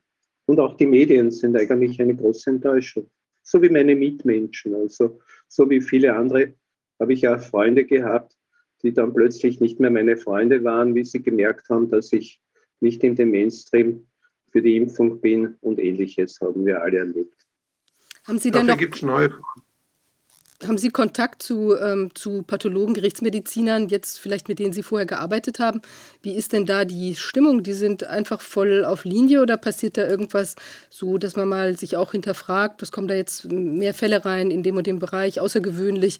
Gibt es da Fragen oder ist das? Ich habe, ich habe Kollegen angerufen, also ich stehe ja mit dem Institut, mit dem Department nicht auf guten Fuß, weil ich nach meinem Ausscheiden äh, meinen Chef und den Rektor verklagt habe wegen Mobbings. Ich habe übrigens verloren, natürlich. also habe ich Kollegen angerufen und habe gesagt, wie viel, da war noch nicht die Frage, wie viel Impfschäden habt ihr äh, obduziert, sondern die, die Frage war noch eineinhalb Jahren, wie viel Corona-Tote habt ihr obduziert? Also was sind deine Erfahrungen mit dieser Erkrankung?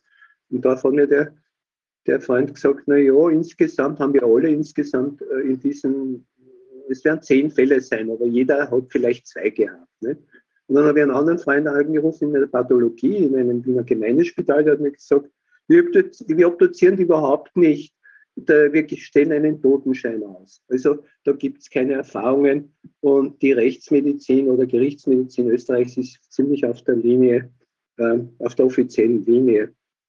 Wir wollen äh, allerdings äh, auch Kontakt zu Pathologen und anderen, die nicht auf dieser Linie sind und wir unterstützen uns gegenseitig. Gibt es eigentlich Kongresse für Pathologen auch, wo, so, so medizinische Fachkongresse für Pathologen? Das wäre ja mal spannend. So einen Kongress würde ich ja gerne mal besuchen und Fragen stellen. Das wäre doch toll. Ja, die sind ja, das kann man auf jeden Fall machen. Rauskommen wird nicht viel, aber es wäre ganz gut, einmal die Leute ein bisschen so. Äh, ja. ja, vielleicht sollte man das tun. Die soll man einfach bei ihrer wissenschaftlichen Ehre mal versuchen zu packen, finde ich. Ja. Also nach 40 Jahren im universitären Bereich äh, bin ich auch bei einer wissenschaftlichen Ehre nicht mehr so überzeugt, sondern ich weiß, wie Wissenschaftskriminalität funktioniert. Ja. Wie ist denn die Lage in Österreich im Moment? Gibt es da noch irgendwelche Maßnahmen und wie ist die Stimmung in der Bevölkerung? Äh, die Stimmung in der Bevölkerung ist derzeit, also 80 Prozent der Bevölkerung glauben, dass äh, das Corona-Thema ausgestanden ist und kein Thema mehr ist. Und sie werden äh, auf andere Themen gelenkt. Das sind der Krieg in der Ukraine, wo wir uns also alle, alle außer wenigen solidarisch erklären mit der EU und mit Russland, äh, mit, mit der Ukraine. Nicht? Ich bin auch hier auf dieser Linie nicht, äh, sondern für die Neutralität. Und äh, das andere Thema, auf das alle anspringen derzeit, ist die Teuerung und die galoppierende Inflation. Das haben wir also im letzten Monat schon 12 Prozent gehabt und die Menschen haben eigentlich äh, andere Sorgen derzeit als die Corona-Geschichte. Und äh, es wird auch in den Medien weniger thematisiert, so ist etwa die Lage. Also es, es wird vielleicht bewusst davon abgelenkt. Und trotzdem werden die Impfgeschichten weiter betrieben. Wir waren ja das einzige Land in der EU, wo man eine Impfpflicht einführen wollte und es auch tatsächlich schaffte, zumindest äh, im Parlament per Gesetz. Und der Erfolg damals war, dass dieses Gesetz aber nicht umgesetzt wurde. Es ist also gesetzlich beschlossen worden vom Nationalrat und der Widerstand war so groß, äh, dass, dass man davon abgesehen hat. Allerdings sind jetzt die Zahl der Demonstranten und der Aktiven ist deutlich zurückgegangen. Wie ist das mit der, mit der äh, öffentlichen Verkehrsmitteln in Wien? Ich habe gehört, wenn man durch Österreich fährt, braucht man da keine Maske mehr aufzusetzen. Nur wenn man die Stadtgrenze von Wien passiert, dann gibt es eine Durchsage, jetzt muss man eine Maske aufsetzen, weil hier in Wien die Viren besonders gefährlich sind. Ist das immer noch so? Ja, also die Viren sind weiter in Wien ganz schrecklich pathogen und äh, sie, die Viren wissen das, denn sie wissen das, dass sie an der Grenze von Niederösterreich anhalten müssen, wenn sie harmlos sind und dann nach Wien hinein dürfen, wenn sie pathogen sind. Deshalb gibt es also Maskenpflicht in äh, den öffentlichen äh, Verkehrsmitteln und in den Apotheken. Äh, das äh, Erfreuliche ist, äh, dass sich circa derzeit in, den, äh, in der U-Bahn, in der ich zweimal in der Woche fahre, 20 Prozent der Menschen nicht daran halten, je nach Tageszeit. Manchmal sind es auch nur 10 Prozent. Und dass das akzeptiert wird.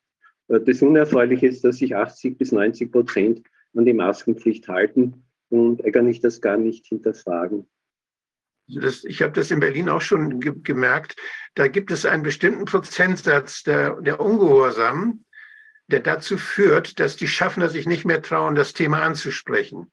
Also wenn da, wenn da 30, ich schätze mal so, wenn da 30 Prozent in der U-Bahn keine Maske tragen, dann guckt sich der Schaffner unsicher um und weiß nicht, wie er damit umgehen soll. Das schafft er ja auch gar nicht, diese 30 Prozent alle nacheinander dann zur Rechenschaft zu ziehen.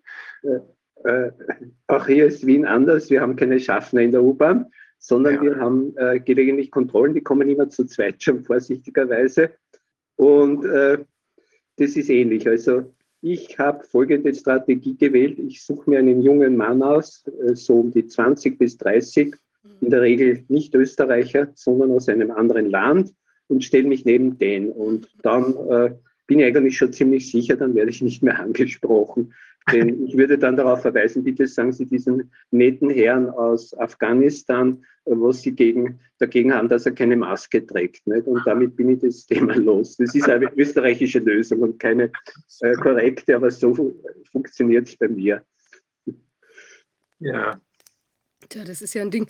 Ähm, ich habe hier eine Frage aus dem Publikum und zwar noch mal was ganz Handfestes. Ähm, als Angehöriger, wenn man jetzt äh, mitkriegt, dass da ein, ein ähm, ja, der, an, der Angehörige äh, verstirbt an, nach im zeitlichen Zusammenhang mit der Impfung, unter welchen Umständen hat man denn da ein, ein Recht oder einen Anspruch auf die Obduktion? Können Sie dazu was sagen? Ja, in Österreich ist das gesetzlich geregelt. Ähm, man hat also primär kann die Behörde verfügen, dass eine Obduktion durchgeführt wird. Da hat man kein Einspruchsrecht. Also wenn die Behörde eine äh, gerichtliche oder sanitätspolizeiliche oder in der Pathologie eine Obduktion durchführt, dann wird das gemacht.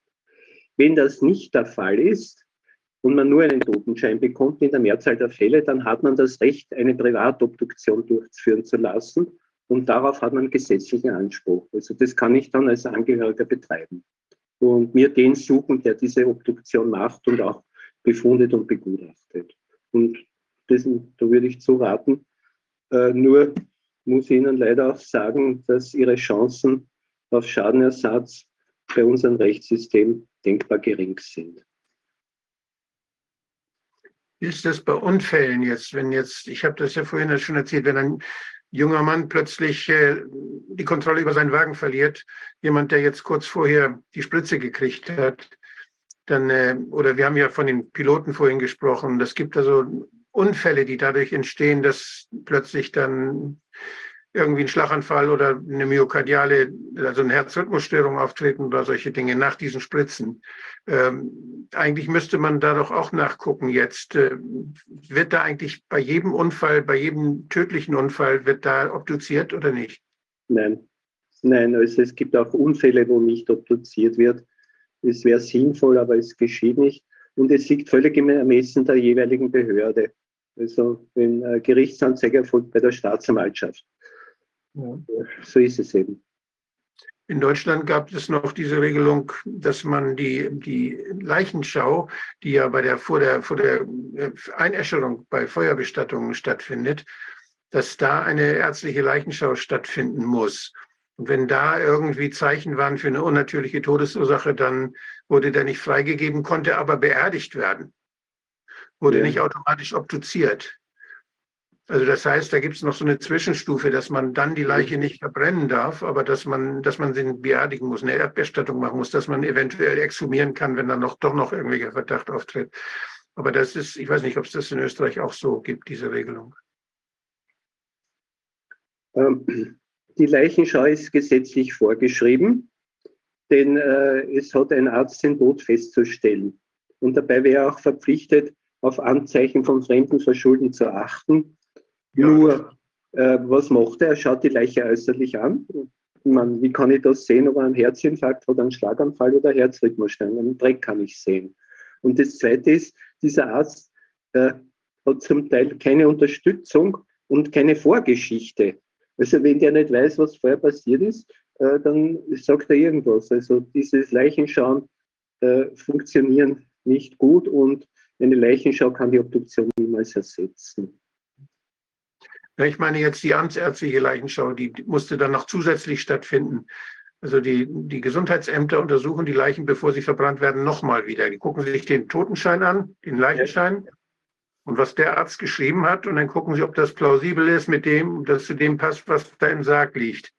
Mhm, mhm. Ich verstehe. Wenn es, wenn es da irgendwelche Würgemale gibt oder irgendwelche Dinge, die, die da nicht zupassen, dann äh, wird er sagen, nee, der darf nicht, äh, der muss, ob, melde das dem Staatsanwalt natürlich oder dass Staatsanwälte natürlich oder Gerichte das anordnen können, ist klar und eine Behörde auch, ja. ja. Das ist Deutschland auch so. Das ist nicht so, es gibt keine zweite Leichenschau beim, bei äh, Brandbestattung, sondern äh, die Leichenschau wird äh, am Toten schon vorher durchgeführt und die äh, Bestattung und äh, kommt nachher und dann läuft es, wenn keine gerichtliche Beschlagnahme erfolgt oder keine behördliche Obduktion.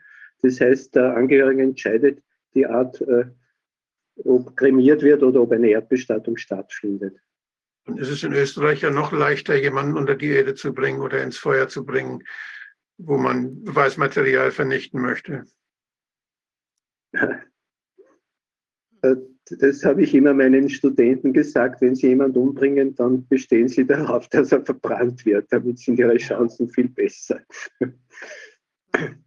Würden Sie denn sagen, dass Sie so beobachten Sie, dass die Impfzögerlichkeit in Österreich zunimmt? Äh, ja. Ich, äh, ich denke schon. Also ich allein in meinem Bekanntenkreis äh, gibt es etliche Geimpfte, die jetzt äh, zurückschrecken vom Booster vor der dritten oder der vierten Impfung. Also da, da beginnt ein Umdenken äh, einzusetzen. Also das habe ich in persönlichen Gesprächen gesehen und man weiß auch von den offiziellen Zahlen her, dass es jetzt kaum, kaum Impfungen gibt. Nicht? Die einzigen, die äh, äh, geimpft werden, immer wieder, die, ich sage das jetzt bewusst so, in die Nadel getrieben werden, sind äh, Menschen, die es eigentlich nicht sollten, äh, nämlich mit dem, mit dem Argument, sie sind ein, äh, sie sind ein äh, Risikopatient.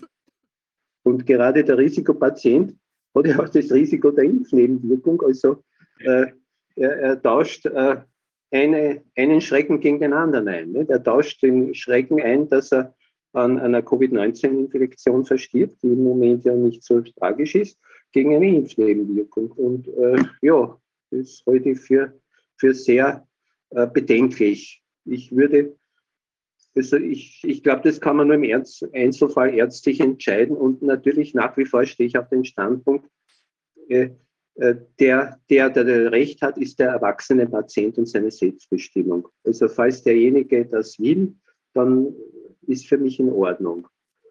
Und das ist ja auch, warum ich diese Aktion mit der Anzeige gemacht habe, weil genau diese Selbstbestimmung gibt es hier nicht. Also Kinder fallen für mich völlig, sind eine völlig andere Kategorie.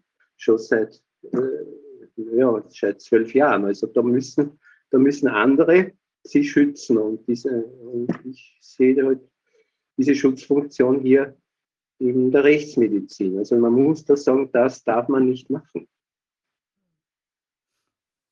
Wir haben hier noch mal eine Nachfrage zu dem Thema, wenn man ein, eine Obduktion veranlassen möchte. Wer kann denn das in die Wege leiten? Kann man sich da an den Bestatter wenden oder wer hat da die, äh, muss ich dann, wenn ich eine Privatobduktion in Auftrag geben will, dann muss ich mir einen, eben einen Pathologen suchen, der das dann macht und der dann Proben nimmt. Aber wie läuft das praktisch ab? Ja, also wie gesagt, äh, wenn ich eine, ich kann eine Obduktion, eine behördliche äh, zuerst einmal, ich kann eine behördliche Obduktion anregen, indem ich an die Staatsanwaltschaft eine Anzeige schicke und meine Verdachtsgründe äh, darlege. Das ist bedingt sinnvoll, in manchen Fällen sinnvoll, in anderen Fällen nicht. Und bei der Privatobduktion unter der Voraussetzung, dass keine behördliche Obduktion stattgefunden hat, da liegt es an mir, jemanden zu suchen, der das macht. Und es gibt niedergelassene äh, Ärzte, auch einen Kollegen von mir, die das, die das äh, gegen Auftrag machen und natürlich auch gegen Honorar. Man muss mit denen halt absprechen, was man sich genau vorstellt und was man äh, davon haben will. Ich hatte jetzt bei dir, ja, wahrscheinlich das Gleiche. Ich, wir hatten hier den, die Information, dass die so 1600 Euro kosten oder so. Was, was, ist, was kennen Sie für Preise? Hm. Naja, ich würde damit etwas mehr rechnen. Also Rechtsmedizin ist ein äh, Fach, wo man gut verdient kann ich aus Erfahrung sagen, ich würde mit, mit den Zusatzuntersuchungen, Histologie und so weiter mit etwa 3000 Euro rechnen. Mhm. Und wenn diese Untersuchung, die der Arne Bergholz macht, wenn die da auch noch gemacht wird, also wenn man jetzt äh, diese, die Spikes sucht oder die äh, nachweisen will, das, was kostet das noch zusätzlich? Also, das ist die gute Botschaft. Ich würde das vorher mit dem, mit dem Obduzenten absprechen und in einem Vertrag festhalten, dass auch äh, welche Gewebeorte zu entnehmen sind, wie viele Proben und dass sie dann weitergeschickt werden. Und die gute Nachricht ist, es kostet nichts. Also es kostet das Porto. Und, und, und dass man das hinbringt dorthin. Ne? Die, die machen das ohne Bezahlung. Das ist ja super. Das ist super, ja, super. Also da kann man Leuten, die jetzt, die das, das Pech hatten, dass jemand verstorben ist nach der Spritze in oder in zeitlichem Zusammenhang mit der Spritze oder wo der Verdacht besteht, dass eine Spritze da eine Rolle gespielt haben sollte und die jetzt auch wegen Schadensersatzforderungen und solchen Dingen das genau wissen wollen, kann man sagen, dann sind das maximal so um die 3000 Euro, die auf Sie zukommen.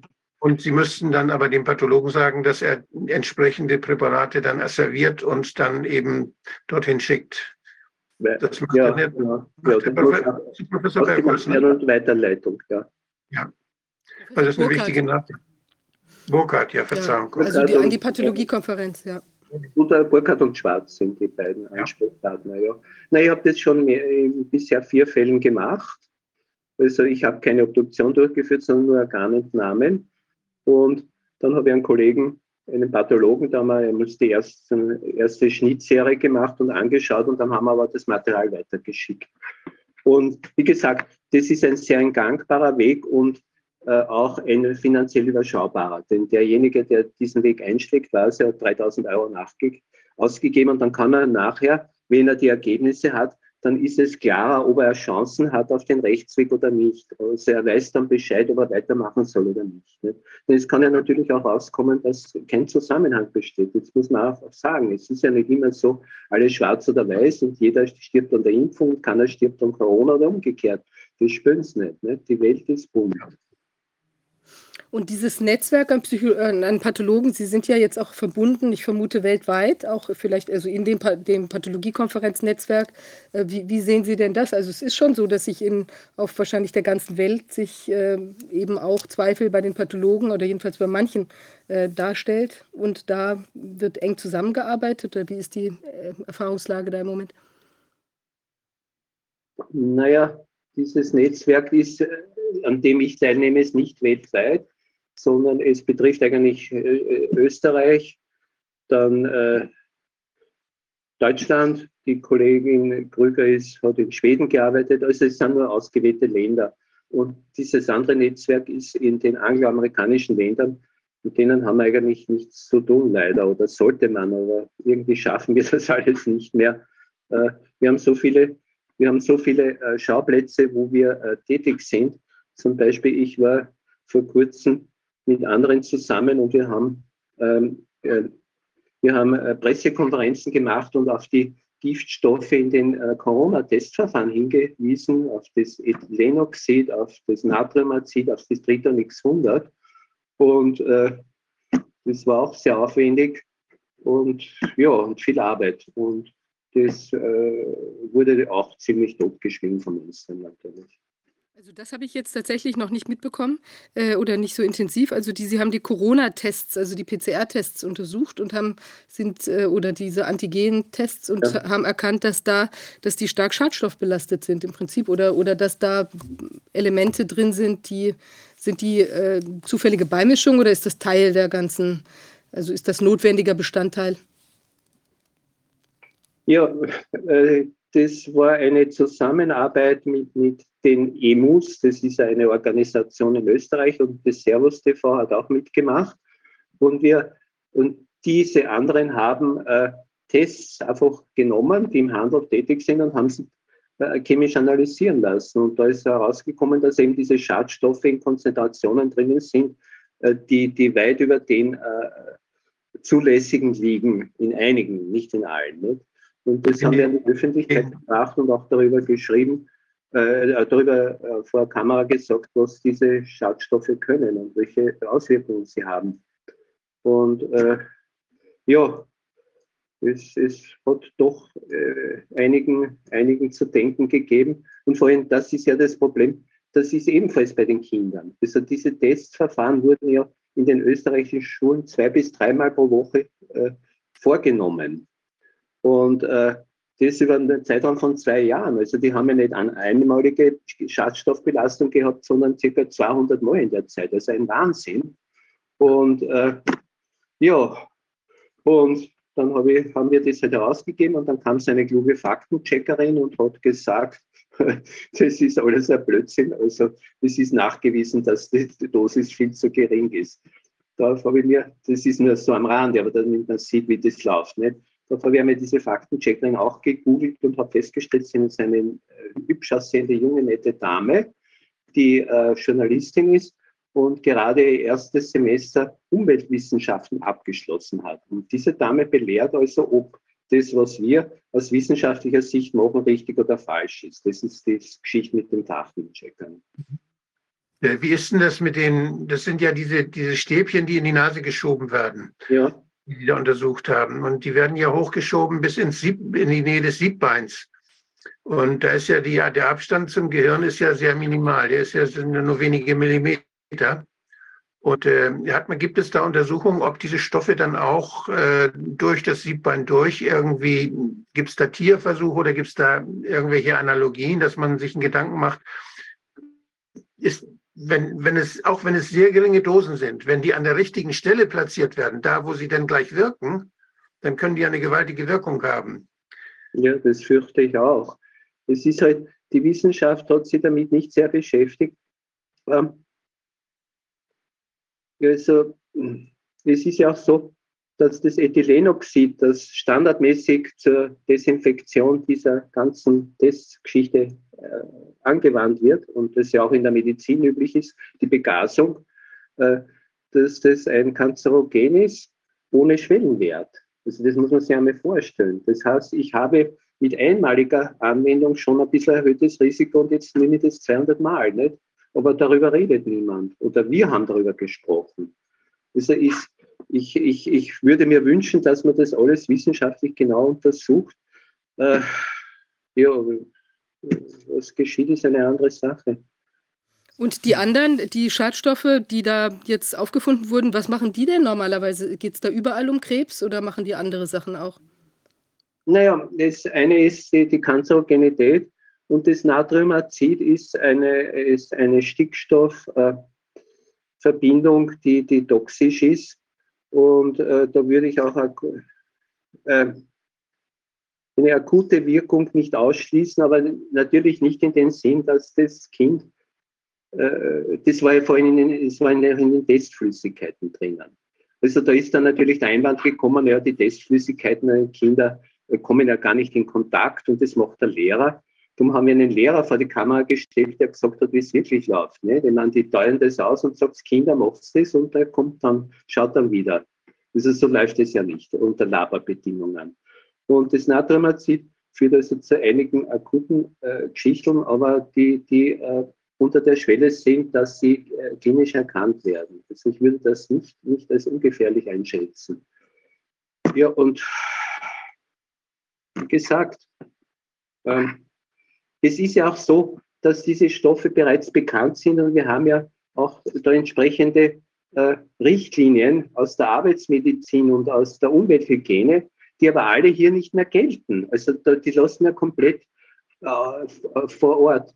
Und das, der Skandal eigentlich war, dass, äh, dass wir erhoben haben und Re der Rechtsanwalt abgesichert, dass es eine, eine gesetzliche Bestimmung gab, dass ein Jahr lang äh, der, den entsprechenden Behörden verboten worden war, diese Testsubstanzen zu untersuchen. Die haben also ein gesetzliches Verbot gehabt der Untersuchung dieser Substanz. Das ist ja ein Skandal.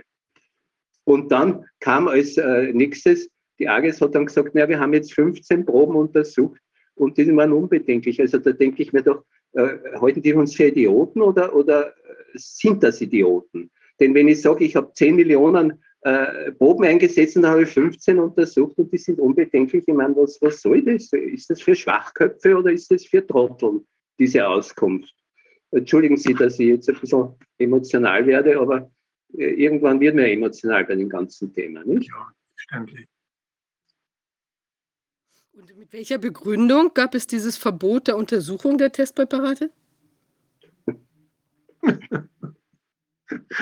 Das war eine rhetorische Frage. Entschuldigen Sie, aber braucht man Begründung, um ein Gesetz oder eine Verordnung zu machen? Ist das in Deutschland anders? Begründen die, warum die ein Gesetz machen? Ja, zum Schutz der Allgemeinheit, zum Schutz der Gesundheit.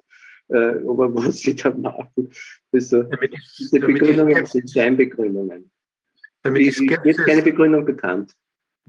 das ist, die dient der Minderung der Skepsis gegen unsinnige Maßnahmen. Mhm. Ja, ja, ja, ja.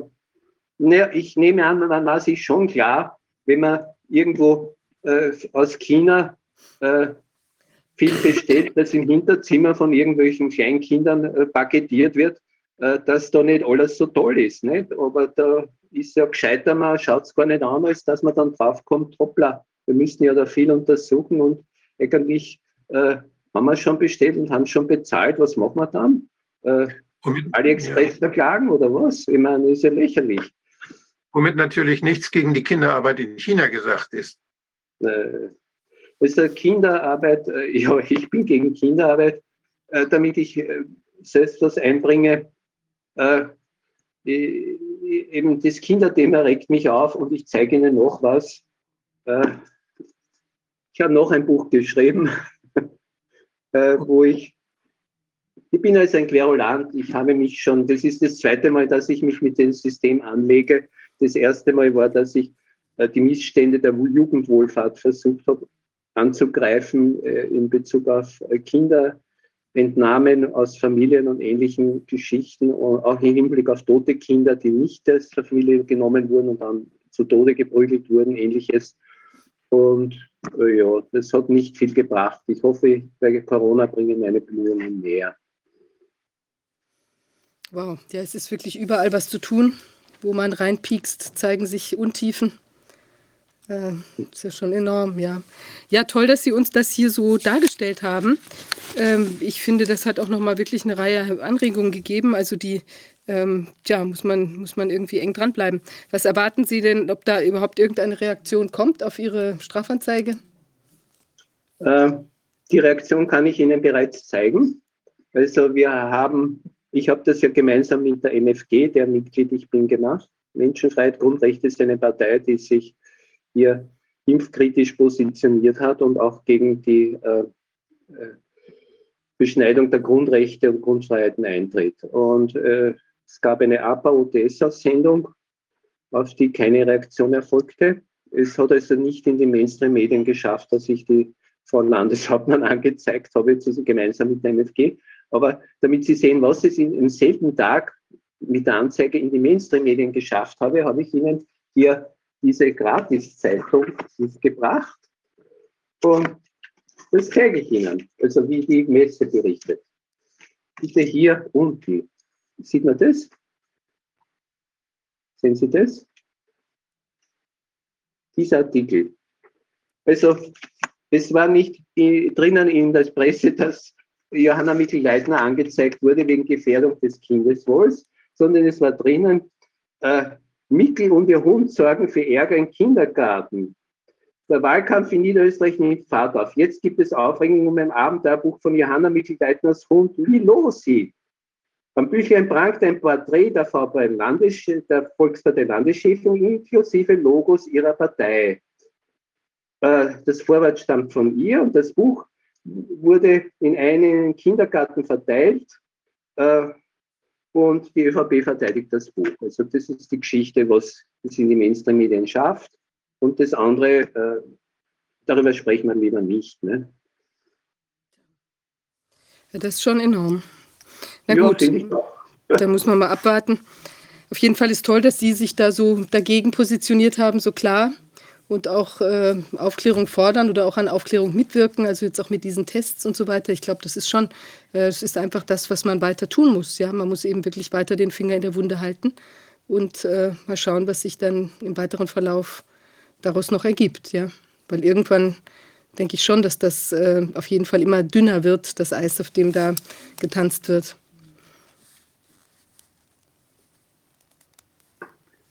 Ja, vielen Dank für Ihre Ausführungen. Für, ich fand das unheimlich wichtig, dass man mal so auch für diejenigen, die jetzt äh, das traurige Erlebnis haben, dass Angehörige sterben nach der Spritze, dass die jetzt genauer wissen, was sie machen können. Das finde ich, also, finde ich sehr, sehr gut. Und äh, das ist leider, ich habe selber, bin selber immer wieder diesen solchen Fällen begegnet und war dann häufig auch, ja, wusste nicht so richtig, was ich denen raten sollte. Es war nicht so einfach. Aber das ist schon, bringt weiter. Vielen Dank. Ja, herzlichen Dank Ihnen. Das ist toll, dass Sie bei uns waren. Ja, ich danke Ihnen, dass Sie mir die Möglichkeit geboten haben, darüber zu sprechen und andere zu informieren. Das ist sehr hilfreich. Danke. Vielen Dank. Ja, wir sprachen Alles jetzt gut. zu Professor Dr. Johann ähm, Misliwetz und er ist Gerichtsmediziner und hat eine Strafanzeige gegen die Landeshauptfrau von Niederösterreich äh, initiiert und zwar eben durch die wegen der Gefährdung und Schäden, äh, insbesondere also bei Kindern, ähm, die durch die Verabreichung der, der sogenannten Impfstoffe. Ja, also sehr interessant und ähm, äh, wir bleiben in Kontakt und Sie halten uns auf dem Laufenden, falls sich da doch noch irgendwas ergibt. Ja. Das werde ich machen. Okay. Danke sehr. Aus. Danke. Ja, danke. Ja, jetzt haben wir noch aus ganz aktuellem Anlass äh, Professor äh, Dr. Ulrike Kämmerer äh, bei uns, die äh, sie wird uns ähm, etwas berichten über die, die Studie, die jetzt gerade herausgekommen ist, quasi aus dem Umfeld von Professor Drosten, äh, die doch zeigt, dass der PCR-Test eben genau das tut, was wir immer gesagt haben. Er kann keine Infektion nachweisen. Ulrike. Kannst du ja, es hören? Jetzt, jetzt funktioniert es, glaube ich, oder? Ja. Ähm, kann ich meinen Bildschirm freigeben? Ist es freigeschaltet? Weil dann würde ich hier mal kurz. Müsste gehen, genau. Ähm, spannend ist, viele kennen ja wahrscheinlich die Seite vom Anto Ashmonite des äh, Corodoc. Und äh, bei dem Corodoc war heute früh drauf, Isabel Eckerle zertrümmert das Testregime. Und ich muss sagen, ich habe jetzt erst darüber diese Nature-Publikation gefunden. Und diese Nature-Publikation, um die es da geht, die habe ich jetzt mal hier. Ähm, die heißt SARS-CoV-2 Viral Load and Shedding Kinetics. Und was das äh, Spannende an dieser Arbeit ist, die ist ähm, aus äh, dem Labor in Genf, wo die ähm, Frau Eckerle die Chefin ist. Die ist auch hier Senior Außerin. Und Frau Eckerle ist, äh, Viviane, du hast es schon gesagt, aus dem Umfeld von Herrn Drosten. Ich habe das mal hier ganz kurz ähm, zusammengestellt, weil ich gerade quasi heute im Urlaub aus dem Garten komme. Ähm, Frau Eckerle ist diese Person hier, die war lange mit Herrn Drosten zusammen, auch gilt als Alumni aus dem Labor von der Charité, also stammt aus dem Kreis und gilt auch als eine der ähm, Top-Virologen, die tatsächlich immer ähm, für die ähm, Regierung und alle öffentlichen Medien zur Verfügung standen und diese Hardliner sind, die die ganzen Maßnahmen immer beschrieben haben. Hier war auch noch mal eine relativ aktuelle Sache. Virologin kritisiert die aktuelle Corona-Politik, also quasi die Lockerungen, ja, sondern eben äh, sie möchte, dass das alles hart bleibt. Das fand ich jetzt ganz interessant, dass diese äh, Nature-Arbeit eben rausgekommen ist ähm, wo es allgemein, das ist ein Review, also eine Übersichtsarbeit, wo es über die Diagnostik äh, der Coronaviren geht, also in diesem Fall des speziellen SARS-CoV-2 und wo eben auch ein paar sehr interessante Passagen drinnen sind zum Thema PCR, wo ich natürlich gleich drauf angesprungen bin, weil da nämlich genau alles das drinnen steht, was ich ja in diesen Gerichtsgutachten habe, wo unter anderem auch das Bundesverwaltungsgericht da in diesem Soldatenprozess gesagt hat, nein, nein, das würde alles nicht stimmen und eigentlich hätte das PI und das RKI und die Bundeswehrrecht und die PCR wäre schon der Goldstandard und ähm, damit könnte man das alles machen. Und das kann man eben nicht, ja. Und umso interessanter ist es, dass das jetzt auch hier in dieser Nature-Publikation ist. Es hat ja auch schon der Anthony Fauci, hat es ja schon präsentiert, das hat die Frau Kuppmann schon gesagt. Also alle die Idee dahinter ist einfach, diese Technik kann es nicht anders. Ja? Und das Schöne ist, hier steht es nochmal ganz klar drinnen. Und jetzt nun, ich denke, niemand, vielleicht kommen jetzt die Faktenchecker auf die Idee, die Frau Eckerle als ähm, Corona-Leugnerin, PCR-Leugnerin ähm, oder sonst was Schwurblerin zu bezeichnen. Sie sagt nämlich, dass nach wie vor Diagnostic Tools demonstrate the presence of infectious virus, und darum geht es ja immer, vom Routine Diagnostic Specimens are needed. Also das heißt, wir haben bis heute laut ihr immer noch keine vernünftige Diagnostik für die Routinedetektion des infektiösen Virus. So, und warum jetzt ist es so wichtig für die PCR? Hier sind mehrere Zitate drinnen. Der Herr Aschmoneit hat auf Corodoc das Wichtigste auf Deutsch übersetzt. Ähm, der eine wichtige Satz ist hier in der Einleitung. Although detection of viral RNA in respiratory specimens by RT-PCR is highly sensitive and specific. So, und jetzt kommt es, das sage ich jetzt auf Deutsch oder erstmal Englisch, it does not distinguish between replication competent virus and residual RNA. Und das ist das Entscheidende, was wir immer wieder sagen. Die PCR kann nur RNA nachweisen oder DNA, je nachdem, ob es eine reverse Transkriptase-PCR ist oder eine PCR.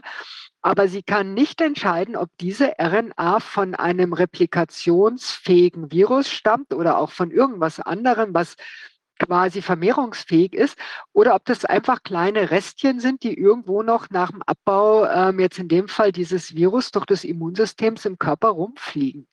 Ja, sie ähm, sagt auch, kommt dann später nochmal, wie wichtig dieser berühmte CT ist. Auch das galt als Anfang ja als absolute Verschwörungstheorie. Das wäre ja überhaupt nicht wichtig und alles. Ja, aber nein, auch das ist wichtig. Ähm, und hier steht auch nochmal ganz explizit drinnen, die ähm, virale RNA, die in der RT-PCR nachgewiesen wird, kann nachweisbar sein, auch in der Abwesenheit von infektiösen Virus.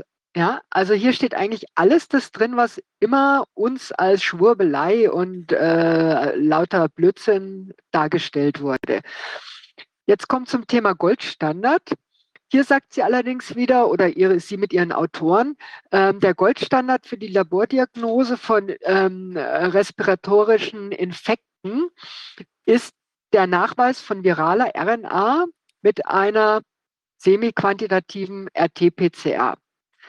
Und hier oben kommt aber der eigentliche Goldstandard, nämlich Goldstandard für das, den Nachweis von infectious, also das heißt replikationskompetenten Virus, ist ausschließlich der Nachweis des Virus, die Vermehrbarkeit in Zellkultur. Ja, und genau das ist es, was wir also alle, die das ganze Thema PCR zur Massentestung und sagen, jemand, der PCR-positiv ist, ist infektiös und ähnliches, sagen, das ist Kokolores, weil dieser Test es nicht kann.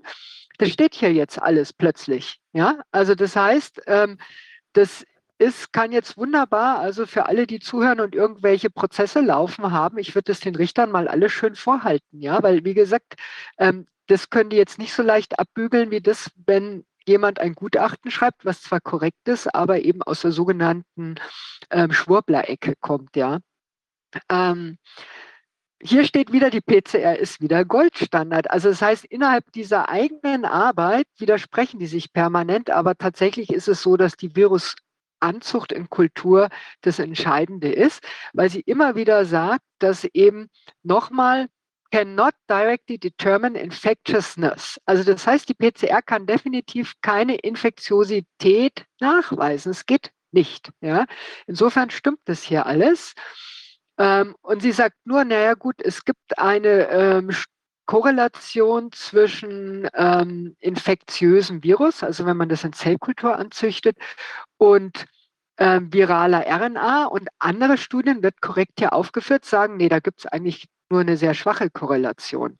Also das heißt, diese ganze Arbeit zeigt sehr schön, dass das, was wir die ganze Zeit gesagt haben, die PCR kann nicht dazu hergenommen werden, zu entscheiden, ist eine Person jetzt, die PCR-positiv ist, infektiös oder nicht. Ja, das geht nicht. Ja. Ähm, dann wurde hier auch schön gesagt, dass die Performance verschiedener Tests ähm, mit dem CT-Wert sehr stark variiert und die Forderung, das, was ich auch immer gesagt habe, es muss ein interner Standard, adäquater Standard mitgeführt werden. Der war zwar schon irgendwann durch die WHO zur Verfügung gestellt, ist aber fast nirgendwo mitverwendet worden. Ja, und zwar haben die ein inaktiviertes SARS-CoV-2-Isolat genommen und das wäre die perfekte Kontrolle äh, für alle diese Tests gewesen. Ja, hier steht auch sehr schön mal eine Übersicht, wie man diese ganzen ähm, ähm, Nachweise führen kann. Ja, und das hier ist eigentlich tatsächlich äh, der Goldstandard, also die Verdünnungsreihe und dann die Zellkulturnachweise. Aber ich will mich jetzt nur kurz auf das mit der PCR ähm, oder diese, diese Diagnostik konzentrieren. Hier vergleicht sie die PCR mit ähm, den Antigen-Tests. Also das sind diese Schnelltests, ja, wo man also quasi das Nukleokapsid-Eiweiß meistens vom Virus nachweist. Und hier sagt sie, wenn diese Schnelltests positiv sind, dann korreliert das mit einer PCR, wenn der CT zwischen 25 und 30 ist, was kompatibel, also vergleichbar ist mit der Gegenwart eines infektiösen Virus. Also hier steht auch explizit nochmal das drinnen, was auch lange quasi abgelehnt wurde, dass nur ein CT bis 30 maximal überhaupt, wenn schon, eine Korrelation mit der Gegenwart eines infektiösen Virus zulässt. Ja, also dass diese ganzen, wenn die Leute alle ihre Befunde gekriegt haben, ich habe Laborzettel gesehen, da steht wirklich ein CT von 45 drauf. Ja, das ist jenseits von Gut und Böse. Also das heißt, auch das war alles falsch. Ja.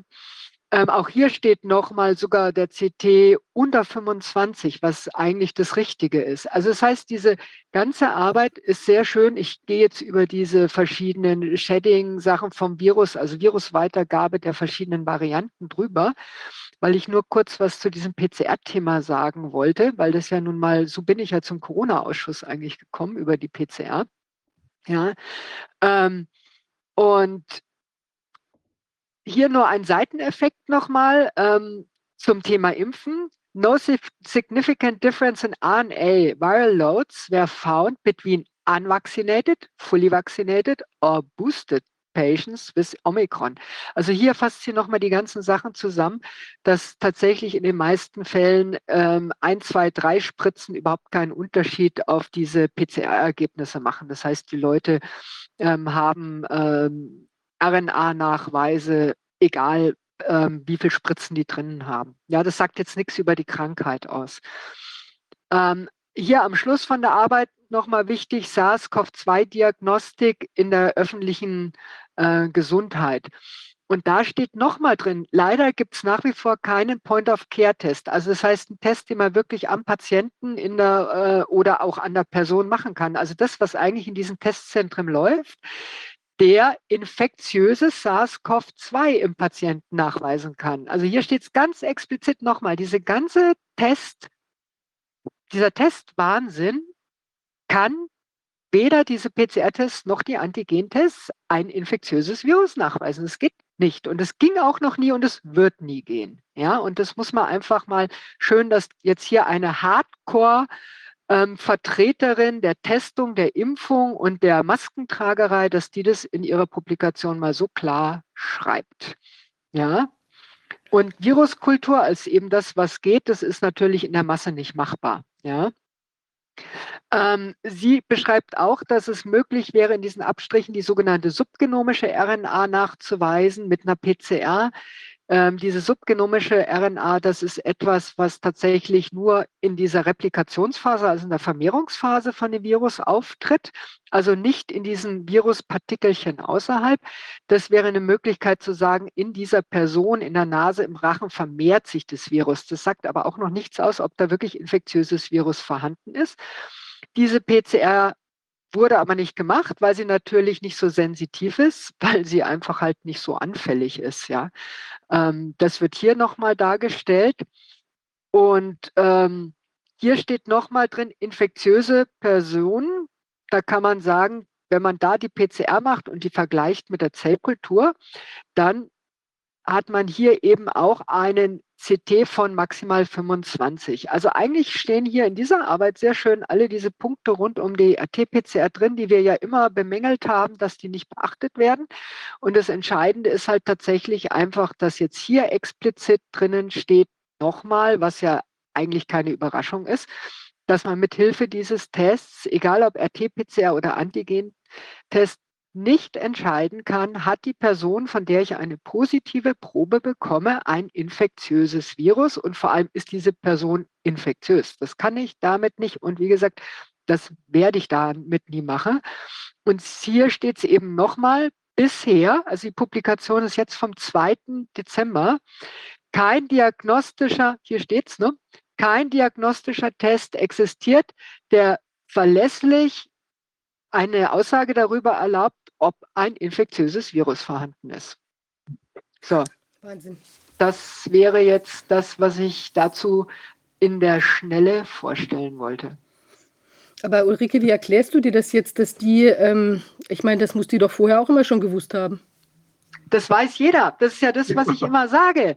Das ist, das weil diese PCR ist ein ein Handwerkszeug im Labor und ein Handwerkszeug, was ich anwende, ähm, dann weiß ich, wie das funktioniert und ich kenne die Einsatzfähigkeiten und ich kenne die Grenzen von diesem Test. Und es hat nichts, es wurde immer gesagt, ah, Biologen, die nicht Virologen sind, können nichts über die PCR sagen. Das ist Schwachsinn.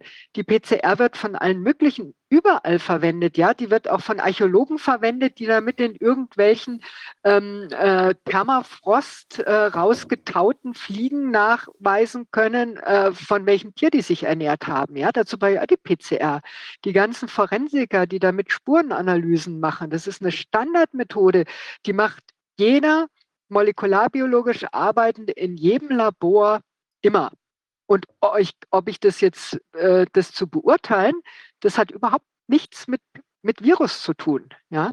Und das ja. ist, glaube ich, das Entscheidende, dass da frühzeitig geschafft wurde zu sagen, die PCR wäre irgendwie so eine neue Erfindung von Virologen und alle, die nicht zu diesem Kreis der Top-Virologen gehören, können sich überhaupt nicht äh, quasi anmaßen, das zu beurteilen. Ja. Da haben Sie so einen Schauspieler hingestellt, den Sie da mit, dem, mit dem PCR-Test loslaufen müssen, der uns erzählt hat, bei, durch die Tagesschau jede Woche immer, wie toll und diskutiert hat, wie denn der, der Schwellenwert sein könnte und ja. ob man es quantitativ und immer noch mal wieder. Und dann hat er sich mit ganz vielen Laien da unterhalten und kam ganz groß ja. raus.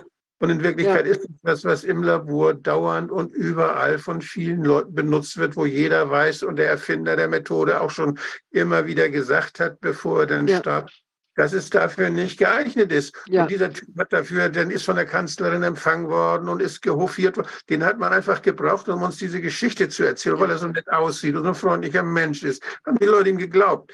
So ein Schwachsinn. Das ist wirklich so wie mit des Kaisers neuen Kleidern. Genau so ist es. Der hat hübsche den Leuten Geschichten erzählt und die, die Kanzlerin war nackt. Ja. Aber und alle, die das halt hinge darauf hingewiesen haben, weil das so ist. Die wurden halt ganz schnell in die Verschwörerecke gestellt. Und was ich nach wie vor so völlig unbegreiflich finde, wie gesagt, das ist eine Technik, mit der jeder, der mit Genexpression, mit Analysen, sei es von Zellen, sei es von Tieren, von Pflanzen, von Mikroorganismen arbeitet.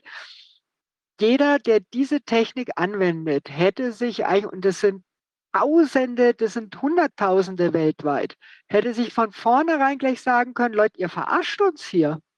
Uns hat keiner gemacht. Das finde ich so erschreckend. Aber was kann das jetzt bedeuten, dass so eine Publikation jetzt erscheint? Also soll davon abgerückt werden? Soll ein weiteres, ähm, irgendein neues Verfahren irgendwie eingeläutet werden? Oder ist das jetzt einfach völliger Zufall? Und also ich meine, warum publiziert das? Ist, publiziert sie das oder die anderen mit ihr? Weil das ja eigentlich die, die offizielle Position schwächt. Oder denken die, es beachtet keiner, aber warum wird es dann veröffentlicht? Rückgefecht, nennt man sowas. Rückzugsgefecht. Weißt du, wie, weil diese, diese Geschichte, die da jetzt, äh, die da jetzt veröffentlicht wird, da bleibt ja immer noch die Aussage, wir Virologen sagen euch, wann jemand ansteckungsfähig ist oder nicht. Wir Virologen sagen euch das. Mhm. Das ist völliger Quatsch, schon das. Selbst wenn du da, wenn du da einzelne vermehrungsfähige Viren dann anzüchtest, das sagt doch nichts aus, ob jemand infektiös ist. Weißt du, wann du, wie du das machen kannst und wie du das feststellen kannst, ob jemand infektiös ist? Wenn er einen geröteten Hals hat, wenn er Schnupfen hat, wenn er, wenn er Symptome hat, die merkt er selber, dann ist er infektiös. Und wenn es kratzt im Hals, geht es vielleicht schon los. Niemand kann das besser sagen als derjenige, der die Symptome spürt. Ja, die Leute, die sagen, da ist was im Anflug, das merkt man ja so, oh, ich habe mir wohl was eingefangen, ja. Und das muss man ernst nehmen. Und dann muss jemand krankgeschrieben werden, wenn er dann irgendwo mit Menschen Kontakt hat. Das ist doch kein Problem. Dann ist er zehn Tage oder eine Woche krank, bis das weg ist, dann ist er nicht mehr infektiös. Ja. Sind auch die Symptome weg. Das ist so einfach eigentlich. Und das weiß eigentlich jeder, der seit 50 Jahren oder länger schon äh, mit Patienten die Verantwortung hat. Jeder Arzt weiß das. Und es ist so ärgerlich, was ist da für ein Schwindel, wie wichtig tourisch die Virologen sich da in den Vordergrund drängen. Und diese Arbeit ist wieder mal mit 200 Literatur nachweisend, sagt sie wieder mal, dass die Virologen uns ganz genau, sie können zwar nicht so ganz genau, da muss noch mehr geforscht werden, gibt uns mal noch mehr Geld, damit wir noch genauer nachgucken können, was aber keine Aussage ermöglicht. Das ist also, also wir sind da total auf dem Nein, was ich den Skandal eigentlich finde, wie gesagt, diese Leute haben das von Anfang an gewusst, dass der Test scheiße ist, um das mal ganz klar zu sagen und nicht geeignet ist, ist ja hier in dieser Arbeit mehrfach erwähnt, nicht geeignet ist, über eine Infektiosität nachzuweisen und damit auch nicht geeignet ist, diese ganzen Maßnahmen zu rechtfertigen. Weil jemand, das ist, steht ja explizit in der Arbeit drin, jemand, der einen positiven PCR-Test hat, der ist nicht zwingend infektiös. Also das heißt nicht zwingend so, dass er jetzt, wenn wir jetzt mal wirklich von einer Seuche ausgehen würden, diese Seuche weitergibt. Ja, und das ist der Beschiss, dass wenn diese ganzen hohen Herrschaften da ja sofort am Tag 1 gesagt hätten, so ist es, das, was jetzt hier drin steht, dann hätten wir diese ganze Testpandemie nicht gehabt. Und das ist das Unerklärliche. Warum schreiben die das jetzt? Ich sag mal, die Ratten verlassen das sinkende Schiff oder wie ist es, ja? Ricke, guck mal, guck mal auf die 200 Arbeiten, die da aufgeführt sind. Guck mal, wann die veröffentlicht wurden. Ja. Die sind alle nach 2019 veröffentlicht. Und die haben alle ganz viel Geld dafür gekriegt, dass sie mhm. dieses Theater mitmachen. Mhm. Aber das, das finde ich, also wie gesagt, mir, wie kann man sich so verkaufen? Ja, letztendlich haben die ja wirklich sehr viel Schaden auch für die Glaubwürdigkeit der gesamten Wissenschaft angerichtet. Ja, also das muss man echt sagen, weil die haben sich immer hingestellt, follow the science und die Wissenschaft sagt und so weiter. Und jetzt kommen dann so klammheimlich die Publikationen raus, so nach dem Motto, ja, es hat alles nichts getaugt, jetzt ist der Schaden angerichtet. Ja, da steht ja noch drinnen, die Impfung hilft. Wahrscheinlich kommt dann nächstes Jahr irgendwie aus dem Labor eine Arbeit, ach schade, da haben wir uns auch geirrt und jetzt haben wir wieder 200 Publikationen gemacht, dass eigentlich diese sogenannte Impfung von vornherein Blitzen war wir wussten es ja besser, aber gut, jetzt sind halt drei Jahre lang die Leute mit dem Zeug traktiert worden. Ja, shit happens. Um das ganz genau herauszufinden, muss man allerdings noch ein bisschen weiter forschen. Also es ist hochdramatisch eigentlich, was da jetzt gerade abläuft. Ja? Die mhm. sehen, die Leute haben die Schnauze voll. Äh, mit diesem Omikron äh, ja, kann man die Intensivstationen nicht mehr füllen, die Geschichte glaubt keiner mehr, ja. Und jetzt ähm, rudern sie alle zurück. Du, vielleicht ist das ja, ist es ja ganz gut, dass dieses, dass es so übertrieben ist. Ich glaube, jetzt müssten es wirklich auch sehr, sehr viele merken. Ich denke, auf dem nächsten Virologenkongress oder auf dem nächsten Kongress so für, ich denke auch die Pneumologen, denke auch die Internisten, auch die Hausärzte, die können sich doch nicht ernsthaft auf einem wissenschaftlichen Kongress mit sowas auseinandersetzen. Das wird doch peinlich. Doch möglicherweise welche dabei die Fragen stellen. Wie ja. wollen die antworten? Ja, interessant wird dann, wie werden sie den Leuten antworten, die durch die Maßnahmen geschädigt wurden. Die ganzen Firmen, die bankrott gegangen sind, dieses ganze Elend in den Altenheimen, wo die Leute weggesperrt wurden, ja, die ganzen Kinder, die malträtiert wurden. Äh, die Leute, die wochenlang in Quarantäne gesteckt wurden, weil einfach der PCR-Test permanent positiv war, wie wollen die eigentlich noch in den Spiegel schauen? Das ist mir ein Rätsel. Ja? Also ich würde mit der Last nicht leben wollen, egal wie viel Kohle die da mitgemacht haben. Aber es ist ja schon erstaunlich, dass es jetzt auch nicht irgendwie, ich weiß nicht, unterdrückt wurde oder so, also dass es halt jetzt irgendwie rausgekommen ist und dann auch noch in Nature. Ich finde das schon merkwürdig. Ein PCR-Test gab 15 Euro. Ich will da nur mal dran erinnern. Das hat die Assistentin gemacht. Naja, das haben die Maschinen gemacht. Also ich meine. Nee, ich meine äh, jetzt den, den, für den Arzt. Für den ach so, Arzt. ja. Ja, und fürs Labor ja noch sehr viel mehr. Also die, diese Virologen, also diese ganzen, die da verdient haben, die haben ja nebenbei, ähm, gerade Herr Drosten, darf man immer wieder daran erinnern, er sagt ja immer, er hat kein Geld daran verdient als Charité, das stimmt schon, aber als Direktor vom äh, Diagnostiklabor Vivantes hat er natürlich verdient, ja, an den PCR-Tests. Und dann wirklich noch, ich habe jetzt so viele Leute, die mir, mir gesagt haben, wenn du den Abstrich hast, du hast ein großes Labor, das sind diese, diese großen chinesischen Labors, die oder die großen, großen ja, industrieartig arbeitenden Labore, die haben alle gleichzeitig Sequenzer und die sind wie wild hinter dem, den menschlichen genetischen Daten her. Die haben jetzt alles gekriegt, die gesamte Bevölkerung, alle Kinder in den Schulen, die haben das jetzt alles, die können jetzt alle genetischen Daten, haben die jetzt geerntet und können jetzt so richtig loslegen. Und das ist doch, weißt du, das ist meiner Meinung nach, ist es eines der Motive, weshalb das gemacht wurde dass, dass man jetzt, die haben, das gab es doch das One Million Genome Projekt. Ja. Oh, One Million, One Billion Genome Projekt ist das gewesen. Die haben die jetzt alle, die Daten. Mhm. Mhm. Und die haben das in Konkurrenz gemacht. Deshalb ist China doch mit seinem Container da in, durch den Balkan gefahren und hat da auch eingesammelt. Das, also das, das ist eine wahnsinnige Goldgräberei, was die genetischen Daten angeht. Und wir müssen über die genetischen Daten irgendwann mal hier auch noch mal ein bisschen deutlicher sprechen. Da gibt es noch eine ganze Menge mehr, was dazu aufzudecken ist und wo, wo, wovor wir auch warnen müssen, denke ich. Ja, es, und es ist ja auch, also der Herr Mislewitz hat es ja auch vorgestellt mit dem Problem mit diesen ähm, Abstrichstäbchen, ja. Ähm, das Problem ist ja tatsächlich, dass eigentlich für die Virusdiagnostik, das hatte ja ganz ursprünglich sogar schon ähm, Wölfel und Drosten publiziert, äh, dass der sogenannte Spucktest wäre sehr viel sensitiver als dieses Abkratzen. Aber das Abkratzen macht natürlich Sinn, wenn man ähm, sehr viel Zellen haben möchte ja, um, um DNA abzugreifen. Ja. Und der Spucktest wäre sehr viel unschädlicher gewesen, ja, weil eben nicht die ganze Schleimhaut im Nasenrachenraum kaputt gemacht wird und die jetzt alle äh, dort keine lokale Immunität mehr haben und dann ein Keim nach dem nächsten kommen kann. Mhm. Ähm, und der Spuktest ist tatsächlich äh, sinnvoll diagnostisch oder sinnvoller, wenn wir es jetzt vor all den Fragezeichen betrachten? Ja, das war ganz am Anfang. Das hatten wir in, äh, für Leipzig, für diesen Soldatenprozess, hatte ich mir die Publikation angeschaut und da stand tatsächlich drin, dass die höchste ähm, äh, quasi die am schnellsten Ansprache der PCR, ja, also die wurde da korreliert mit der höchsten Viruslast, tatsächlich ähm, äh, in der Spucke war und nicht beim Abkratzen. Die haben das also bei den Patienten sogar verglichen. Also ganz, ganz, ganz, ganz am Anfang schon war das heißt publiziert.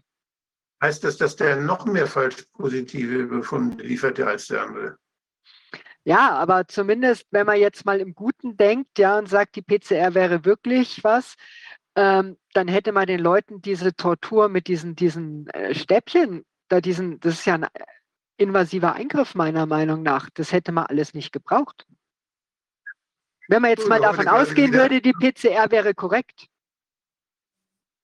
Ich wurde heute gerade wieder angerufen. Du, du, Wolfgang, ich, ich bin wieder positiv. Wie geht's dir? Oh, prima, prima. Ich bin wieder positiv. Oh. Ja, dann musst du ja jetzt eine Woche zu Hause bleiben. Ja, ja, ja, ja. Es ist ein Wahnsinn. Ja. Allein, dass die, dass die Arbeitgeber das mitmachen, ne? dass dieser wahnsinnige Zusatzurlaub jetzt möglich ist. Man muss nur spucken und schon hat man eine Woche Urlaub.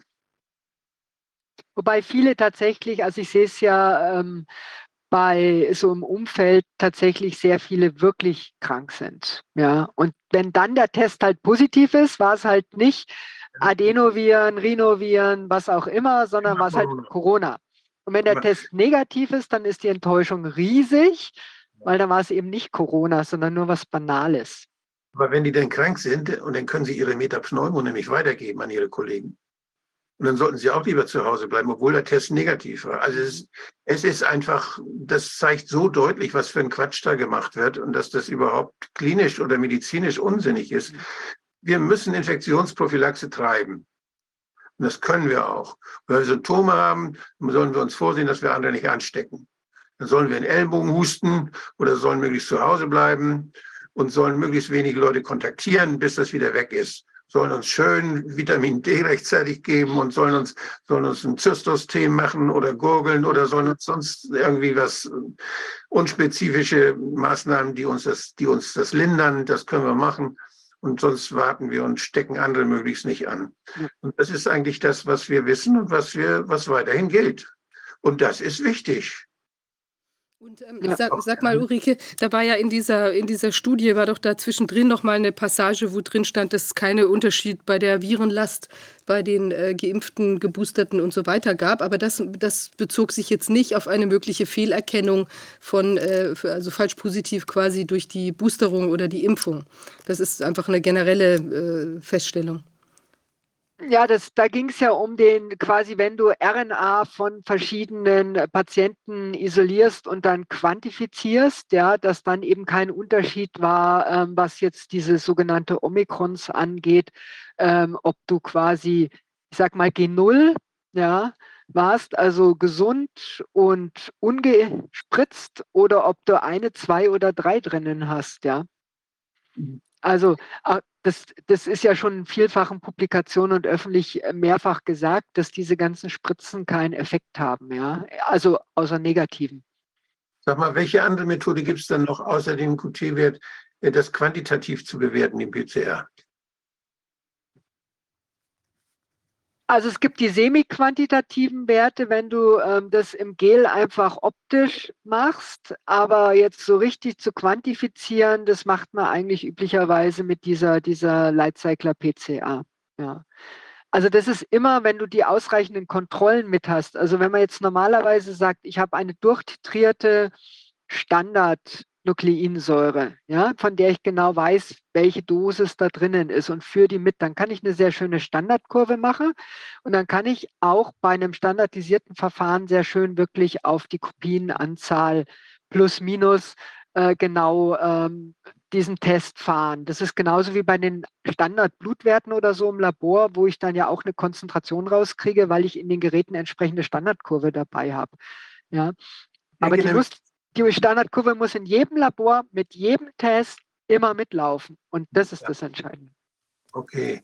Also ich denke jetzt an, an das Robert-Koch-Institut. Die machen ja schon seit vielen Jahren dieses Grippe, äh, diese, diese Influenza, äh, wie heißt die Arbeitsgemeinschaft Influenza. Und die gucken ja jetzt neuerdings auch nach, nach Coronaviren. Das haben sie ja früher nie gemacht, vor 19. Und, äh, aber sie hatten immer so ein paar Para-Influenza, sie hatten immer so ein paar andere Viren, so vier, fünf hatten sie dabei. Und äh, wenn Sie jetzt, nach wenn Sie nach, als Sie anfingen, nach Coronaviren zu gucken, nach SARS-CoV-2, haben Sie auch gleichzeitig nach den alten Coronaviren noch mitgesucht.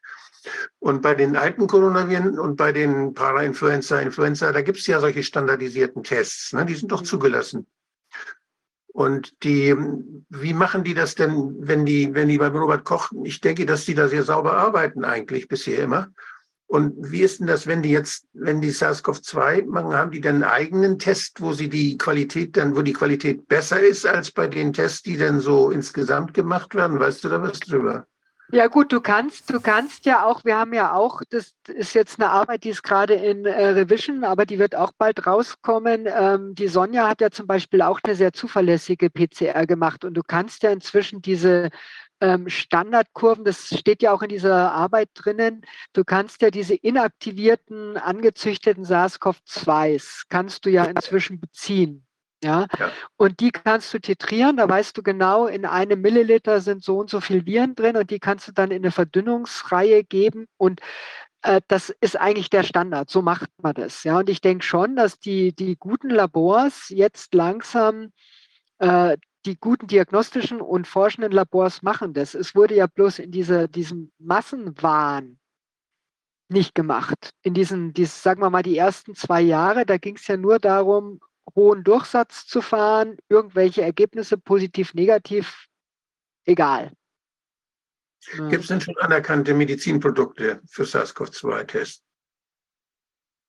Es, es gab relativ früh diese, diese für Diagnostic Approved Tests, ja, die gab es. Da gibt es inzwischen, glaube ich, 300 oder so, je nachdem, ob sie in der EU zugelassen sind oder in ähm, USA. Aber immerhin, sie weisen nach wie vor, das ist ja ein RNA-Virus, nur das gesuchte RNA-Fragment nach. Sie können nie, und das steht auch in dieser Nature-Arbeit ganz klar, Sie können nie sagen, da ist das komplette Virus vorhanden. Das kannst du nur über die Infektiosität in der Zellkultur. Ja. Also kannst immer nur die Nukleinsäure quantifizieren mit einer PCR oder überhaupt erstmal nachweisen. Mehr geht damit nicht und wie gesagt, wird auch nie gehen, weil es diese Technik nicht anders hergibt. Du musst Aber ja das ganze, du musst ja das ganze Gewebe komplett zerschreddern. Ja, selbst Ja, wenn da mal ein Virus drin war, geht es nicht mehr daraus zu schließen, es war mal drin. Durch die Kulturen kannst du schon mehr quantifizieren. Durch Verdünnungsreihen und solche Sachen. Genau, du machst dann so Plug-Essays, wo du die dann wirklich austitrieren kannst und du weißt dann, wenn sich die vermehren und wieder weiter vermehren lassen, dann kannst du sagen, also da war ein infektiöses Virus drinnen. Kannst auch sagen, da waren so und so viel in der Probe drin, pro Milliliter zum Beispiel. Ja, sagt aber auch noch nichts, ob der Patient dann krank war. Ja. Ja, also das ist ja das, was ich am Anfang gesagt habe. Die Diagnostik darf eigentlich nur der Arzt machen, die symptomatische Diagnostik und das Labor bestätigt dann eventuell, welcher Erreger war es denn. Ja, ja. Und so muss es normal laufen und so lief es ja vorher auch. ja sogar die WHO immer betont, Mhm. dass der Test alleine ohne, ohne klinische Symptomatik keinen Wert hat. Das haben die selber veröffentlicht. Und trotzdem haben wir das zur Grundlage gemacht für diesen ganzen Zirkus. Und wie gesagt, ich denke, das Wichtige ist jetzt an dieser Arbeit, dass da halt explizit nochmal drinsteht. Wie gesagt, der Anthony Fauci hatte das ja auch schon in so einer amerikanischen Show gesagt.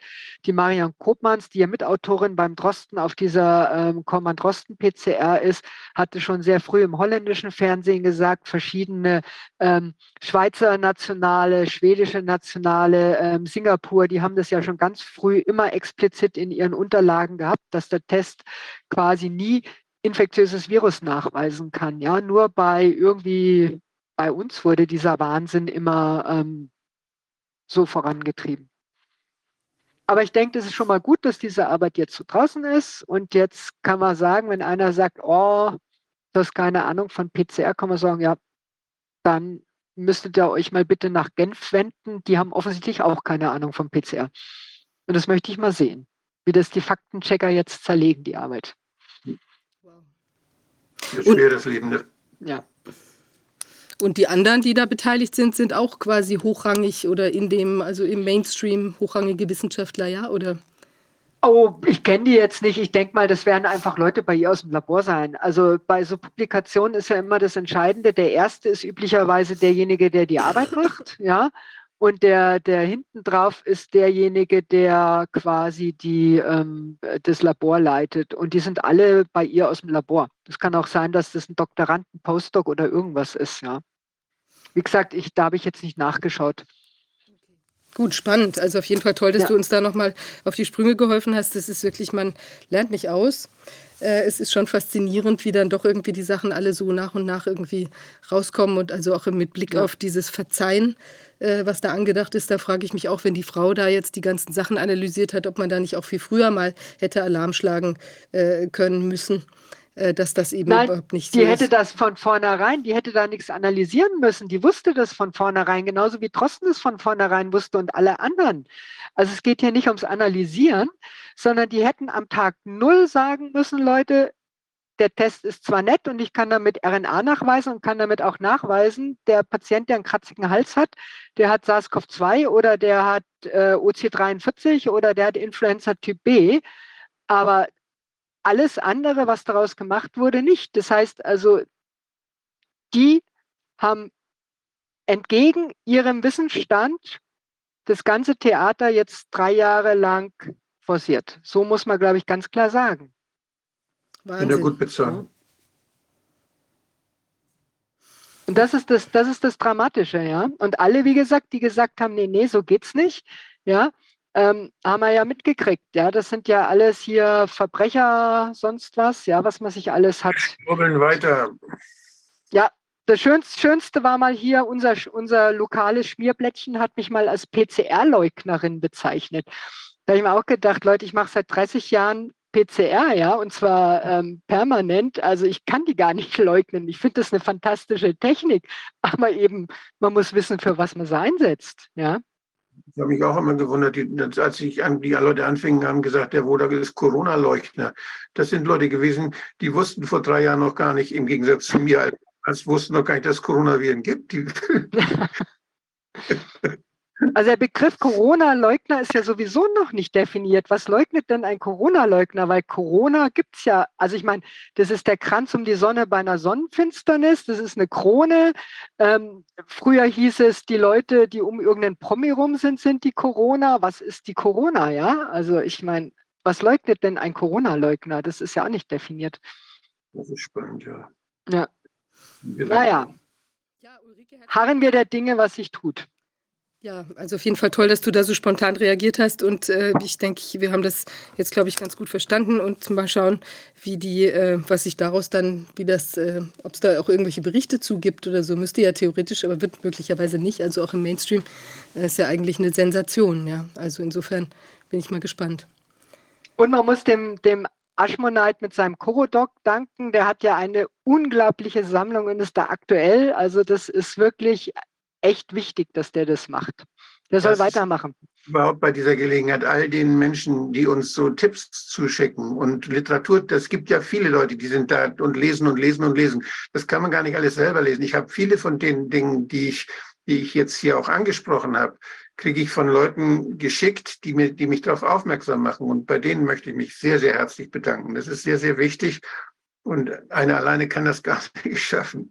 Also vielen, vielen Dank all den wachsamen Menschen und all den kritischen Menschen, die da mithelfen. Und die Ulrike, vielen Dank und schönen Gruß an deine Raubvögel. Greifvögel bitte. Der Begriff Raubvögel ist out. Das sind Greifvögel. Es ist nicht mehr PC, von Greifvogel zu sprechen, oder von Raubvogel vielmehr. Oder was sagtest du? Raub, Raubvogel ist nicht mehr PC. Nein, man ja, sagt weder Raubvogel noch ähm, Raubtiere. Das sind Greifvögel und das sind die berühmten Raubtiere, sind Prädatoren. So ist der Neusprech. Ist der Wahnsinn. Okay. Ja, herzlichen Dank dir. Sehr aufschlussreich und wir bleiben dran an dem Thema. Ja, haben wir mit ähm, Professor Ulrike Kämmerer gesprochen über die neuen Erkenntnisse, eine Studie äh, aus Genf, aus dem Umfeld äh, von quasi von Drosten, aus dem wissenschaftlichen Umfeld von Drosten, die zur Erkenntnis kommen, gekommen ist, dass der PCR-Test keine äh, Infektion nachweisen kann oder das jetzt zumindest mal ausdrückt, obwohl ja die Erkenntnis schon von Anfang an da war. Ja, ich würde sagen, wir sind jetzt, wir sind am Ende der Sitzung angelangt. Wir haben noch einen Einspieler und zwar zum einen ähm, haben wir vielleicht noch die Sache von dem äh, Alan Dana. Da gab es noch mal was zu den, zu den Piloten. Ähm, ich glaube, das könnten wir noch abspielen. Und dann haben wir noch in eigener Sache ein, ich denke, hoffentlich selbsterklärendes ähm, Övre. Da bin ich mal gespannt, wie die Reaktionen darauf sind. Und ähm, ja, ich hoffe, dass Sie äh, da die Situation erkennen und dann auch irgendwie entsprechend vielleicht reagieren können. Aber ich denke, es erklärt sich von selbst. Haben wir ich glaube, sonst war das alles. Dann würde ich mich ähm, verabschieden. Ich denke, es war wieder unglaublich viele wissenschaftliche Aspekte und es ist auch wirklich gut, dass wir uns auch die, die, das auch schon immer wieder vor Augen halten, was da noch so alles wabert, also jetzt eben wie auch in diesen ganzen Strafprozessen, von denen wir gehört haben. Das sind ja auch Auswirkungen von den ganzen Geschehnissen der letzten äh, zweieinhalb Jahre oder fast drei Jahre inzwischen. Und manches hat man ja auch schon so ein bisschen aus dem Blick verloren eigentlich, weil sich ja so scheinbar auch entspannt. Aber auf der anderen Seite gibt es eben noch viele Menschen, die immer noch äh, drangsaliert und bedrängt sind durch genau solche Geschehnisse. Also es ist auch wichtig, dass wir uns das weiter anschauen. Ja, in diesem Sinne wünsche ich allen einen ersprießlichen Freitag, Nachmittag und Abend und ein schönes Wochenende und dann sehen wir uns in der nächsten Woche wieder. Bis dahin. Tschüss. Tschüss.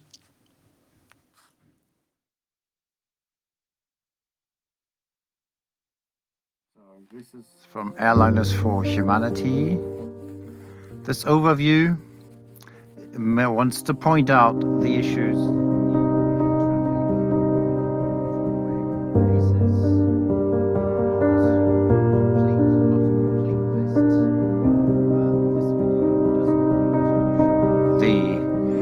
Amount of cases.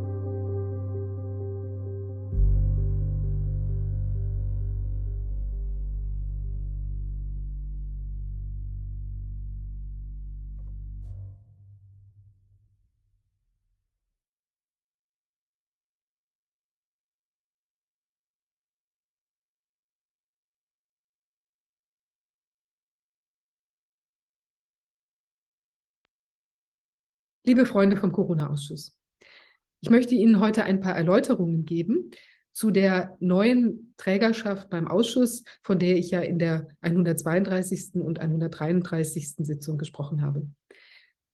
Die neue Trägerschaft ist eine Stiftung, eine neue Stiftung, die ich gegründet habe, äh, in deren Stiftungsrat sich Stefan Kohn und Ulrike Kämmerer und weitere Gewährsleute im Ausschuss befinden. Diese wachen streng über die Ausgabensituation, sodass dort keinerlei Fehlentwicklungen passieren können. Erfreulicherweise ist die äh, Satzung der Stiftung vom Finanzamt bereits als gemeinnützig anerkannt worden und äh, wir sind daher in der äh, großartigen Lage, äh, Spenden, äh, sogenannte Spendenquittungen, also Zuwendungsbestätigungen ausstellen zu können. Und das haben Sie dankenswerterweise auch schon gut angenommen. Wir haben äh, Zuwendungen bereits erhalten in einer Höhe, die mich hoffen lässt, dass wir ähm, dauerhaft äh, die Kosten vom Ausschuss darstellen können werden. Ja, also das ist eine ganz tolle Entwicklung. Ganz herzlichen Dank dafür. Wir werden auch die, ähm, die Kontenbewegungen veröffentlichen auf der Webseite für maximale Transparenz sorgen, also natürlich ohne äh, Angabe der Namen der Spender, keine Angst, aber so, dass Sie sich gegebenenfalls auch wiederfinden können dort, wenn Sie wissen, wann Sie überwiesen haben und ähm, so, dass das auch nachvollziehbar ist, wo die Gelder hingehen. Also da ist mir ein sehr großes Anliegen, maximale Transparenz auch für Sie. Ja, und ähm, jetzt ist es so, es gibt ja noch die, die ähm, ursprüngliche Trägerschaft des Ausschusses, der Sitzungen. Das ist ja die Gesellschaft, die wir, ähm, Rainer Füllmich, äh, Justus Hoffmann, Antonia Fischer und ich, äh, zu Beginn der Ausschusssitzungen gegründet haben. Sie hat eine gemeinnützige Satzung, eine Vermögensbindung und ähm, äh, ist eben insofern auch ähm, wie eine Stiftung. Wir haben allerdings da ja gewisse Ungereimtheiten gehabt, ja, leider um die Person Rainer Füllmich herum, weshalb er ja auch nicht mehr bei uns in den Sitzungen mit dabei ist. Ähm, und äh, da ist eben einiges noch an Dingen zu regeln. Da sind zum Beispiel eben 700.000 Euro Liquiditätsreserve, die weiterhin nicht zurückgeführt ist. Und es gibt auch eben äh, noch weitere Dinge, die jetzt geregelt werden müssen, ganz dringend. Da sind wir auch dran an den Themen. Und ähm, das ist aber, aber die, die, das Schicksal sozusagen dieser Gesellschaft kann nicht mehr die aktuelle Ausschusstätigkeit in irgendeiner Weise beeinflussen und gefährden. Natürlich sind die Mittel, die in dieser Ursprungsträgerschaft ähm, sich befinden, auch für die Ausschussarbeit. Das wird dann noch äh, weiter zu beregeln sein, wie das dann genau später ineinander fließen wird oder in welcher konkreten äh, Struktur das dann zusammenfließen wird. Also an diesen Themen sind wir dran. Nun gibt es ähm, eine ganz aktuelle Entwicklung, die insoweit tatsächlich etwas äh, ja, Sorgen macht. Und dazu habe ich ein weiteres Video aufgenommen, was Sie jetzt gleich im Nachgang finden können.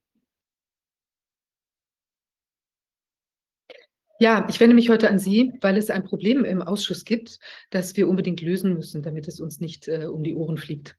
Ähm, wie der Amerikaner sagt, we have a situation. Es ist ja so, ähm, eines bekannt, äh, Rainer Föhmich hat vor längerer Zeit ähm, 700.000 Euro als Liquiditätsreserve für den Ausschuss zu treuen Händen übernommen. Ähm, er hat sie bis heute nicht zurückgeführt, obwohl er angibt, dass sein Haus inzwischen verkauft ist.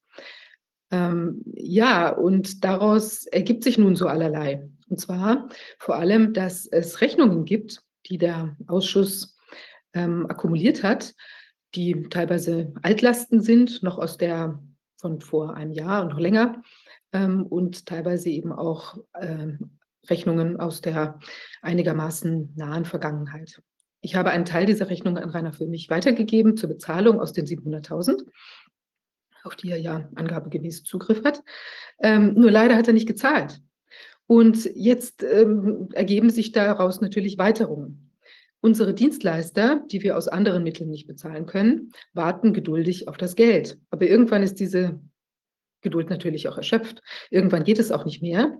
Und da haben wir zum Beispiel die Dolmetscher, die auf ihr Geld warten. Wir haben eine Rechnung von der IT, die nicht bezahlt ist. Wir haben Rechnungen von Overmedia, insbesondere auch eine große Rechnung über noch 40.000 Euro, die aus der Unterdeckung resultieren, die sich durch den doppelten Spendenaufruf ergeben hat.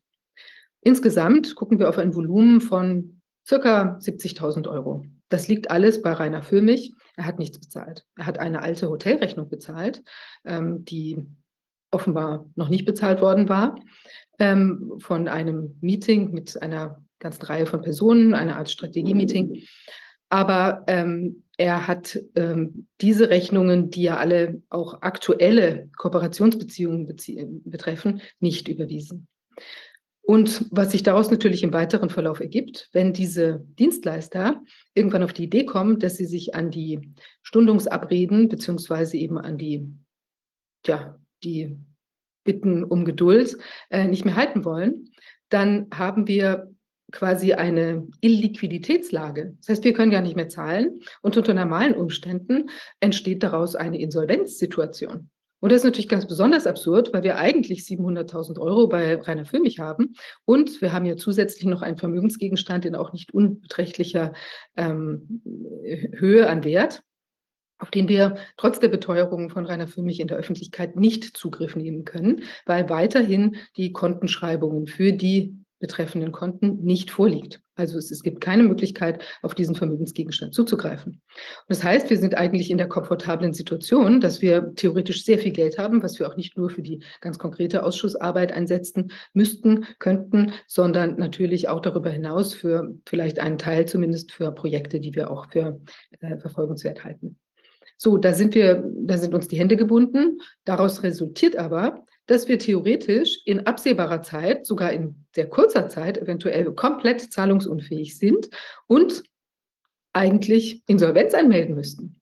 Und da muss ich ganz ehrlich sagen, da hört der Spaß für mich jetzt langsam auf, weil es ist natürlich klar, dass wir nicht wegen Rainer Füllmichs Abverfügungen mit der Gesellschaft in die Insolvenz gehen werden und insbesondere natürlich auch den möglichen Haftungsproblemen, die sich daraus für uns, für, für mich persönlich, für äh, Justus Hoffmann und für Antonia Fischer ergeben. Das kommt überhaupt nicht in Frage. Und deshalb möchte ich Rainer Füllmich hier jetzt nochmal wirklich ganz dringend auffordern, dieses Geld zurückzuführen, sofort. Und ich möchte auch ein weiteres ankündigen. Ich fürchte, dass Rainer Füllmich dieses Geld nicht zahlen wird, weil er vielleicht auch gar nicht möchte, dass unser Ausschuss weiterläuft, der legitime Originalausschuss weiterläuft, für den gespendet worden ist. Und es kann sein, dass er hier eine bewusste Blockadepolitik fährt, damit nämlich die Gesellschaft in die Insolvenz fällt. Es wird ihm nicht gelingen, den Ausschuss selbst lahmzulegen, weil ich ja inzwischen eine Stiftung gegründet habe, die auch gemeinnützig ist. Und dort kann man, ähm, die finanziert sozusagen die aktuellen Sitzungen weiter. Aber diese Altlasten fliegen uns natürlich irgendwie bald um die Ohren. Und zwar eben sowohl, was eine mögliche Insolvenzkonstellation anbelangt, als auch ähm, natürlich äh, das Verhältnis zu den Dienstleistern belastend. Weil es kann ja nicht sein, dass zum Beispiel eine äh, Familie mit einem kleinen Kind jetzt nur weil Rainer Füllmich entscheidet, dass er dieses Geld nicht zurückzahlen möchte, auf dem Trockenen sitzt. Also, wo gibt es denn sowas? Naja, so, jetzt habe ich weitergedacht und falls Rainer Füllmich dieses äh, Geld nicht zurückführt, dann werde ich einen Teil des, oder wir werden einen Teil der Rückforderungsansprüche, die, er, die wir ihn gegen ihn haben, verkaufen. Und zwar ist es so, dass es äh, sich um eine Abtretung handeln wird, eben dieser, dieser Rückforderung aus der Liquiditätsreserve, ähm, Schrägstrich Darlehen. Und äh, dann wird es also wird in, in Blöcken verkauft werden. Wir gehen davon aus, das sage ich dazu, aktuell, mangels anderer Informationen, dass es möglicherweise nicht einbringbar sein wird, dass also vielleicht nichts bei Rainer für mich zu holen ist. Wir wissen es nicht, aber rein vorsorglich sagen wir, dass das so nicht ist. Es kann sein, dass es sich dann im Endeffekt anders darstellt. Und es wird in Stückelungen verkauft und dann können die Erwerber dieser Darlehensforderung äh, gerne ihre Ansprüche gegenüber Rainer für mich direkt geltend machen. Das wäre für uns eine sehr, sehr, sehr gute Situation wenn eben viele einzelne Menschen äh, sich da mit den Darlehensforderungen bei Rainer für mich melden würden, dort vorstellig würden oder eben auch gerichtliche Schritte ergreifen. Falls es Menschen gibt, die einfach sagen, wir finden, dass äh, man uns den Rücken freistellen soll, aber gleichzeitig auch den äh, Rainer Füllmich freistellen soll, quasi von dieser Forderung, würde ich mich auch freuen, wenn diese Person bei uns dieses Darlehen äh, in Tranchen erwerben kann, und ähm, ja, also ich denke, das wäre eine Konstellation, wo wir sozusagen in unsere Arbeit wieder reinkommen können, ohne dass wir uns ständig um diese finanziellen Themen Gedanken machen müssen. Ich muss sagen, das zieht Kraft. Das ist äh, doch immer was, was ständig irgendwie wieder zu beackern ist. Äh, und ähm, Insofern wäre ich Ihnen da auch sehr dankbar, wenn Sie uns in diesem Sinne helfen würden, da eben aus dem Schneider zu kommen, sodass wir uns um diese Altlasten nicht mehr kümmern müssen. Zunächst sind es eben 200.000, die wir jetzt verkaufen werden. Aber wir sind natürlich auch bereit, die restlichen 500.000, falls das Interesse so groß sein wird, äh, würde, eben auch noch äh, zum Verkauf zur Verfügung zu stellen. Ja, was lässt sich dazu noch weiter sagen? Ähm, Halali.